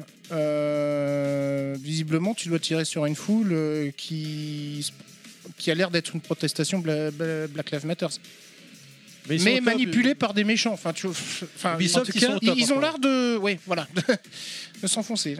On a eu un souci au niveau de la musique. On a été obligé de faire une petite coupe parce que je ne pourrais pas couper proprement. Absolument, c'est de ma Euh, faute. Donc, euh, on a dû faire couper. On a dû couper le son quelques instants pour faire des petits correctifs. J'espère que ça va aller mieux à l'avenir. Pilaf, on t'écoute. Ouais, du coup, excuse-moi. tout ce que tu dis là, on est en 2020, donc, et moi, l'interview que j'avais vue de José Lucioni, ça datait de 2010 quand il a fait Kenny Lynch, Ouais. où il disait que la direction artistique, les textes en français et l'adaptation étaient généralement mauvaises. Bon, alors déjà, José, il joue pas, il aime pas les jeux vidéo. Déjà. Faut- Ouais, non, bien sûr, j'adore, mon José, mais, ça il- il- déjà il est pas, il est pas hyper euh, tendre avec l'univers des jeux vidéo. Il considère quand même que c'est un truc un peu Un art euh, mineur. ah, ah, ah, en tout cas, c'est pas un truc qui l'éclate Mhm. et où il va pas avoir un défi en tant qu'acteur. Même s'il a fait un super boulot sur euh, Uncharted, c'est pas son Ouais. kiff. On en a parlé plein de fois. euh, Lui, ça l'emmerde. Voilà, D'accord. clairement. Après, il a raison sur euh, certains trucs. Euh, Il y a un jeu que je ne citerai pas, je ne dirai pas ce que c'est, et en plus, il n'est pas encore sorti, donc je peux que fermer ma gueule bien profond. Euh, je me suis retrouvée, ça m'est rarement arrivé, hein, mais un jeu adapté avec mes pieds. Mais avec mes pieds. On dirait du Google Trad mauvais. Oh, Donc, punaise. tu entends l'anglais, tu vois le texte, tu dis, mais ça n'a pas de sens. Ça n'a Ouais. pas de sens. Sur une séance qui a duré trois heures, j'ai passé une heure et demie à, ré- à- à réécrire le texte. Ah, t'as eu le droit là? Bah, euh, on n'a pas le T'as choix, pas le ça choix, rentre pas. En plus, c'était du lip, du sound sync. Sound sync, c'est début, fin, t'as pas le droit de dépasser, t'as pas le droit d'être moins long. Quand tu as une phrase en anglais qui est traduite avec Google Trad, tu as un tiers de mots en plus, en plus en français. Donc ça rentre pas. Donc c'est un enfer. D'accord. J'ai passé une séance, mais honnêtement, j'ai détesté cette séance. Ça ne m'est jamais arrivé en jeu vidéo. Et là, tu fais comment c'est possible Ouais. que, que ce soit le texte validé par le client, que ça arrive dans ces cas-là? Donc, c'est- un- quand même un jeu important qui va sortir, machin et tout. Je ne comprends pas du tout. Après, ça m'est arrivé aussi, là pareil, je dirais pas quoi, je dirais pas qui, euh, sur un personnage euh, qui pour moi était vachement intéressant. C'était un personnage un peu méchant, un peu un, un truc à jouer, quoi, avec des retournements, des trahisons, enfin un truc super cool, quoi. Et la comédienne en anglais, une tueuse. Bah, je suis tombée sur un DA qui m'a dit non, non, non, non, euh, c'est très bien, je, je peux le refaire parce que là, il y a quand même un énorme pavé à faire, une grosse tirade. euh, je voudrais bien mettre un peu plus de subtilité et tout. Je trouve que là, je l'ai fait. Non, non, non, non, c'est très bien, tu me la joues méchante. Et en fait, je me suis retrouvée avec quelqu'un qui m'a demandé de faire une caricature de bout en bout. Je suis pas du tout contente de mon travail dessus. T'as pas de, de, de- T'as pas de- choix, là. t'as pas de levier possible dans ces cas-là. Parce que comme t'as pas le temps et que tu te reposes sur ton DA, euh, bah, si tu as un bon DA, c'est cool. Et 99%, moi, j'ai eu des super DA en jeu vidéo. hein. des, des gens hyper cool qui prennent le temps, qui veulent vraiment travailler, qui sont, qui sont précis. Mais quand un jour, t'en as un, ça le fait chier, il s'est levé du mauvais pied, ça l'emmerde, ou le jeu l'intéresse pas, ou, euh, ou ça fait déjà trois mois qu'il est dessus, qu'il est fatigué, tu vois, parce qu'il y a aussi des horaires de ouf. Euh, le fameux crunch dont on parle pour les développeurs de jeux vidéo, il est aussi hein, pour les, les- les studios de doublage. hein. Quand on a fini nos Assassin's Creed Odyssey, à la fin, il y avait deux ou trois plateaux en même temps avec euh, plusieurs DA pour qu'on puisse finir dans les temps. Quoi. Donc, euh, donc, tu vois, c'est aussi des, con- conditions compliquées. Bah là, tu as, un DA qui te fait non, non, non, non, tu me le joues comme ça. Tu fais, mais c'est pas ce est fait en anglais. Je m'en fous. Fais ça.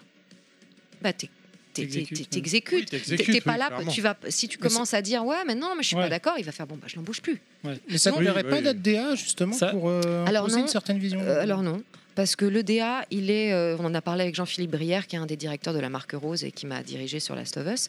Euh, c'est un, c'est un boulot de malade d'être DA sur un jeu vidéo. Parce que c'est pas comme quand tu fais un film où tu es pris, on va dire, allez, euh, trois semaines, ou une série où ça va te prendre des séances de, de 10 jours euh, régulièrement, comme ça, où déjà tu es là du matin au soir, enfermé toute la journée à diriger des acteurs dans le noir. Il faut être quand même motivé. Tu fais ta prépa, tu fais tes convoques, tu dois choisir ta distribution, euh, tu Faut fais peut-être après. la VO avant. Tu, euh, tu dois, voilà, tu, tu dois, t'as, t'as un vrai travail. C'est un travail de titan, hein, le, le travail de DA. Donc déjà, tu as ça, mais en plus, normalement, au bout de 10 jours, quand tu as fait un film ou une série, tu as fait trois épisodes par session, il y a 10 épisodes, bon, bah, en 2-3 sessions, c'est fini, tu passes à un autre projet. Jeu vidéo? Non, non, non, non. Ça, tu- Il y, en a- il y en a, ils y sont depuis un an sur le jeu vidéo. hum. Donc, faut, faut avoir une vraie. Et tu peux pas faire autre chose à côté. Tu diriges C'est- toute la journée. C'est pas tous les jeux vidéo, ça, c'est vraiment les gros, gros blockbusters. Oui, triple mais, A, oui, ouais. mais bien sûr, mais quand tu commences à faire un jeu vidéo, t'en fais deux, t'en fais trois, tu vois. euh, Donc euh, c'est c'est- et souvent tu fais que ça. Et les, les directeurs artistiques de jeux vidéo, très rarement, ils font d'autres choses à côté. Hubert Drac, qui dirigeait euh, Assassin's Creed, c'est un des rares qui m'a fait travailler justement sur une fiction radio, sur d'autres choses, sur des livres audio. Euh, mais, euh, mais ça s'interchange pas, en fait. Les, les directeurs artistiques de séries et de films, ils sont pas du tout sur les jeux vidéo et, in- et inversement. Donc moi, oui, j'aimerais bien pouvoir, euh, si un jour en tant que comédienne, je travaille moins, euh, qu'on me dit, bah justement, euh, t'es trop vieille euh, pour faire tel rôle ou tel rôle, bah, je me dirais peut-être, bon bah voilà, allez, je vais m'y mettre et ça m'intéressera de faire travailler des acteurs, de les diriger, de défendre un projet. Là, je m'y mettrais. Mais honnêtement, c'est chronophage. Et t'as pas beaucoup de liberté, surtout en tant que directeur artistique de jeux vidéo. Euh, là, sur Last of Us, on a eu des cinématiques avec des bandes rythmo. moi je dis mais mais waouh et quand je vois le résultat, on en parlera Ce qui après. fait, voilà, ce qui fait que c'est peut-être pour ça que c'est aussi bien réussi. Quoi. Il est Bah magnifique, ouais. quoi. Enfin, moi, Ça je, l'ai trouvé magnifique. On a eu du temps, on a pu travailler dans le détail. Je savais quel était mon perso. Alors, je savais pas quelle était l'histoire. hein. J'ai Mhm. redécouvert plein de trucs et des trucs que je savais pas du tout en y jouant. Mais en tout cas, euh, c'était pas dans l'ordre euh, du tout. Mais en tout cas, j'ai vu mon personnage, j'ai vu à quoi elle correspondait, même si elle n'était pas finie dans les dessins. Mais j'ai vu des, j'ai vu des images, quoi. Et il y a eu quelques scènes, plus beaucoup même par rapport à tout ce que j'avais fait avant, où j'ai eu des j'ai eu des cinématiques quoi, avec des bandes rythmo. C'est ça Qui n'arrive n'était pas jamais. révélé au public en plus?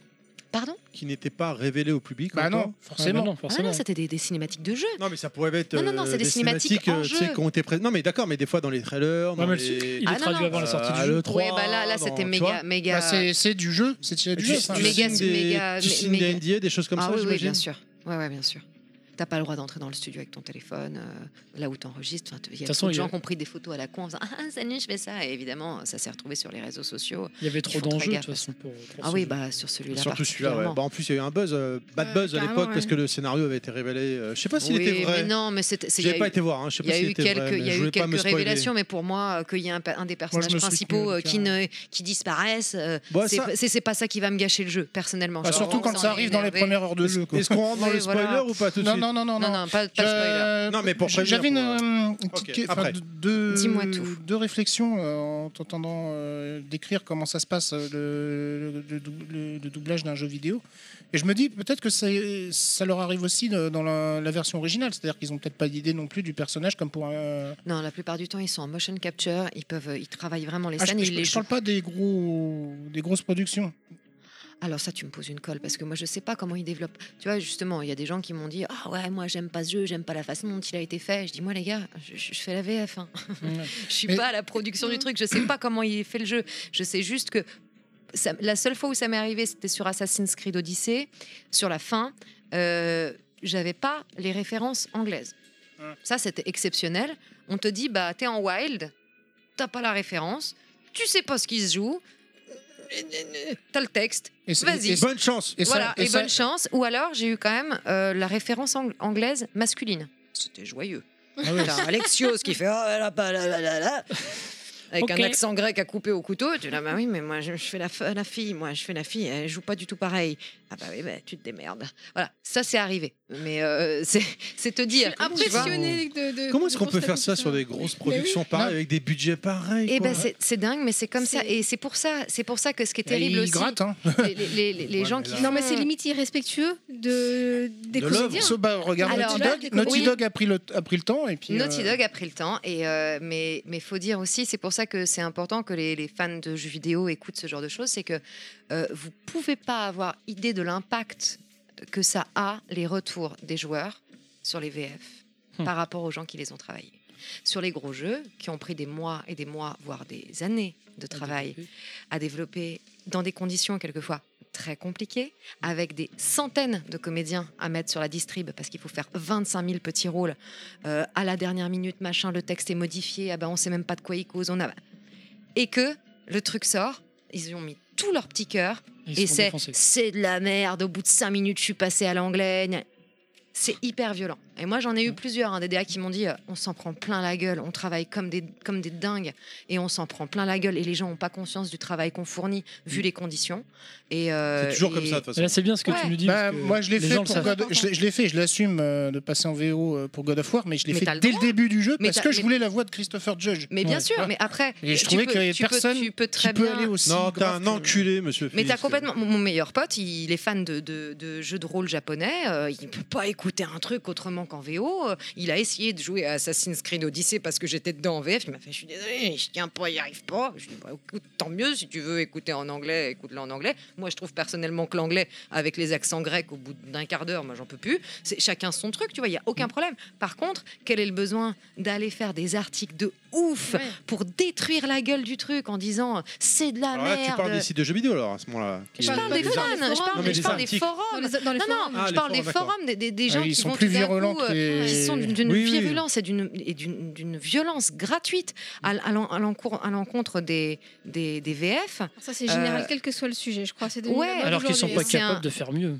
Non, mais après, ça, t'as le droit, t'as, t'as complètement le droit de critiquer un truc, même si t'es pas capable de le faire. Tu vois, Oui, moi, je peux dire, j'ai détesté ce bouquin, je l'ai trouvé à chier, je suis pas capable d'écrire trois pages. hein. Je, je suis Non, pas Stephen King, j'adore Stephen King, et je peux dire, bah justement, ça, j'ai pas aimé de lui. Tu vois, non, mais l'un des derniers bouquins, je fais, bah moi, je trouve qu'il est beaucoup plus euh, gentillet, ça me plaît moins, machin. Oui, bah je suis pas capable d'écrire. T'as tout à fait le droit d'avoir une opinion, Ah oui, même peut- si t'es mais- pas capable de le faire. Mais pas Mais de pas Quand tu dis c'est à chier, ça ne mène nulle part. Tu peux dire je n'ai pas aimé parce que j'ai trouvé Voilà. que le ton de collait pas au personnage, j'aurais le pas imaginé droit. cette voix machin. Et tu Après, Stephen. King fait aussi de la merde. Voilà, mais quand, quand tu quand tu quand t'as pas aimé quelque chose et que tu as aimé euh, l'original, bah très bien, écoute l'original. Le besoin d'aller faire le Du bashing. du, bashing. bashi- ouais, du bashing, Ça devient usant. et ça devient c'est et, ça- et hein. c'est usant aussi. Il faut en avoir conscience pour les DA. Moi, je n'avais pas conscience Donc, euh, avant message de à ça. Yoshi tu n'aimes pas Crash Bandicoot, soit, mais ne dis pas que c'est de la merde. Ou sinon, je en tout que cas, en tout cas, euh, soyez, soyez peut-être un peu plus indulgents avec euh, ceux qui essayent de faire des VF, parce Mais que le- le- je vous le- le jure pro- que c'est pas simple le pour problème- les jeux vidéo. J'ai un exemple, mais là je pense que les conditions de tournage étaient, ouais, parce que là c'est du tournage, hein, de toute façon, étaient, étaient particulières. C'est à savoir un, un- un mec qui pour moi représente un des meilleurs méchants du jeu vidéo, à savoir euh, Vas Montenegro de Far Cry 3. Ouais. Mais il faut savoir que, que c'est particulier, parce que déjà le- les mecs, ils ont, euh, enfin l'acteur Michael Mando, il a auditionné pour autre chose, je crois. Et en fait, ils, ils ont créé le personnage autour de, de l'acteur Ouais. quand ils, quand ils l'ont eu. Et donc, il fait le visage, il fait la VO, mais il fait aussi la VF. Ouais. Et donc, je pense que lui, il devait connaître tout ce qui se tout- toutes les scènes qui, devaient ouais. impliquer son personnage, et ce qui fait que, punaise, c'est un- des plus beaux méchants que que- qu'Ubisoft ait pu prendre, quoi. Bah ouais. Dans Far Cry 3 Ouais. Ouais, c'est Ça- vrai qu'il est bien. Ouais. Ils ont essayé de refaire pareil avec le 4, mais c'était pas pareil. Ça, Ouais, mais possible. justement, parce que, enfin, je pense que ça doit participer au fait que le, ça soit le même type qui fait la VO et la VF, tu vois. Enfin, pour Bah, euh, si, tout le le moment, mec, la qualité si le mec de- a joué toutes les scènes en, en original, déjà il sait quel est son personnage. Voilà, et il connaît ses- les intégré, intonations il qu'il faut faire. incarné. Sans compter qu'ils avaient fait en euh, plus plein de vidéos pro- promotionnelles euh, où, il, où il est habillé en, comme le méchant et genre il est en train de torturer un mec sur la plage, tu vois. Enfin, c'était complètement barré, quoi. Mais ça explique la façon dont, dont c'est fait pour faire pour le jeu vidéo. Ça explique beaucoup de choses. Par exemple, le doublage de Metal Gear Solid, le tout premier, je sais pas si tu l'as Mmh. fait. Ça, ça avait été très mal reçu à l'époque. C'était caricature à la souhait, alors que. Bah, Pourtant, moi, ça m'avait pas moi, choqué. moi, hein. j'avais adoré, moi. Et, euh, ils avaient fait un boulot euh, qui était. Enfin, euh, le jeu, il est colossal, quoi. Le premier Metal Gear. Moi, j'avais bien aimé. hein. Ouais, moi aussi, mais il y a beaucoup de gens qui se sont plaints. Ouais, c'est c'est mal joué. C'est. En fait, il faut voir aussi que les comédiens, quand ils ont commencé à faire du doublage de jeux vidéo, ils y connaissaient rien. ouais, c'était un Tu peu vois neuf. C'est un truc nouveau, comme quand les gens ont commencé à faire des mangas, ils savaient pas du tout l'impact que ça allait avoir. C'est- quelque chose où euh, les comédiens qui ont commencé à faire du doublage de jeux vidéo, ils avaient encore moins de moyens à l'époque que nous. T'as moins de un- matériel aussi, parce que tout à l'heure, tu expliquais dans les films, tu regardais beaucoup euh, le visage, le haussement Bah, de façon- À l'époque, c'était que des pixels. euh, Tu vois pas d'expression. qui- Ouais, c'est- qui c'est vrai que c'est passe. moins T'as pas d'image. en plus. T'as- pas d'image, t'as rien. Donc, euh, donc Parce que Metal Gear, c'est c'est des têtes qui bougent. c'est vrai euh, que Là, Ah, tu commences à avoir de plus en plus Ah. des comédiens qui savent ce que c'est que des jeux vidéo et qui commencent à en faire. Tu commences à avoir des clients comme Naughty Dog qui disent bah nous on veut un putain de doublage, on veut que ce soit hyper précis. Moi j'ai eu des retakes à faire pour Abby. Euh, hyper précises quoi. Les retakes, c'est quand en Des gros, euh, oui, c'est des reprises. T'as enregistré telle phrase et il voudrait que tu la fasses un peu moins fort ou que tu sois un peu plus Ah, en des colère. retouches, quoi. En fait, tu Ouais, refais. tu, re- tu refais quelques petites phrases. J'en ai eu plein des retakes, c'est génial. Ça veut dire Ah bah, putain ils écoutent tout. Euh, ils veulent être super précis. Contrôle qualité produit. Exactement. Ouais, et ça, moi, je- moi, honnêtement, j'ai été dans, dans une joie, alors, alors que j'avais pas encore joué au jeu, que je l'attendais, que j'étais impatiente, je savais pas du tout quel allait, quel allait être le résultat, mais en tout cas, dans, la, dans la, le- les moyens qu'on nous a donnés en tant qu'acteurs pour faire le truc, ça a été exceptionnel. Ce qui explique pourquoi le jeu est aussi bon. hein. Oui, mais dire, ce qui me- honnêtement, moi je continue. Enfin, c'est c'est de la redite de ce que j'ai dit depuis le début, mais en fait, je suis super choquée de t'entendre euh, aussi contente d'avoir eu ça, alors que pour moi, ça me semble juste normal de, de vous donner le matériel pour réussir. Bah ouais, mais c'est mais c'est pas hélas c'est pas de la faute ni des comédiens, ni des DA, ni des studios. C'est la faute des clients, Le entre client, guillemets. bah oui, oui. Et c'est le client qui, qui décide. Et pour lui, le client, il a déjà sa version originale qui est faite, je pense. Je sais pas hein, d'où ça vient ce choix-là artistique. c'est- pour les ventes à Bah, l'étranger. on- J'ai le souvenir On prend, le, euh, on prend le doubleur euh, portugais là. J'ai le souvenir d'avoir démarré euh, Horizon Zero Dawn, tu as joué Mhm. également dedans. Euh, J'ai pas été bien loin, hein, soyons clairs. Je l'ai acheté en, en Ah, il, démat. fait, il fait que les premiers niveaux, faut le savoir. hein. Ouais. C'est- normal. Je l'ai acheté en Moi, démat fini. euh, pendant le, le confinement, Ouais. à 10 balles en démat. Et euh, il y avait un problème de synchronisation labiale. Ouais.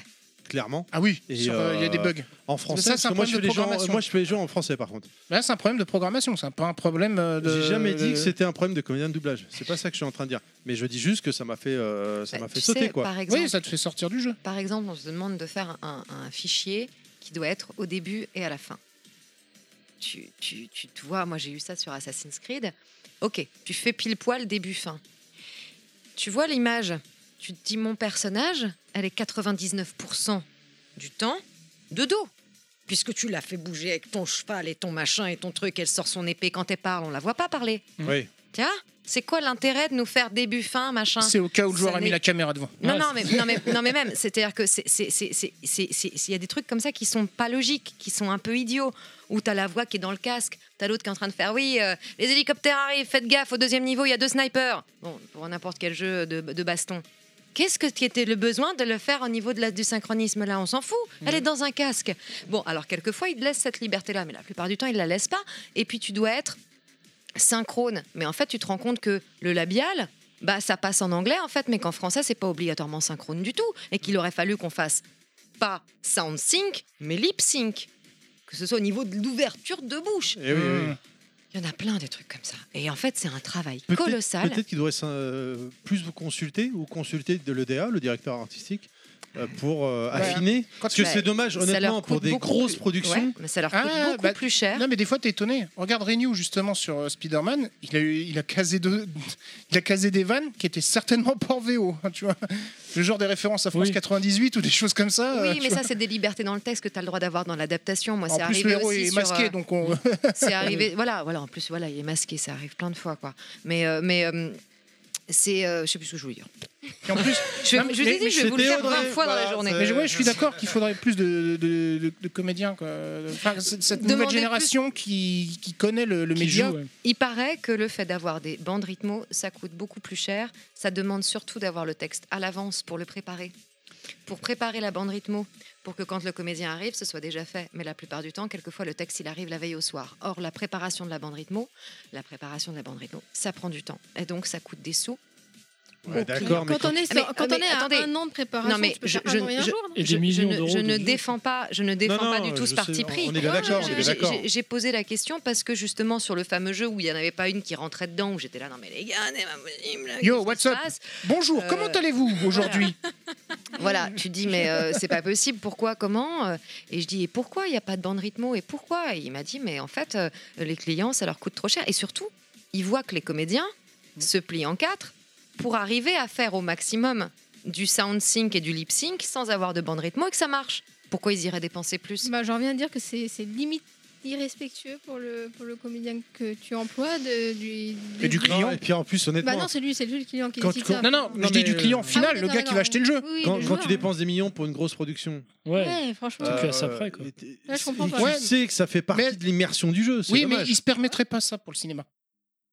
Non, mais c'est surtout ouais, qu'ils se, ils se, ils se permettent pas ça pour la, la VO, tout simplement. C'est qu'ils tablent Ah sur oui, en la plus, VO, oui. en fait, je pense. Hum. Ils tablent sur la VO. Et, et le, ils font quand même un peu attention à la VF. Il y a des VF qui sont, euh, qui sont quand même appréciés et qui, euh, malgré le fait que tu pas eu de, de cinématique, de trucs comme ça, ou. euh, Ou que t'as plus de place pour télécharger le fichier. voilà, non, mais euh, tu- tu- tu- voilà, moi je, je, je sais que c'est désolant, on n'y peut rien. En tout cas, des jeux comme Naughty Dog et j'espère euh, les retours des, euh, des joueurs, malgré le- toutes les polémiques qu'il y a eu dessus, On va en parler. euh, mais Ouais. amènent justement euh, euh, un- une sorte de renouveau et d'espoir de se dire oh putain, ok, on peut faire du jeu vidéo comme ça, on peut travailler comme ça, on peut prendre le temps. Ça coûte cher, mais au final, le Et, rendu, euh, il est exceptionnel. Quoi. Honnêtement, quand tu vois le jeu Naughty Dog, euh, enfin quelque part tous, de, pour moi, j'ai vraiment, Naughty je Dog. suis tombé, vraiment tombé dans Naughty Dog depuis Uncharted. Il n'y a pas photo quoi. Enfin, je veux dire, tu- Ouais. tu, vois les jeux. Pas- pas depuis Parce qu'ils Crash pensent leur jeu comme un Crash, film. non, Crash, non, je suis Non, non, parce qu'en euh, fait, Naughty Dog, ils, ils, ils, comment dire, ils s'axent sur le- la narration. Mm. si tu livres pas à côté un, un- voilà une mauvaise, une- enfin si tu, tu dis je vais le Oui, vendre à l'étranger et que tu fais un Et puis mauvais, un attention, mauvais il y, a- il y a- moins- il y beaucoup moins de personnages que quand tu vois que Assassin's Creed Odyssey. oui c'est pas un monde ouvert, ouais. Putain, le nombre de personnages annexes, ils avaient même développé un truc où tu pouvais, moi en tant que joueuse, j'étais complètement paumée. Euh, tu avais une sorte d'algorithme où quand tu arrivais dans certains villages, tu avais des sortes de quêtes aléatoires qui se mettaient chaque jour. Mmh. Alors, tu as bien compris qu'ils avaient pris des bouts de phrases qui pouvaient marcher dans tous les sens et les machins. Bon, bah, ça n'a pas de sens au niveau du, du- du jeu du comédien, du truc. C'est pour pouvoir faire tous les jours des nouvelles quêtes si tu veux, même si c'est des, des trucs qui sont programmés comme ça en aléatoire. Euh, bon, bah là, pour avoir une précision de travail, euh, c'est pas possible par rapport à, du, à, à du Last of Us où tu as, combien de personnages? Qui, qui gravitent les uns autour des autres Ah, T'en as pas en beaucoup. permanence, t'en Une as dizaine. 4-5, T'en quoi. as- voilà, Non, au en maximum, t'en- proche, au maximum, en permanence. en maximum, t'en as une Après, vingtaine. t'en as plus, mais en permanence. euh, Dans.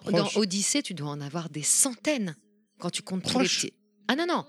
Je- Au total, tu parles. au total. Ah au oui, total. Enfin, sur l'ensemble du jeu. pas au jeu monde ouvert, il se rend pas bien compte. Ah Oui, les- les- honnêtement, celui-là, moi, j'ai été halluciné. Hein. hein, je fais que les vrais jeux. Mais moi, non, je- t'as le droit, Mais tu fais ce que tu veux. Mais Après, euh, t'as des productions, ils s'en foutent. Regarde GTA, ils ont jamais fait, euh, fait un doublage français. euh. oui, il y en a, voilà, ils Ouais, se disent, bah, tu- on le fait pas. Et On met voilà. juste euh, la traduction euh, en bas.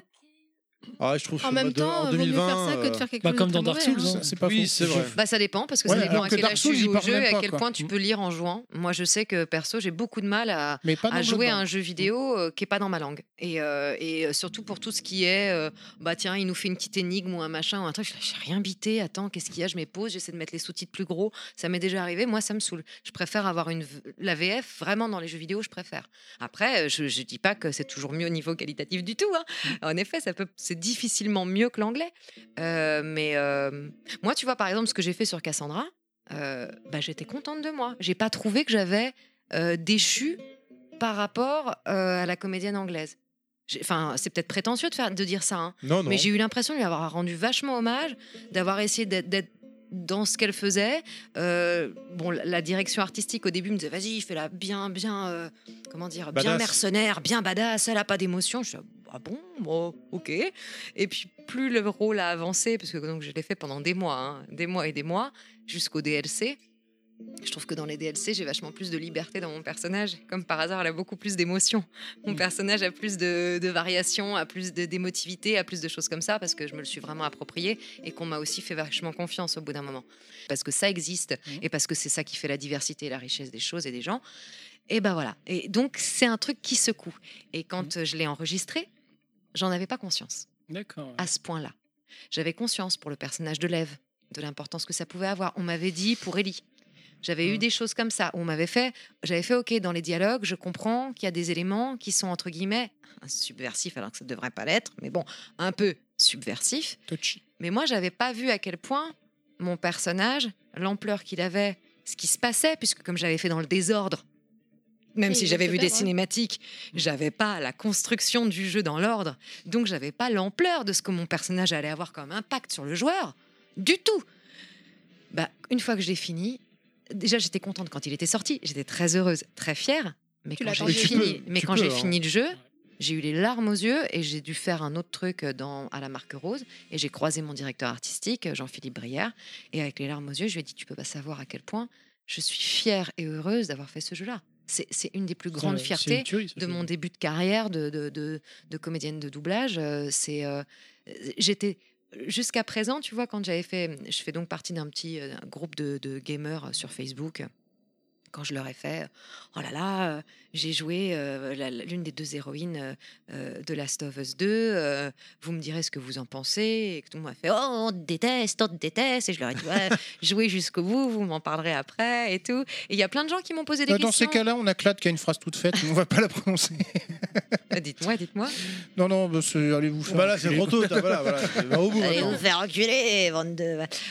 Alors non, je leur ai pas dit ça, je leur ai dit va jouer et on en parle après. Mais il y a plein de gens qui ont commencé à me poser des questions et l'une des questions qui, revenait c'était euh, c'est quoi euh, le rôle que tu as le plus aimé faire euh, vu que tu as fait quand même Cassandra, que tu as fait Amara, que tu as fait... Et je disais bah les gars, euh, moi jusqu'à... Alors que le jeu était déjà sorti, hein, Last of Us 2. Je disais bah moi les gars, le jeu qui m'a le plus marqué, c'est Assassin's Creed Odyssey. Pourquoi? Parce que je, je débutais dans le doublage, j'avais fait un tout petit rôle dans le précédent, dans Origins. Là, je passe l'audition, je suis prise. J'ai le, rôle, j'ai le rôle principal. C'est une badass de la mort. Elle met quand même un œil dans un cul de chèvre. Elle, elle fait 25 milliards de trucs. Elle couche, elle peut coucher avec tous les personnages du jeu. Ça, j'avais trouvé ça génial aussi en tant que. Bon, bah, je vais, je vais. Je vais l'acheter, je vais l'acheter. Ouais. tu peux, tu peux choisir tes dialogues. l'œil, c'est ça? En fait, à la place, c'est un, jeu- c'est un monde ouvert évidemment, mais en plus, dans les quêtes, tu, peux peux, choisir- choisir tel ou tel type de dialogue. De réplique? De réplique. Donc, D'accord. tu- le- le- le- l'histoire du jeu peut complètement changer. Tu peux buter toute ta famille, comme tu peux essayer de la réunir complètement.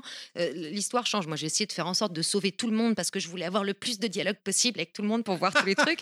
Et donc, sur Internet, j'allais voir, bon, bah alors, si je l'avais tué, ça aurait donné quoi? Enfin, tu vois, j'étais un peu en mode euh, hystéro. Non, j'ai tué José Et c'est ça. Et avec mon et avec mon avec mon mec, on s'était mis voilà, on s'était mis en défi absolu de se dire bon bah dès qu'il nous propose une histoire de cul, c'est un petit cœur qui apparaît, on le fait. Donc on a couché avec les personnages Super possibles et imaginables. Donc nous on était quand même un Les peu il te la- regarde, il la te regarde, mais ça vous amusez au studio. J'étais un peu, voilà, j'ai un peu fait de mon personnage la, la catin de la Grèce antique, mais ça m'a vraiment éclaté. Donc j'ai pu coucher avec des hommes, avec des femmes, avec des vieilles, avec des vieux, avec n'importe quoi. Et j'ai trouvé ça extraordinaire. Il y en a qui font avec des tartes aux pommes. alors. Non mais voilà, mais Sans même tu- de choper de virus. euh, Déjà, non, mais déjà, j'avais trouvé que c'était euh, au niveau euh, perturbant parce que, par exemple, si jamais tu jouais en tant que gamer, bien, euh, ouais, moi je veux jouer qu'avec un mec parce que les meufs, ça me fait chier. J'en ai vu plein hein, avant que ça sorte. Ouais, je jouerai jamais avec Cassandra, c'est de la merde. Moi, il me faut un mec. Ok. Eh ben, sache que si tu fais le petit cœur, tu peux coucher aussi en tant que mec avec n'importe quel mec, meuf, vieux ou vieille. Et ça, je trouve ça génial. Et tu fais, ok. Ah, Là aussi, on parle d'homosexualité. Là aussi, Ouais, on parle Grecs- libération les- les- sexuelle. Les Grecs, ils s'embarrassaient moins. hein. Voilà. Ah oui, Donc euh, évidemment, ça correspond à ça aussi, mais c'est une façon de commencer à ouvrir. Mais j'avoue que ce rôle-là, pour moi, était tellement fou alors que je débutais. euh, Quand on m'a annoncé que je l'avais, je, je hurlais et je sautais sur place. J'allais enregistrer une ambiance, une toute petite ambiance dans un studio. J'apprends ça au téléphone. Sur mon répondeur, on me dit euh, C'est toi qui as été prise. T'as pas- T'as passé un casting? Ouais, j'ai passé un casting. Il y avait Julien Bardakoff, l'adaptateur. Il y avait euh, l'ingé son François et il y avait euh, Hubert Drac, le DA, qui était là. Et donc après, ça a été envoyé à Ubi. Ils ont choisi. Euh, et déjà, quand j'ai passé l'essai, euh, j'étais là. Merci quoi. Merci d'avoir juste mis ma voix sur la future héroïne du truc. De t'avoir autorisé à essayer, voilà. quoi. Je, je pensais pas du tout être prise. Je me suis dit, je viens de nulle part, personne me connaît, j'ai rien fait. J'ai fait vaguement deux, trois petites voix paumées, des, ce qu'ils appellent Wallace, enfin des, des, des ambiances quoi, dans, dans les jeux vidéo. Personne sait qui je suis quoi. J'ai été prise, j'étais hystérique, hystérique. Il y a de quoi. hein. Et ça a duré des mois de ma vie. Je les retrouvais plusieurs fois par semaine et à la fin, je les retrouvais quasiment tous les jours pendant l'été, juste avant mon mariage. Je vous avoue, mon mec était à Avignon en train de jouer euh, au théâtre. Moi, tout mon mois de juillet, je l'ai passé à courir de plateau en plateau et surtout à retrouver quasiment tout le temps ma même équipe pour le jeu vidéo. Euh, un jeu, enfin un rôle qui te tient pendant des mois. En doublage, ça, tu arrive, quoi. ça arrive quasiment jamais. C'est tu comme si vois. t'étais en tournage ciné. euh, Ouais, t'es avec ton équipe. Et moi, je les, semaines. je les ai aimés, mais à un point fou, hein, ma, ma petite équipe de, de- d'Assassin's Creed. Donc, euh, c'est vrai que quand ça s'est fini, oh, j'avais le coup de blues, comme quand tu finis une tournée de théâtre et tout. euh, C'était vraiment quelque chose qui était un crève-cœur pour moi que ça s'arrête. Donc, c'est vrai que Assassin's Creed avait une ampleur de ouf dans ma vie et dans ma carrière. Donc, quand les gens m'ont posé la question, je disais, bah. C'est vrai que Cassandra, euh, c'est difficile de m'en détacher parce que ça reste, ça reste euh, le personnage que j'ai le plus suivi pendant le plus longtemps, pendant des heures, des mois, des mois et des mois. Voilà. Bah, Ça- quand j'ai fini de jouer à Last of Us, j'ai fait. ok, Et c'est- Alors là, ça y est. C'était ton meilleur rôle écrit, quoi. Ça y est, euh, Cassandra, je l'aime. Mais Abby, euh, je la défendrai bec et ongle, mais jusqu'au bout. J'ai 25 milliards de choses à dire dessus. Je suis fière d'avoir fait ce rôle-là, à ce moment-là, dans notre société aujourd'hui. C'est elle que je défendrai jusqu'au bout. tu sais que par exemple, euh, dans le côté haters, euh, je suis tombé sur une vidéo, il est marqué euh, Speedrun, Last of Us 2, euh, Good Ending, euh, 13 minutes. 13 ou 12 minutes, je crois. Je Ouais. dis, tiens, comment il, fait, il finit le jeu et Puis Good Ending. Et en fait, le principe, c'est dès qu'il la, dès qu'il la contrôle vraiment, euh, Il l'a fait tuer. il l'a- il l'a fait tuer. Mais tout le monde m'a dit, euh, je suis tombée sur plein de gens. Alors qui attention, m'ont attention, dit- là, on est dans le spoil ou pas là Parce Ah que- bah là, non, est non, dans non, le non. spoil. C'est-à-dire, Bah, c'est pas si, du spoil. il est c'est- là. bah non, c'est au- de- les- Non, c'est du spoil que tu peux jouer avec Abby, quoi. Ouais, mais bon, ça, je Ça, crois ça qu'on se l'a fait. compris, quoi. Et en fait, euh, mais vu que c'est au tout début du jeu, tu vois, euh, Parti, du moment que tu peux. Bon, euh, on est dans la zone là- spoiler pour être Alors, tranquille. entrons dans la zone spoiler. Ouais, c'est pas vraiment. Non, spoil. pour être tranquille. ouais. Mais non, mais c'est- il l'a fait tuer, c'est-à-dire il se suicide en se jetant au- d'une falaise. Mais Mais, t'as ça- pas ça- ça- t'as pas de game over. Tu vois Tu reprends, tu reprends la partie à chaque fois. Tu Mais attends, à quel endroit? Parce que moi je l'ai fait le jeu. Non, Quand t'es dans la neige au tout début. Ah, Dès quand que tu se la fait courser. Oui, non, dès le départ. Dès le Dès le départ, départ, quand elle doit aller. euh, Récupérer les mecs et qu'elle se fait courser par des hordes. Non, quand Oui. t'es avec Oui, elle va juste avant les hordes. Oui, mais il y a déjà, il y a déjà des zombies dans la Mais moi elle est pas morte euh, avec moi. euh. Non, mais en Mais fait, non, si tu, tu choisis. Non, parce que toi, tu. Parce que tu toi, t'as avant, choisi Les de gars, jouer le les jeu, gars. mais si tu veux, le principe, c'est genre ils arrêtent le chrono dès qu'ils réussissent à faire buter Abby. Il comprend vite, mais faut lui expliquer. Non, non, c'est juste que le petit moment. La Mais non, méchanceté mais de il cet homme. Mais il avait compris en plus, vous êtes J'ai vilain. mangé trop de bonbons. Non, non, c'est le petit début. Avant qu'il se passe quoi que ce soit, je ne dirai rien. Non, mais mais là on est dans le spoil. Voilà, bon, bah alors, voilà, av- avant qu'elle retrouve euh, Joël et que ce soit la grosse cagade avec Joël, bien avant, elle, ouais. est dans la, elle est dans la, dans la neige et elle se dirige vers euh, des Et bâtiments. falaise. Et Ouais. t'as euh, des zombies qui vont commencer à la courser. Oui. Bah, déjà là, la première fois où tu te tapes avec des zombies, euh, bah, si tu te tapes pas bien, bah, tu te fais tuer, quoi, tout simplement. Bah oui. D'accord. Non, Donc, mais en euh, fait, non, ils vont même plus rapide, ils sautent de la falaise. Oui, bon, bah voilà. Donc, mais bon, vois, ça, c'est- Et générique. Et, et donc c'est fini le jeu, fini. Non, Bah pour non. eux, ils considèrent que ils ont fini le jeu en Alors faisant qu'en vrai, non, parce que tu reprends. euh, Oui, oui, le jeu ne veut pas que tu meurs. c'est Voilà, En un truc euh, complètement con En, en de- gros, de c'est dire, haters, on quoi. voudrait, on voudrait qu'elle meure euh, tout de suite, quoi. Alors que, que le drame bon, n'arrive pas. On est dans la zone spoiler. Euh, Kounet et Pila, vous n'êtes pas aussi loin dans le jeu. Enfin, vous avez dépassé ce passage-là, Ah, mais un bah, peu mais plus loin. Vous voulez continuer ou Ouais, vous Vous voulez sortir, pas les gars Vous me dites, hein, moi je. Non, Parce que- que moi, je. Tant qu'on on va pas dire la fin de toute façon. Parce que bon, ils ont joué avec Abby Ah bah, justement, vu que c'est au début. bah, hein. non, mais alors, moi, moi, je- m'excuse, mais alors, si on parle du jeu en ayant joué jusqu'au bout, c'est là où c'est intéressant. Bah oui, c'est clair. Je suis désolée, mais. Parce que moi j'ai une question là-dessus, c'est comment tu. Alors t'as- t'as dit que t'enregistrais dans le désordre et tout, mais Ouais. moi j'ai revu euh, des vidéos de réaction de, de la fin du jeu euh, pas plus tard que hier avant-hier. Plusieurs streamers en fait, c'était une compilation de streamers qui réagissaient à- aux cinématiques de fin du jeu.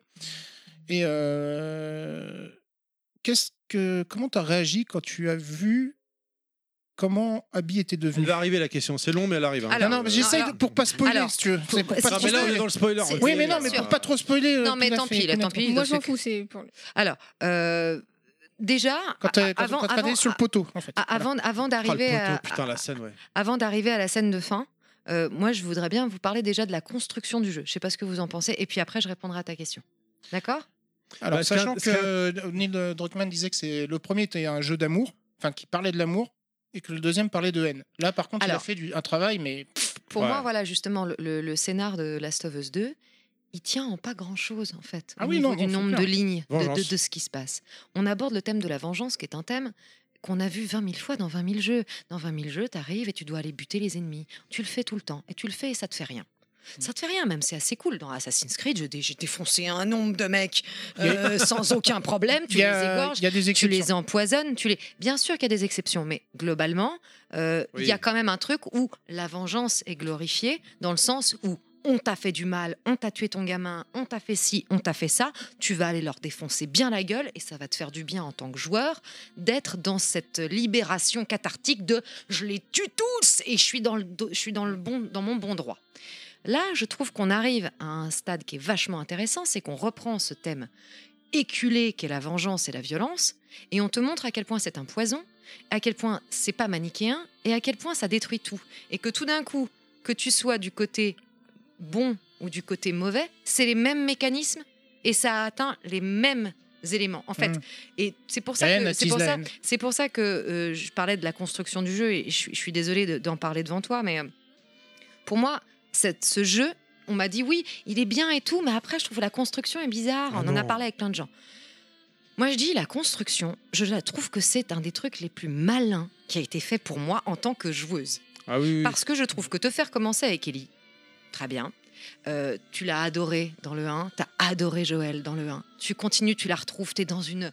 oh, un bonheur de les retrouver, c'est cool. Bon, quand tu réfléchis, c'était quand même des sacrés, sacrés serial killers aussi. Dans Bien sûr, mais bien sûr, mais en tout cas, dans le 1, encore, euh, quand tu as fini, tu les comprends, tu les excuses, tu les pardonnes, tu les aimes. Hein. Tu es dans un truc où tu les aimes. Tu commences le 2, très vite, donc tu joues avec Ellie, et très vite, on te fait jouer avec mon personnage. Juste le Abby, temps, donc. Abby, juste le temps de tuer le héros du 1.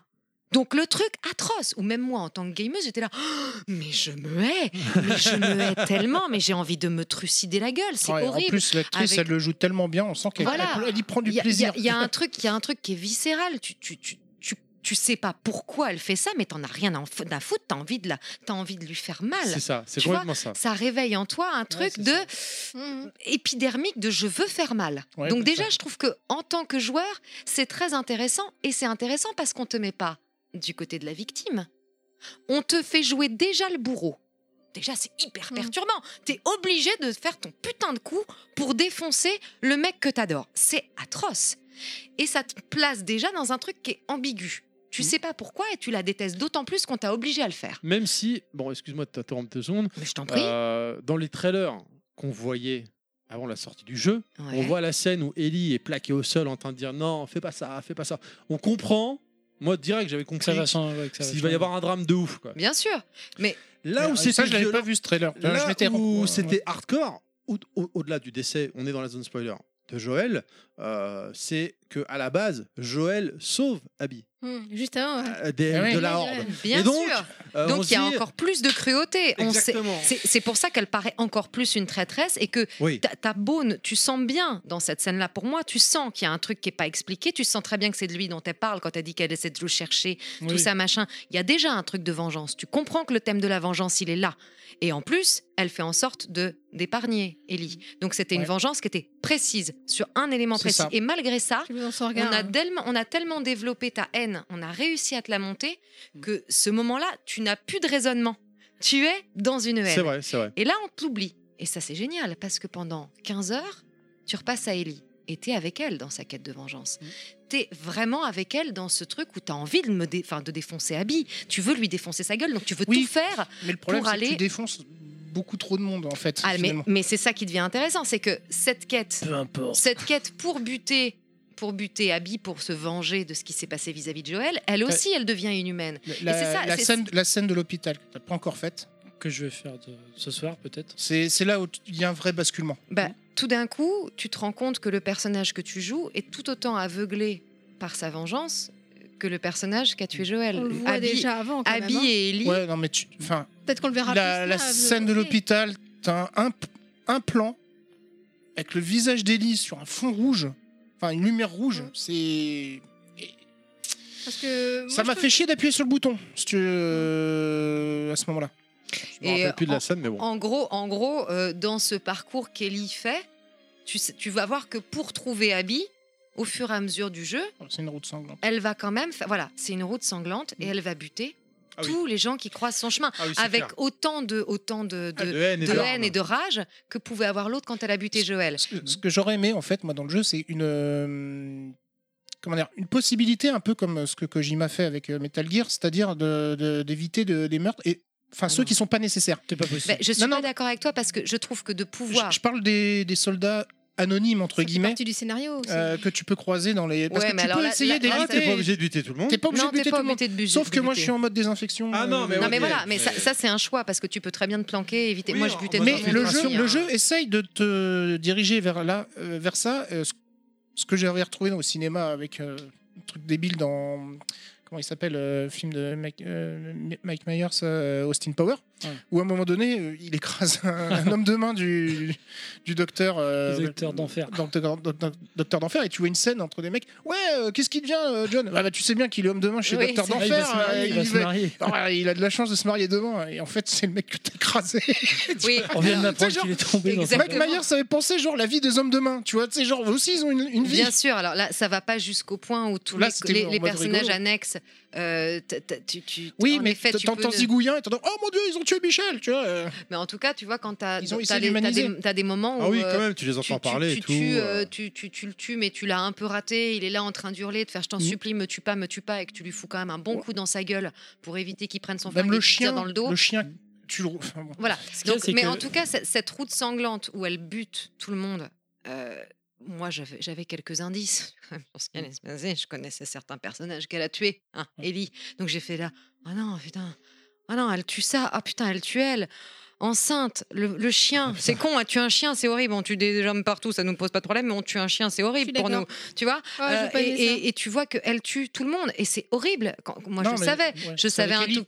Oui, tu sais que. Ellie, euh, tu sais que Ellie tue tous les personnages qui font le cadre amical et familial euh, d'Abby en fait. Donc moi je le savais Mais mon mec le savait pas. Ce qui était intéressant, c'est de jouer à deux, tu vois, parce que justement, lui, il n'était pas au courant du tout. Je lui avais rien dit. Clause de confidentialité et tout ça, même, il, sa- il savait rien. Donc, euh, séparé pendant deux semaines. c'est ça. Non, mais en tout cas, tu vois, clairement, clairement, je voulais voir l'impact que ça avait sur lui.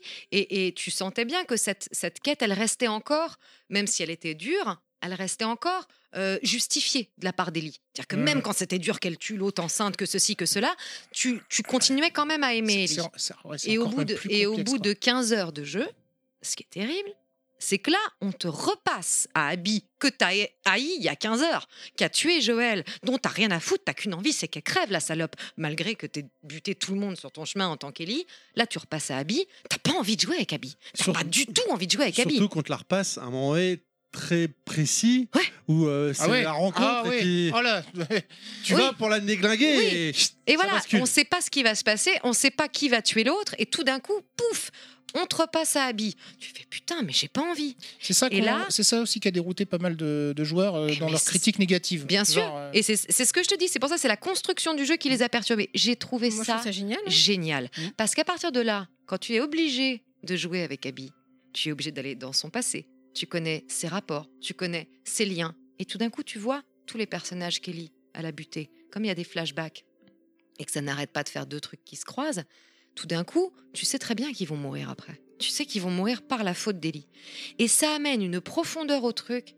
Et mon personnage, tu te rends compte que c'est pas du tout une méchante, c'est une meuf qui a été fracassée, puisque le gros truc que tu comprends, en fait, c'est que dans la fin du 1, quand il y a Joël qui sauve Ellie, et ben en fait, tous les gens qui butent Ouais, il a buté le toutes les lucioles. eh ben, il a buté tous les lucioles, il a buté mon père qui devait opérer la petite. C'était mon, c'était mon père, c'était le père d'Abby. Et sans lui, on non, peut alors plus. c'est un jeu vidéo, c'est pas pour de vrai. Non hein, mais voilà, on peut plus, on peut, euh, plus, on peut plus développer de vaccin, on peut plus tout ça. Elle a perdu son père par la faute de Joël. Tu comprends quand même Le mec, il Bah a oui. buté ton père. T'as un peu envie de le massacrer aussi. hein. C'est euh, c'est tout aussi justifiable que Ellie qui part parce que il y a son, il y a son père adoptif euh, Joël qui s'est fait buter par. Donc c'est aussi absurde l'un que l'autre. Donc après, en suivant Abby pendant 15 heures, je trouve que dans son rapport avec les personnages annexes, le personnage de Yara, que je trouve génial, le personnage de Lev, tous ces personnages qui gravitent autour d'elle, euh, les scènes de cul, les machins, tu, tu, tu- J'ai tu bien aimé le rentres. personnage de Lev et j'ai rien Lev, vu. c'est qui déjà C'est le petit. Lev, c'est le petit garçon. Moi, Ah j'ai oui. préféré. Alors, j'ai préféré Yara. Je sais pas Yara, pourquoi. c'est sa copine. Ouais, Non, c'est la petite qui la- s'est c'est fait la grande qui a plus, qui a plus de bras. Ouais, qui, qui s'est fait, euh, s'est fait bah, la scène où ils, ils sont à deux.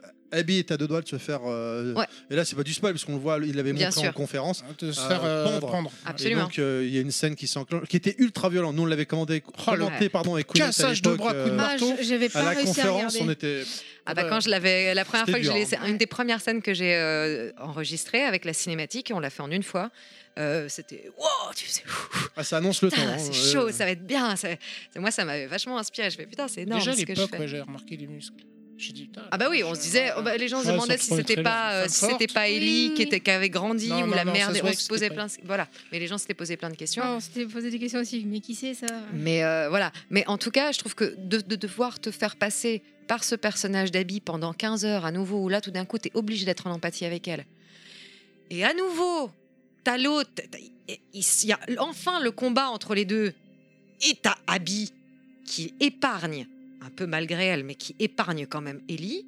On est quand même sur un truc de faire Ok, les meufs, vous êtes allés au bout de votre absurde, vous êtes allés au bout de votre violence et de la, quête de vengeance qui ne résoudra rien. Ça y est, vous avez buté tout le monde, il n'y a plus personne autour de vous, c'est la merde, arrêtez-vous. Soulagement.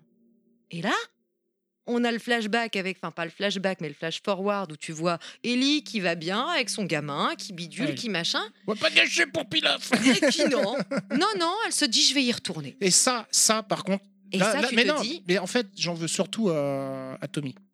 Là pour le coup.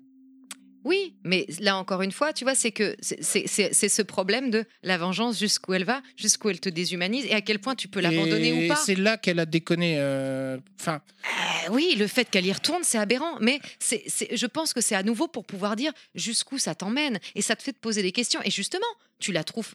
C'est, c'est bien de pas trouver Ellie intelligente tout le temps. Tu vois ah ouais, ouais, mais après, il y a, il y a Oui, tellement, y a tellement de détails sur lesquels on, on peut parler. Sur, euh, par exemple, on reparlait de, de Joël. euh, Qu'est-ce qui fait qu'un mec qui, qui était au- autant aguerri, qui connaît les, les, les tactiques des, des bandits, enfin, tu vois, des, des Ouais. trousseurs, etc., qui dit Je me réfugie dans un manoir entouré de plein de personnes que je ne connais pas?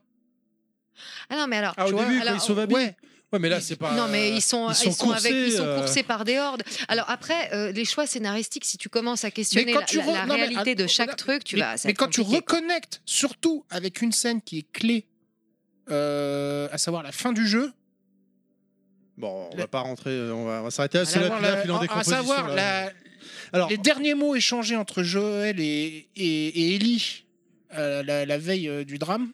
il te re- si ça peut te rassurer, puis là, il reste deux trois trucs qu'on n'a pas mentionnés, Non, euh, t'inquiète. qui mine de rien surviennent à des moments où tu t'y attends pas. Je, n'en dirai pas plus. En, pour en- jouer, en voilà. tout cas, pour en revenir à ta question de tout à l'heure, parce que Ouais, je voulais, le- je voulais le- ba- d'abord, tu vas parler de toute cette construction que moi, je trouve euh, extrêmement intéressante sur le plan euh, de la réflexion, de l'émotion, de, de- de- du côté du pas manichéen, voilà, le côté pas manichéen euh, de, de- de cette violence-là, de cette vengeance-là, de, de, du- de- de la position, du positionnement du joueur dans ce jeu. Je trouve ça très intéressant et je trouve que c'est un jeu qui fait réfléchir sur plein de sujets, notamment la vengeance et la violence. Et enfin, donc une fois que Ellie retourne à l'attaque pour pouvoir à nouveau se venger et retrouver Abby qui l'a laissé vivre, qui lui a dit OK, on arrête les conneries, on est allé au bout de notre vengeance, on fait chacune notre vie de notre côté.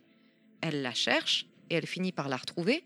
Ce que j'ai trouvé intéressant, c'est que dans ce, dans ce jeu vidéo, tous les groupements humains, tous les groupements humains deviennent des enfoirés, hein. tous les ah oui, survivants. oui, oui, il y a plus de. Tous les survivants, il n'y a pas un groupe humain qui évolue en étant cool. Ils Ouais. sont tous des bâtards. Là, on ne sait pas quelle est cette nouvelle secte. Voilà, les crotales, les machins, tous. Ils sont tous un peu tarés, ils sont tous un peu avec un abus de pouvoir. Ça, je trouve ça intéressant. C'est pas particulièrement développé, eux, plus qu'un autre, mais tu sens bien que dans le Je monde pense que entier. c'est pour avoir un, un ennemi commun, là, du coup. tu Oui, vois. mais en fait, tu te rends compte que tous les regroupements humains qui se forment, à partir du moment où tu as des mecs qui ont du pouvoir, des armes et qui peuvent jouer sur la peur, eh ben, ils vont se servir des nanas pour en faire des esclaves sexuels, ils vont buter comme ils veulent, ils vont torturer, ils vont machin. Ça parle de la nature profondément, profondément violente de l'homme. Pour moi, c'est ça dont ça parle. Et donc, Et quand on retrouve, aussi. voilà, et quand on retrouve Abby sur ce poteau, euh, totalement, on ne sait pas ce qu'elle a vécu, on ne sait pas combien de Ah, fois elle a été elle a vécu violée. l'horreur. Autant au début du film, au début du jeu, pardon, elle, est- elle a des bras Elle de bonhomme. À la voilà. fin, elle a- les bras, À ils la ont diminué. fin, elle- elle- elle- euh, Elle a plus de cheveux, C'est elle une- est émaciée. quoi. ouais. Et c'est là que C'est là, c'est là que elle a, elle a, elle peut, pour moi, Ellie ne peut plus se venger parce que ce n'est plus Abby. Oui, c'est pas faux. Eh ben oui, mais t'as quand même ce truc d'absurde. Mais moi, c'est pour ça que j'aime bien le fait que ce personnage fasse aussi une connerie, parce que c'est une connerie d'aller essayer de la retrouver alors qu'elle a fait sa vie de son côté, elle est en train d'être heureuse avec sa nana. Il n'y a aucune raison de repartir comme ça, sauf à cause de Tommy, Et tout ça et tout. tout et ce qu'elle va de perdre son- derrière. Voilà, Ouais. c'est complètement absurde. Eh Parce ben, qu'on en eh ben parle ouais. des doigts. Mais voilà, mais c'est c'est La symbolique des doigts. jusqu'au bout, elle va dans son, dans sa- son besoin de vengeance. Et cette scène où elle met, pour moi, Lève dans le bateau, où c'est un des seuls qui est pas mort, il est dans un état lamentable, c'est horrible, moi j'étais dans une émotion totale, et où on te force à te taper sur la gueule pendant 10 minutes ou un quart d'heure, je sais Ah, Moi, pas combien de j'appuyais temps plus ça sur le bouton euh, au moment où tu as C'était la tête horrible. Et qu'on te force à, à- à ce qu'elles se battent alors que tu sais que c'est absurde, tu sais que tu veux pas qu'il y en ait une ou l'autre qui gagne. Tu veux pas qu'elles meurent, ni l'une ni l'autre, elles ont suffisamment souffert quoi. Et on te force à aller au bout de ça. Et que là, c'est mon personnage qui supplie, qui dit non, je veux pas. Et on te dit, mais vas-y quand même, t'es obligé de le faire, t'es Et obligé, t'es Et Ellie obligé. déconne. Et oui, mais, mais oui, mais c'est bien qu'elle déconne. C'est bien que le personnage soit pas un personnage de gentil qui a tout compris de la vie. C'est aussi une connasse. C'est aussi une connasse, comme Abby a pu être une connasse. Et ce qui a C'est pas manichéen. et Ce qui a provoqué ça, c'est une la vision de Joël agonisant. Parce que je pense qu'elle était à deux doigts de la laisser partir. Et quand elle est sur le bateau et qu'elle dépose le, le sac, ding, elle se ressouvient de, de Joël, la gueule en sang. Et là, c'est là qu'elle y va. Oui. Et ce qui sauve Abby, c'est aussi Joël. C'est au moment où il a la tête dans l'eau et se remémore justement cette vision qu'elle a de Joël la, la dernière nuit où, il où elle l'a parlé. Oui, puis je pense que c'est aussi plus compliqué que ça. C'est qu'à un moment donné, elle va au bout de son, elle va au bout de son truc et elle se rend compte que elle aussi, en fait, elle avait besoin. Je... Après, chacun son interprétation et c'est ça qui est joli, tu vois. C'est comment t'interprètes ce, ce besoin de vengeance et en même temps ce besoin de la laisser partir. C'est que la dernière fois qu'elles se sont vues, Ellie, c'est elle qui a perdu. Oui, C'est elle, pense qui a dans son été caractère, ça épargnée. passe pas. Et donc, euh, c'est pas c'est pas elle qui a épargné, c'est elle qui a été épargnée. Or, elle avait besoin d'avoir cette domination, pour moi, hein, cette Mmh. domination Mmh. vis-à-vis du bourreau de son, de son père spirituel. Donc euh, là, quand elle, elle, elle a besoin de à nouveau retrouver ce pouvoir, et quand elle le retrouve, et elle se rend compte que ça va rien résoudre, c'est là où elle laisse partir. Mais il a fallu qu'elle soit destroy, plus de doigts, euh, le- le- le- les coups de couteau que l'autre s'est pris. Il a fallu aller au bout du bout de l'absurde. Ah, cette les- scène, doigts, cette que- scène dans l'eau, je pleurais. Mais je pleurais tellement. Et c'était mon mec qui jouait à ce moment-là. Et j'étais là, pff, pff, il me disait ça va, ça va? Et je disais ah ouais, ouais, ouais, ouais, c'est hyper dur pour moi. quoi. C'est dire à quel point les, plus- les- les jeux ont progressé quand même. Aujourd'hui, oui. on arrive, ça vraiment clair. arrive à nous retransmettre des émotions de ouf, en bien ou en mal. Ça mais- t'a pas fait un peu penser à, à la fin de Metal Gear 4 tu sais, euh, Alors vu que je suis, je n'ai pas été fan, je l'ai fini, mais ça m'a, le combat final m'a saoulé. Alors que Oui, Last of mais Us, justement. Mais- mais plus, il était euh, beaucoup trop long ce, ce Metal Gear 4, je te Je suis l'accorde. plus dans le d'accord avec Audrey euh, où t'as pas envie de, de taper, envie de taper, machin. De- Comme tu dis, les deux parties ont souffert. Le, le, dé- la- le jeu te fait comprendre au bout d'un moment que en fait, Abby et Ellie sont pareils. C'est les Elles mêmes. se battent toutes les deux pour. euh, bah, Il y en a une qui a perdu son papa, euh, voilà, et ainsi de suite. Et donc, euh, t'as pas envie. euh, Ouais, elle mais, a euh, refait sa vie, et- et euh, elle a un Ellie- enfant, c'est bien. Pourquoi elle veut les Ellie- chercher Ellie absolument avait- Même si, si finalement, elle avait, elle- Ellie n'avait pas été recherchée Abby, Abby était sur un poteau, elle était cuite, quoi. Ah mais bien sûr. Non mais du c'est coup, c'est bon, ça elle qui est, sauve la c'est vie ça qui est quelque joli part. aussi. Et, euh, et- et heureusement qu'elles se sont retrouvées pour aller au bout de ça. C'est-à-dire que si jamais il devait y avoir un 3, je Oh, il y pense aura, pas- je pense. euh, Ce sera Abby. Mais je je sais pas ce qui se passera Ah, pour Abby. Je sais pas ce qui se passera pour Abby, avec et les- Ellie. Moi, je- moi- moi, ça me plairait bien. Pour Je- je moi, je pour en tout cas, il y a une possibilité. Elles sont allées tellement au bout de ça que je pense que si elles se recroiseraient, si elles se recroisaient, pardon, euh, elles auraient plus ce même besoin Oui, de se tuer. oui, c'est Tu vois, il clair. y a quelque chose qui a, été, il y a- qui a justement été cathartique enfin au bout du bout. Mais en tout cas, moi, cette violence, alors ça, c'est parce que je l'ai fait aussi en tant que comédienne de doublage.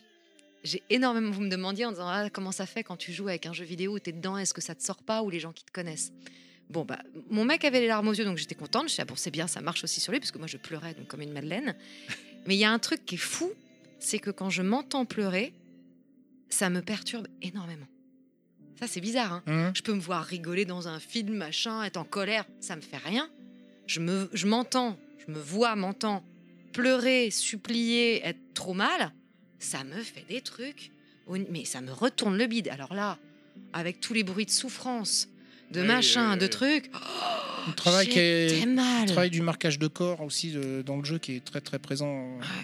Quand on- que ça soit Ellie ou Abby, hein, quand elles ont euh, les, les cutscenes où elles enlèvent le haut et tu vois les, les cicatrices partout, Ouais. c'est. Et voilà, moi, La- moi la cette, cette, cicatrice cette- de- de cette la grande pendaison scène, qui euh, reste, cette, euh. cette grande scène de, de baston dans l'eau reste pour moi une des plus belles émotions de, de joueuse de, de jeux vidéo. Voilà, j'ai adoré que ça soit jusque-là.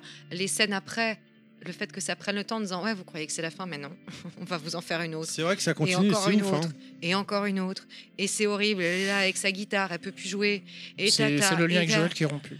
Et voilà, et qu'on te mette là-dedans en disant on vous emmerde. On prend quand même le temps de vous faire une suite, d'une suite, d'une suite, d'une suite pour vous Et dire sur- jusqu'au bout ce qu'on veut vous dire. Surtout, Ouais, ouais. surtout quand- hyper fort. Quoi. Surtout. Enfin, Alors, on va toute devoir clôturer l'ironie la de, cette spoiler. scène justement de, entre Joël et Ellie, la, la dernière. euh, Alors c'est pas moi celle qui m'a le plus touchée, tu vois. Ouais, Ah j'ai trouvé a- que a- celle, où elle joue de la guitare euh, toute seule dans la maison déserte avec plus sa nana, plus le gosse, et puis les doigts. plus ses doigts, elle pour moi elle suffisait. Mais je me dis c'est très bien, vous voulez encore nous dire quelque chose? Les gars, dites-moi ce que Ouais, vous voulez. Non, mais déjà, toute l'ironie. euh, Dina a de la chance de t'avoir. euh, Ouais. Alors qu'en fait, elle est- enfin, là, elle était super toxique, Ellie, quoi. Je tu sais pas vois. si vous avez entendu bah, la, la chanson euh, que Ellie chante. Il y a eu une reprise de Casey Chase euh, qui a Euh, Elle est passée tout à l'heure, je crois, je l'ai mise dans le. Bah, j'ai baissé le volume, mais je je me souviens surtout de Take On Me, mais. euh, Take On Me, euh, repris par Casey Chase, pas, qui est une comédienne de doublage et qui a, qui a fait Lève dans, dans l'histoire. Elle a fait une reprise pour la sortie du jeu euh, entre nous, tu vois. Elle a fait une, elle a fait une reprise avec des, des images du jeu vidéo. J'ai adoré sa reprise. Voilà, c'était juste comme ça. Si vous avez l'occasion de Euh, regarder Take On Me, reprise de Casey Chase. Moi, je dis, euh, pour conclure cette partie spoil, euh, du coup, si tu te crées un compte Twitter, tu proposes un octogone à Adeline Chetaille ou? Un octogone, c'est quoi? Ouais, bah, genre vous, vous goumez ou Vous goumez? Vous, vous bastonnez, quoi. Ah. Excuse-moi, j'ai pas tout le parle- on vocabulaire. parle pas beaucoup bu pourtant aujourd'hui. Je me hein, sens- je me euh, sens un peu vieille. hein. Un octogone, Euh, tu sais, le- Non, mais par contre, j'adorerais faire une interview avec elle, qu'on en parle toutes les deux et tout. Ça pourrait être super chouette, quoi. Ça pourrait être très intéressant d'avoir son point de vue et tout. euh, de elle et ce qu'elle y a joué aussi. Je sais pas si elle joue aux jeux vidéo, Adeline. J'en sais rien. Bonne question. Très bonne question. ouais. Mais vous, vous l'aviez pas eu en interview? Non, on l'a pas eu en interview. On l'a croisé au Ah. marathon, mais. euh, Ah oui, non, oui. Non, non, c'était pas nous qui l'avions reçu. D'accord. Elle, faisait l'ouverture du marathon Il y, cast. avait, il y avait plusieurs. euh, Et c'était pas le thème en fait, c'était plus pour parler de. J'ai participé à un quiz ciné avec elle. euh, de- C'était plus pour parler de l'autisme. euh, D'accord, oui, rien à voir. euh, Ah oui, ouais. ok, donc, oui, C'était l'ouverture du, du stream de, vingt- de 25 J'imagine heures. Quoi. que c'était Donc, pas le- euh, D'accord. Bah, écoute, à l'occasion, à l'occasion, je lui demanderai si elle a joué aux jeux vidéo et tout, parce que ça m'intéresserait d'avoir euh, d'avoir son avis euh, sur son perso, sur le mien, euh, sur ce qu'elle a ressenti. et tout. On peut la rechercher, Oui. Tu peux aller Voilà, chercher ton. on, Eh oui. on clôture la zone C'est spoiler. fini le spoil, c'est fini le spoil. Voilà, bon bah je suis pas, je suis désolée si j'ai beaucoup parlé, hein, j'ai été très très Ah non, bavarde, non, mais, mais, euh, c'est- c'est un vrai bonheur de C'est très difficile hein, de, de parler de, parler peu sur ce non, sujet. non, non, mais de parler de ça sans parler de. Ouais, enfin, toute l'histoire, quoi. Bon, c'est- du, du- du coup, j'avais une question. Est-ce que tu as fait Last of Us 2 Je crois que c'est bon. on peut- Je crois qu'on peut dire que je l'ai un petit peu fait. un petit peu. Un petit peu. J'y Et rejouerai t'as pas tout de préféré le 1 ou le 2 au final Alors, euh, j'ai pris. euh, bah, c'est compliqué parce que j'ai adoré le 1. euh, Je le découvrais complètement. Euh, le 2, Ah, la fin du évidemment, 1 quand t'es de- non, mais quand tu es dedans, c'est un truc tellement mythique. Tellement mythique pour moi en tant que joueuse. Tout d'un coup, d'entendre ma voix dedans, enfin, je peux pas dire que je. je- tu vois, enfin, ça serait dégueulasse de faire. Ouais, j'ai préféré le 2 parce que je suis. Non, mais. J'ai adoré les deux, quoi. Ah oui, j'ai vraiment adoré les deux pour des raisons différentes, Euh, à la fois au niveau du scénar et à la fois aussi au niveau du fait que bah je porte ce personnage là dedans et que je, je, je me suis rarement entendue avec cette voix là aussi parce que c'est ma voix hyper Mmh. simple, hyper naturelle. Ça dans un jeu vidéo, on a rarement la possibilité de jouer comme ça. Elle parle vraiment comme ça, Abby. Ouais, lève, viens, viens ici s'il te plaît. Elle parle vraiment comme ça. C'est naturel, c'est hyper simple. C'est pas le pam pam pam pam. Je prends mon épée, Mystios, tu non, rien à voir. Même dans les moments de, ven- de vengeance, de violence, de hurlement, on est dans quelque chose d'hyper naturaliste. C'est hyper cool à jouer. Enfin là, là, à un moment donné, je peux pas dire que je préfère l'un ou l'autre. J'ai adoré les deux pour des raisons différentes. Et Voilà, messieurs. Est-ce qu'il y a une Dames. part, est-ce qu'il y a une part de toi en- dans Abby ou même dans, dans tes autres rôles? Ah, tout le temps. Bah, écoute, en même temps, euh, euh, je pense qu'on choisit un comédien euh, à la fois pour son timbre de voix, mais aussi pour ce qu'il dégage. Mm. Donc, euh, évidemment que c'est toujours avec ma sensibilité. Pour les, pour les films et les séries, comme je vous avais dit tout à l'heure, j'essaye au maximum de rendre hommage à ce que le comédien, la comédienne a fait au départ. Mon objectif, c'est ça. Mais on ne pourra pas euh, m'isoler du truc parce que c'est quand même ma voix, c'est quand même ma sensibilité que j'essaie de, de retranscrire ce que lui a fait, mais à travers ma sensibilité. Donc évidemment qu'il y a une partie de moi, d'autant plus dans les jeux vidéo et d'autant plus quand on me laisse une certaine liberté. Là, pour Abby, euh, c'était vraiment ma voix. On m'a dit justement parce que dans Assassin's Creed, j'avais un truc où je devais vraiment parler comme ça au début, en étant hyper dans les graves, hyper dur, hyper machin, et après ça s'est ad- adouci. Mais quand j'ai commencé La Sauveuse 2, on m'a dit attention, on veut pas que ce soit exactement la même voix que la Mystios dans Assassin's Creed. Donc, on va la trouver peut-être un peu plus aiguë ou un peu plus toi, un peu plus. On va, on va chercher. Et en fait, ça s'est fait très naturellement. Ça a été ma voix à moi, à la base. Abby, elle parle, elle parle en fait comme moi. C'est juste qu'elle n'a pas la même énergie, elle n'a pas la même, la même, le même débit et tout ça. Mais en fait, c'est ma sensibilité ajoutée au personnage. T'as le vertige aussi? Alors non, c'est mon homme qui a le vertige. Moi, j'ai peur des araignées. Je déteste les araignées. Est-ce que Euh, certains rôles ont pu te changer, toi, personnellement? Euh, alors ça, c'est surtout des rôles que j'ai travaillé au théâtre, où on peut dire ça.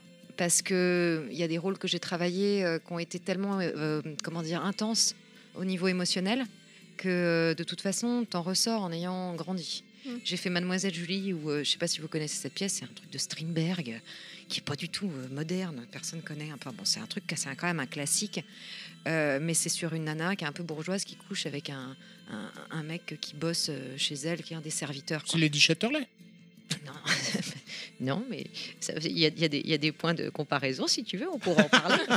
Euh, mais en tout cas, donc elle couche avec, avec ce mec qui n'est pas de sa classe sociale, et, euh, et c'est un jeu de pouvoir entre les deux.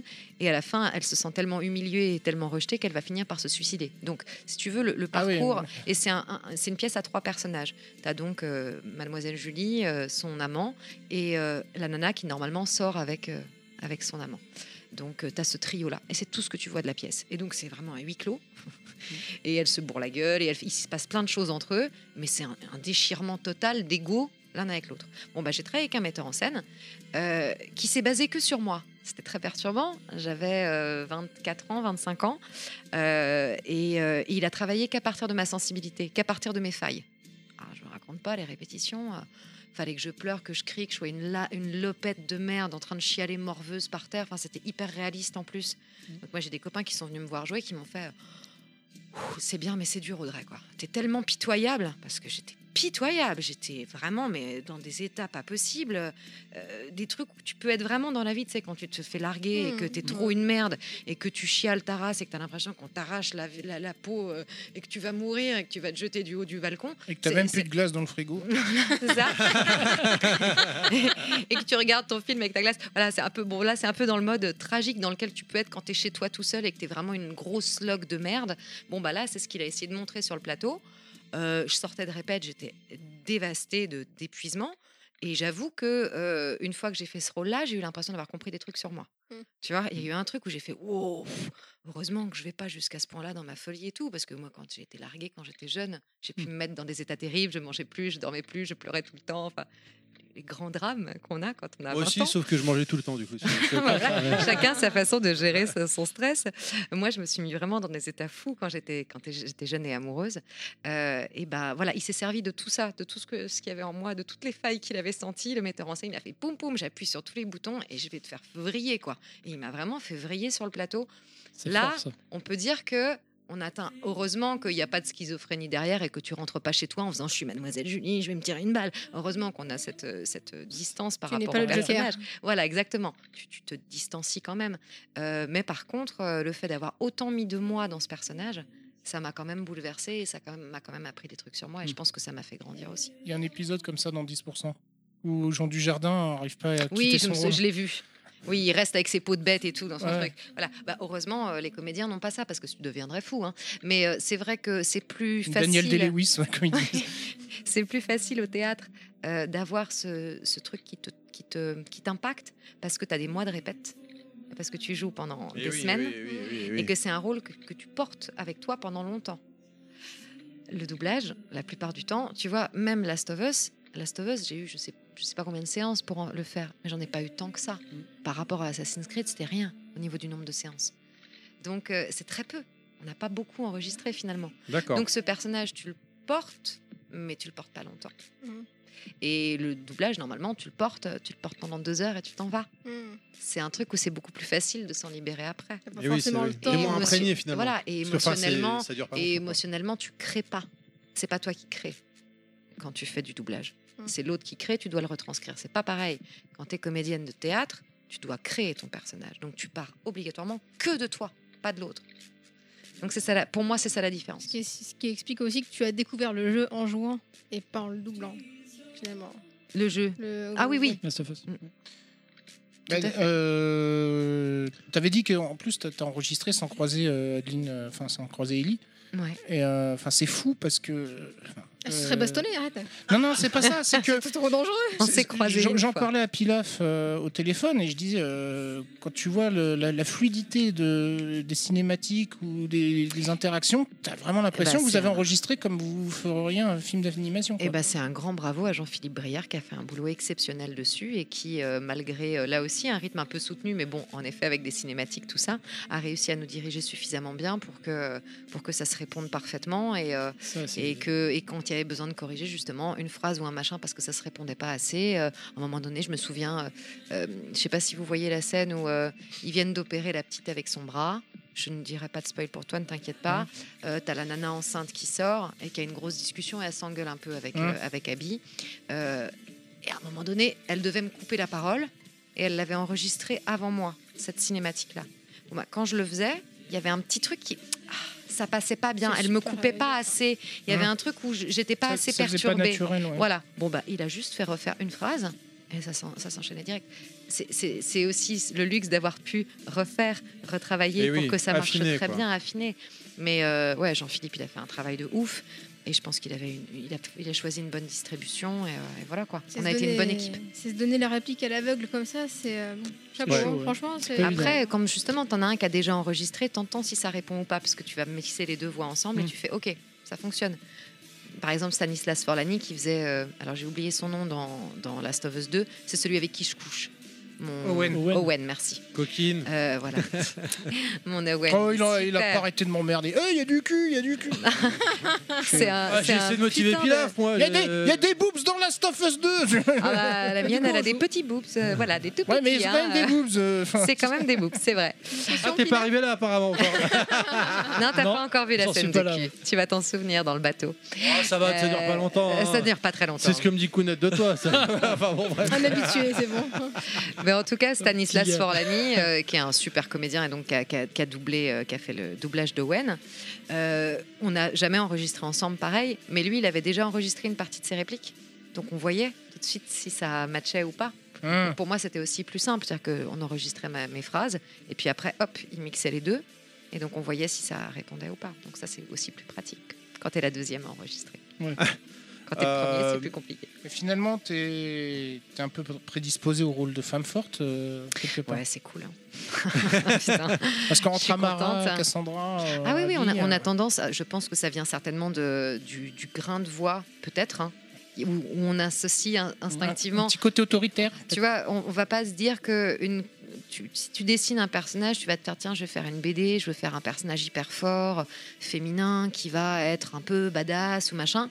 Étonnamment, instinctivement, tu vas pas lui mettre une voix fluette. Alors que pourquoi c'est pas parce que c'est pas parce que il y a de la testostérone. Qu'est-ce qui se passe? Pourquoi on a besoin de mettre un truc grave sur un personnage fort? Parce que tu peux très bien avoir de l'autorité, tout ça en ayant une voix aiguë, mais dans l'inconscient général, une femme avec une grosse personnalité, on va lui mettre une voix un peu plus couillue dans le. Et il l'a fait le- dans One. Piece. Voilà. T'as un personnage qui est gigantesque parce qu'en plus il manipule la pierre ou je sais pas quoi. Euh, des lieutenants de Doflamingo, il s'appelle Pic. Et le mec en fait, il a une toute petite voix. C'est ils pour l'effet comique. Voilà, tu vois, ils vont mais- te l'amener pour l'effet comique, mais pour l'effet réaliste, on va quand même souvent plutôt donner une voix ou, ou en tout cas une voix qui peut avoir de. Moi, j'ai- assez facilement une sorte d'autorité dans la voix. Ça, ça se voit très bien avec les enfants et les animaux. Quand il y en a un qui me saoule. Moi, j'ai la tout même de à la suite- maison. Tout de suite, voilà, le, le môme s'arrête en me regardant avec un air un peu ébahi, on va Ah, me tuer. Ma femme, quand tu, si tu l'entends, euh, Mais il y a, il y a- il y a des voix comme ça qui instinctivement, Ouais. tout de suite, si tu parles en faisant Oh, oh, oh, t'arrêtes tout de suite là. Il y a un truc où Tu tu t'arrêtes. vois, les, les- les enfants et les animaux, ils le sentent très bien quand tu as de l'autorité naturelle dans la voix. Bon, bah, je pense que euh, c'est pour ça qu'on qu'on me met euh, plus facilement sur des rôles comme ça, parce qu'en plus, c'est quelque chose dans laquelle je me sens à l'aise. Et je suis très heureuse d'avoir une voix grave et de faire ces rôles-là, parce que c'est génial de pouvoir faire des, des, des gamins et tout ça, mais quand tu as une voix fluette qui te cantonne au rôle oui, oui. d'enfant et tout, T'es bloqué. t'es un peu bloqué quand même. faudrait que ID Software fasse euh, une Doom Girl. Ouais. Oui, un mais il parle pas de beaucoup. Ah merde, il, Il parle fait- pas. il, il parle il- pas. il parle pas. Bien. Euh, différent. Messieurs, dames, nous nous dirigeons vers la fin d'émission. Alors, je vois que tu as encore d'autres questions. Puis, euh, Nost- euh, Oh là là. Oh là, oh là, oh là. Pinos, Si tu sais, je si te tu laisse sais dérouler. plus, tu l'appelles mon loup. Voilà, Mon mon, chat. loup, mon lapin, mon chat. Euh, Allez, ouais, la enfin, dernière, j'en- j'en alors. a- j'en avais une légère. Est-ce que c'est jouissif finalement de, de- de dire des gros mots? Par exemple, quand tu parlais d'un- du tournage de, de Borderlands, Ah oui. Ah avec des ouais. blagues pipi caca. Ah oui, c'était euh. génial. Et je suis tellement frustrée de ne pas le jouer ce jeu parce que je te jure que j'aimerais pouvoir choper tous les extraits audio et m'en faire une putain de bande démo. Parce que je, d'ailleurs, si- s'il y a des fans qui veulent prendre des répliques complètement improbables euh, d'Amara dans Borderlands et qui peuvent me faire un petit best-of, franchement, je serais hyper heureuse. Là, j'ai encore enregistré un DLC il y a pas longtemps, mais tout le DLC, j'étais comme une dingue. Je voulais choper tous les extraits, quoi. Elle, a- elle est tellement égocentrique. Elle est tellement barrée, elle est tellement dégueulasse quand elle fait des blagues, elle est nulle. Elle est, et puis elle, elle- elle a une tellement haute image d'elle-même que les répliques sont complètement folles, quoi. Mm. Et euh, j'avoue, de dire des saloperies pareilles, de faire de l'humour de merde de cette façon-là, en faisant ouais, c'est moi la meilleure, j'en ai rien à foutre, et je vous emmerde, c'est génial de faire ça. Et le texte est complètement barré. Et honnêtement, ça a été parmi les trucs les plus drôles à enregistrer, ça a été Amara. Sur le 2, Christophe Lemoine, euh, il s'était bien lâché aussi. euh, tu Ah, c'est sentais qu'il s'éclatait. quoi. Bah là, l'un des DLC euh, des derniers que j'ai fait, euh, c'était pas le même DA. Hein DA habituel. Et donc, euh, à un moment donné, il me dit euh, Oui, bah, c'est- ça s'est fait comme ça au niveau des. Il y, avait, il y a d'autres jeux. Donc, d'un coup, quand il y a un DLC qui arrive, c'est pas obligatoirement évident de libérer tout le monde et tout. Et ce, ce, ce connaissait le produit, il l'avait fait sur une autre saison. Donc, enfin, une autre, un autre épisode de. Donc, il connaissait quand même son produit. euh, mais il connaissait pas obligatoirement mon personnage avec moi. Donc, euh, il me dit Je te fais confiance, Audrey. hein. S'il y a un truc qui te paraît pas euh, machin, tu je- me le dis. Je suis une sirène. Voilà. C'est- Il me dit voilà. Et là, il me fait Oh, euh, je pense que t'en fais peut-être un peu beaucoup sur cette phrase-là.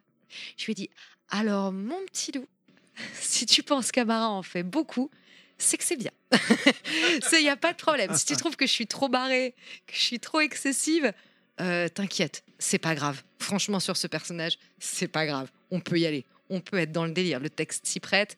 euh, le, le côté égocentrique du personnage s'y prête complètement. Donc vas-y, fais-moi confiance, il n'y a pas de souci. Il m'a fait Bon, moi je trouvais ça super. euh, J'avais juste peur que ce soit un peu beaucoup. Mais c'est très bien. Si tu me dis que c'est bien, je fais Ouais, ouais, on va faire du délire. On va faire du délire. Ah ouais, non, c'est super agréable. C'est bon. Voilà, ouais, enfin, surtout, la, la dernière question importante. Oula. Est-ce que tu as une actu perso euh, que tu peux parler, genre tu une pièce de, pièce de théâtre ou autre euh, Bah, je vais reprendre le dindon, mais ça va être en tournée, les petits loups. Donc euh, ça, ça va pas beaucoup vous intéresser, euh, hélas. euh. Fedo, je crois. Ouais, Du, de Fedo avec la compagnie Viva. Euh, non, non, bah, c'est les séries qu'on peut voir en ce moment euh, sur Netflix et tout ça, euh, les jeux vidéo, euh, les, les, les vrais actus qui vont sortir, je peux pas vous en parler, donc c'est extrêmement On en frustrant. reparlera après. Parce Bon, que tu oui, nous voilà. as dit en off Last of Us 3 et 4, t'as bossé Oui, c'est dessus. ça, bien sûr, évidemment. Et je sais qui tu qui. ah, ah, ah. Et comment? Et Oula comment? Attends, Pilaf, ressort, s'il te plaît. c'est- c'est- c'est Non, mais, normal. eh, juste pour en revenir à Last of Us 2, je ne savais pas comment ça se finissait quand même. Quand je l'ai Ah. enregistré. C'est Je ne savais hein. pas comment ça se finissait. Puisque comme j'avais enregistré dans le désordre et tout, et qu'il y a eu plein de moments où j'avais pas les cinématiques quand même, il Hein. y en avait où j'avais, mais je ne savais pas comment ça se finissait. D'accord. Donc je l'ai Ils quand même découvert. hein. La fin. La fin, j'ai découvert. D'accord, Voilà, d'accord. juste une petite anecdote. Non, je suis désolée, euh, actualité, je vais reprendre ma feuillette, mais euh, ma feuillette, je vous ai dit tout à l'heure. Ouais, sur faire de la promo, a- quoi, tu vois. Non, mais j'ai pas beaucoup de trucs à vous dire de ouf. euh, non, vraiment. euh, Il y a des livres audio aussi qui sont sortis, il y en a d'autres qui vont sortir. Il y avait L'archipel des larmes, L'empreinte, Le bal des folles, ça, c'est des trucs sympas. Ça a l'air très rigolo comme, quand on dit les titres, comme ça, ça a l'air très très chouette. L'archipel des Alien 3. larmes. C'est Ouais, ça. Il y a 3. Alien, il y a Alien, la, la, ouais, ouais, la, la fiction radio. envoyé le euh, lien. Trop cool. Puis bah non, sinon c'est des trucs sur sur sur, Facebook, sur Netflix. euh, voilà, Great Pretender, ça m'amuserait d'avoir votre avis, euh, comme euh, euh, Space Force, euh, ouais, des trucs comme ça, Khalifa. Ouais, non, j'ai pas énormément de grosses actus là en ce moment. Je suis désolée. Je de sens, souci. je sens- Elle- elle que je sort. vous dé- Elle vient de sortir. Elle vient de sortir la grosse actu. Ouais, ouais, je sais pas quoi. Ouais. Très bien. Eh ben écoute, euh, les gens, je vous demandais du bruit pour remercier Audrey. Merci s'il vous beaucoup. plaît. Merci à vous les loulous. Merci beaucoup d'avoir fait le déplacement, d'avoir pris du temps pour nous, discuter avec nous, discuter avec nos auditeurs, raconter ton parcours et ce que tu as fait. Euh, Bah, C'était un vrai plaisir. c'était Impressionnant, c'était extrêmement appréciable. euh, Enrichissant, et- Ouais, ça va, je m'en suis bien sortie. Très, très, Parfait, on Bon. a adoré. Top. Écoutez, c'est Merci chouette. Beaucoup. Si les gens veulent te retrouver sur l'internet moderne, est-ce que tu. Alors, tu n'as pas Twitter, tu nous as dit tout à l'heure. Ah, Ton Facebook, c'est perso, j'imagine. Bah, Euh, c'est perso et, et pro, mais euh, ouais, j'accepte. euh, j'a- j'accepte des amis, Alors, mais sur présentation. quoi. Le site, est-ce que tu. sinon, on mettra le site dans le- la description où on peut te retrouver. Ouais. ta... J'ai une page Voxing Pro, hein, j'ai Voilà, pas grand chose. Eh ben, comment tu, tu connais, tu peux le dire parce que là je l'ai pas. Bah, Voxing Pro, Audrey Sourdive. Vous pouvez retrouver. Sinon, il y a comme toujours, hein, si vous êtes intéressé par le doublage, euh, la, la bible du doublage, c'est quand même. RS doublage. Quoi. Là, vous pouvez retrouver les trucs qui se sont faits, euh, si vous voulez suivre un peu. Mais c'est vrai que j'ai pas trop le côt euh, commercial. Alors, je vais, Vo- pas, je vais me faire de la pub pour Vo- moi-même. euh, Voxing rarement, Pro, quoi. donc un V-O-X-I-N-G-P-R-O.com slash Audrey. Bon, bah Audrey, voilà. Euh, Voilà. underscore. euh, non, euh, c'est le tiret Audrey, au milieu là. Ouais, tiret, Audrey, Sourdive, S-O-U-R-D-I-V-E. Voilà. Bravo. Et dessus, vous avez Motus. toute son histoire. Bah, genre, en fait, je fais que lire, c'est pas dur. Euh, dessus, vous avez euh, toute son, tout son parcours, son histoire, ce qu'elle a fait. Euh, On mettra les liens. ça voilà, évidemment, le lien sera dans le descriptif de l'émission. Si vous, vous avez juste à scroller comme d'habitude dans l'émission. Encore merci Audrey d'avoir Bah, fait le C'était un déplacement. plaisir. de Merci à vous. Merci. Je suis très honorée. Merci. Les gens, si on veut vous retrouver sur Internet moderne, Kounet, où est-ce qu'on peut te retrouver Sur Twitter, AkunetJ. Pilaf Sur Kuneji. Non, J'étais sûr que t'allais le dire. à Pilaf underscore. Je l'ai vu à son petit regard. Twitter. Parce que sur moi, c'est une autre chaîne. Monsieur Fisk, où est-ce qu'on peut te retrouver sur l'Internet moderne? Bah, euh, pas très loin pour essayer de filmer euh, ce qui se passe. non, euh, Monsieur Fisk 2. Très bien. Suivez-moi également sur Twitter, Terry underscore level max tout attaché, ainsi que sur ma page Facebook. Suivez également le Twitter de l'émission sur underscore level max tout attaché. Je vous remercie de nous avoir écoutés. Merci à ceux qui ne nous ont pas écoutés également. J'espère que vous avez passé un bon moment et vous avez rigolé et apprécié en même temps que nous, je vous rappelle que nous avons une page Facebook, les podcasts de Level Max, que nous sommes disponibles sur SoundCloud, iTunes et Spotify et plein d'autres applications. N'hésitez pas à vous abonner, partager notre page, partager notre nouveau podcast ou encore à nous donner votre retour. Je vous dis au mois prochain, si tout va bien. Merci encore Audrey, à bientôt, des bisous à tous. Merci. Abonnez-vous. Salut à tous.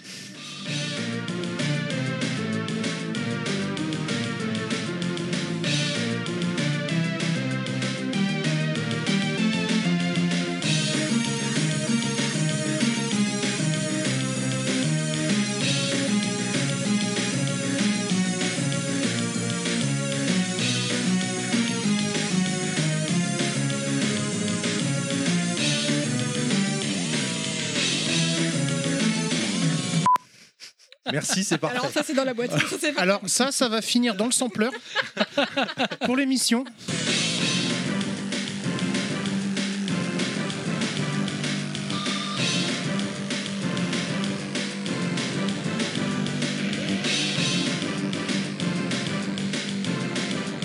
Bonjour à tous, je suis Terry et vous écoutez Level Max. Merde, c'est pas le bon truc. Pardon, fallait pas rire. Non, pardon, on recommence.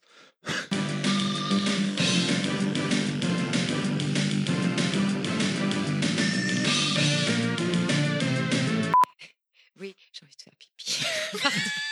J'ose pas le dire depuis tout à l'heure. Faut faire, Je suis là euh, avec ma liste et je suis là, putain, il faut que je fasse pipi, j'ose pas le faut dire. faire le signe vous, temps pouvez, mort. vous pouvez le laisser. Ah voilà, Tu nous la gardes pour mort. bêtisier, Vous te pouvez me le garder. C'est hein. vrai que j'ai oublié de le dire alors, avant. En fait, il faut laisser un blanc. C'est pour. euh, Ah couper. voilà, C'est Mais pas- c'est pas grave. Vous Bah, le c'est gardez. fait, vas-y, vous va le gardez. pipi, Alors, Audrey- blanc. De toute Audrey façon- Sourdif, messieurs, dames. Moi aussi, j'ai envie de faire pipi. Merci. Ah bon, bah, on va être deux. Bah, écoute, je passe en premier si ça t'embête pas. Vas-y. Il y a deux toilettes, hein, en haut et en bas, n'hésitez pas. Bon j'attends, j'irai.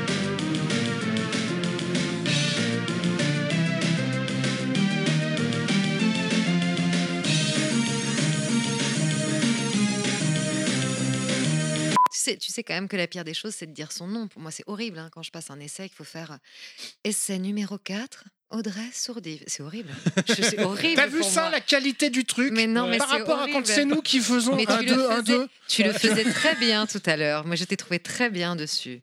Tu te, tu nous, te dénigres une- beaucoup. Il nous faut une heure pour faire une. Nous, on est là, de 20 blablabla, bonjour, c'est Level Max. Mais ouais. je vous donnerai des trucs, on se reverra. Je vous Parfait. amènerai une petite bouteille et puis. euh, Ah, on n'a pas besoin de bouteille. hein, bah. Alors, bah, je vous, je amènerai tout mon professionnalisme, mais quand même une petite bouteille, merde. Voilà.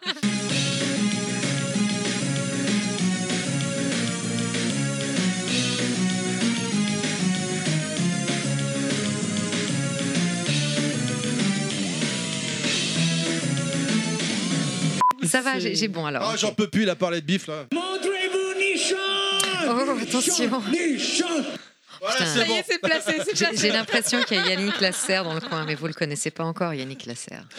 Allez, encore. euh,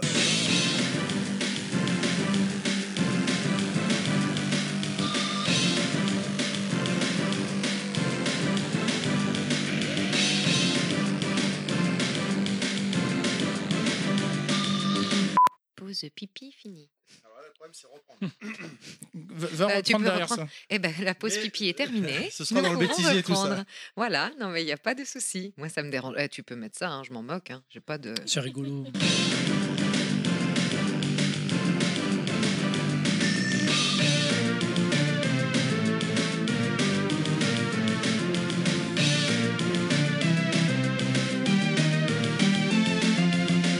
Oui. on t'avait pas prévenu, on- tu, tu pouvais pas C'est savoir. ça, on je fait savais signe. pas En qu'il fait, tu fallait mets un faire le de chasse signe. d'eau et puis on reprend. C'est Voilà. ça. Non, Ah, non. Si, c'est Très rigolo. délicat, très élégant, toujours. Audrey Sourdive, l'élégance Ce, incarnée. ce sera dans le bêtisier sûrement. la, la Alors, un- phase, un, un euh, petit bruit de besoin cours, faire un pipi. petit bruit de cours d'eau, tu sais, c'est un truc champêtre. Mais euh, ju- juste euh, euh, Un quand paix, quoi. tu. Ouais, mais on s'en fout, ça n'a pas commencé. hein.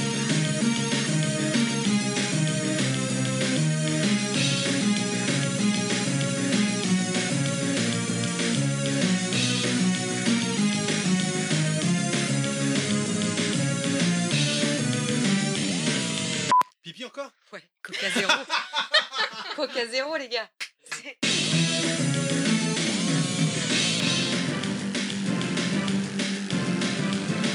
Welcome to bonus day.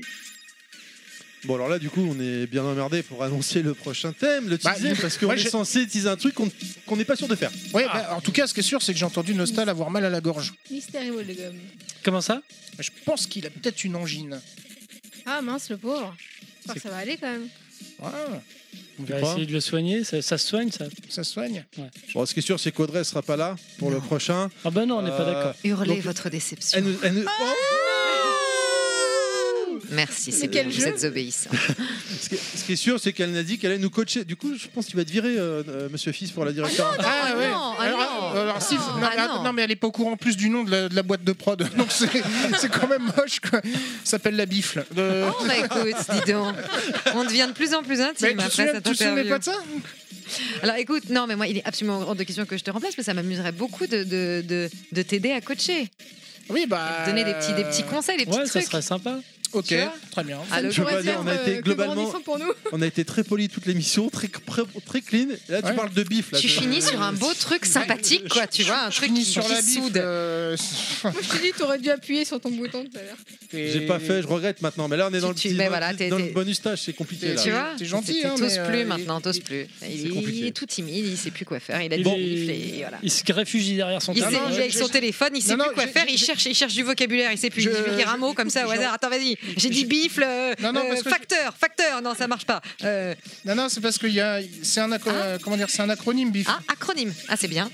Mais bon, je me souvenais plus de ce que c'était. Business, euh, international, euh, machin. Ah Fisc euh, pour les revient. leaders d'entreprise, c'est ça. I know that. You be back. Ce podcast a été produit par Terry. C'est mon papa. À bientôt les gens et bisous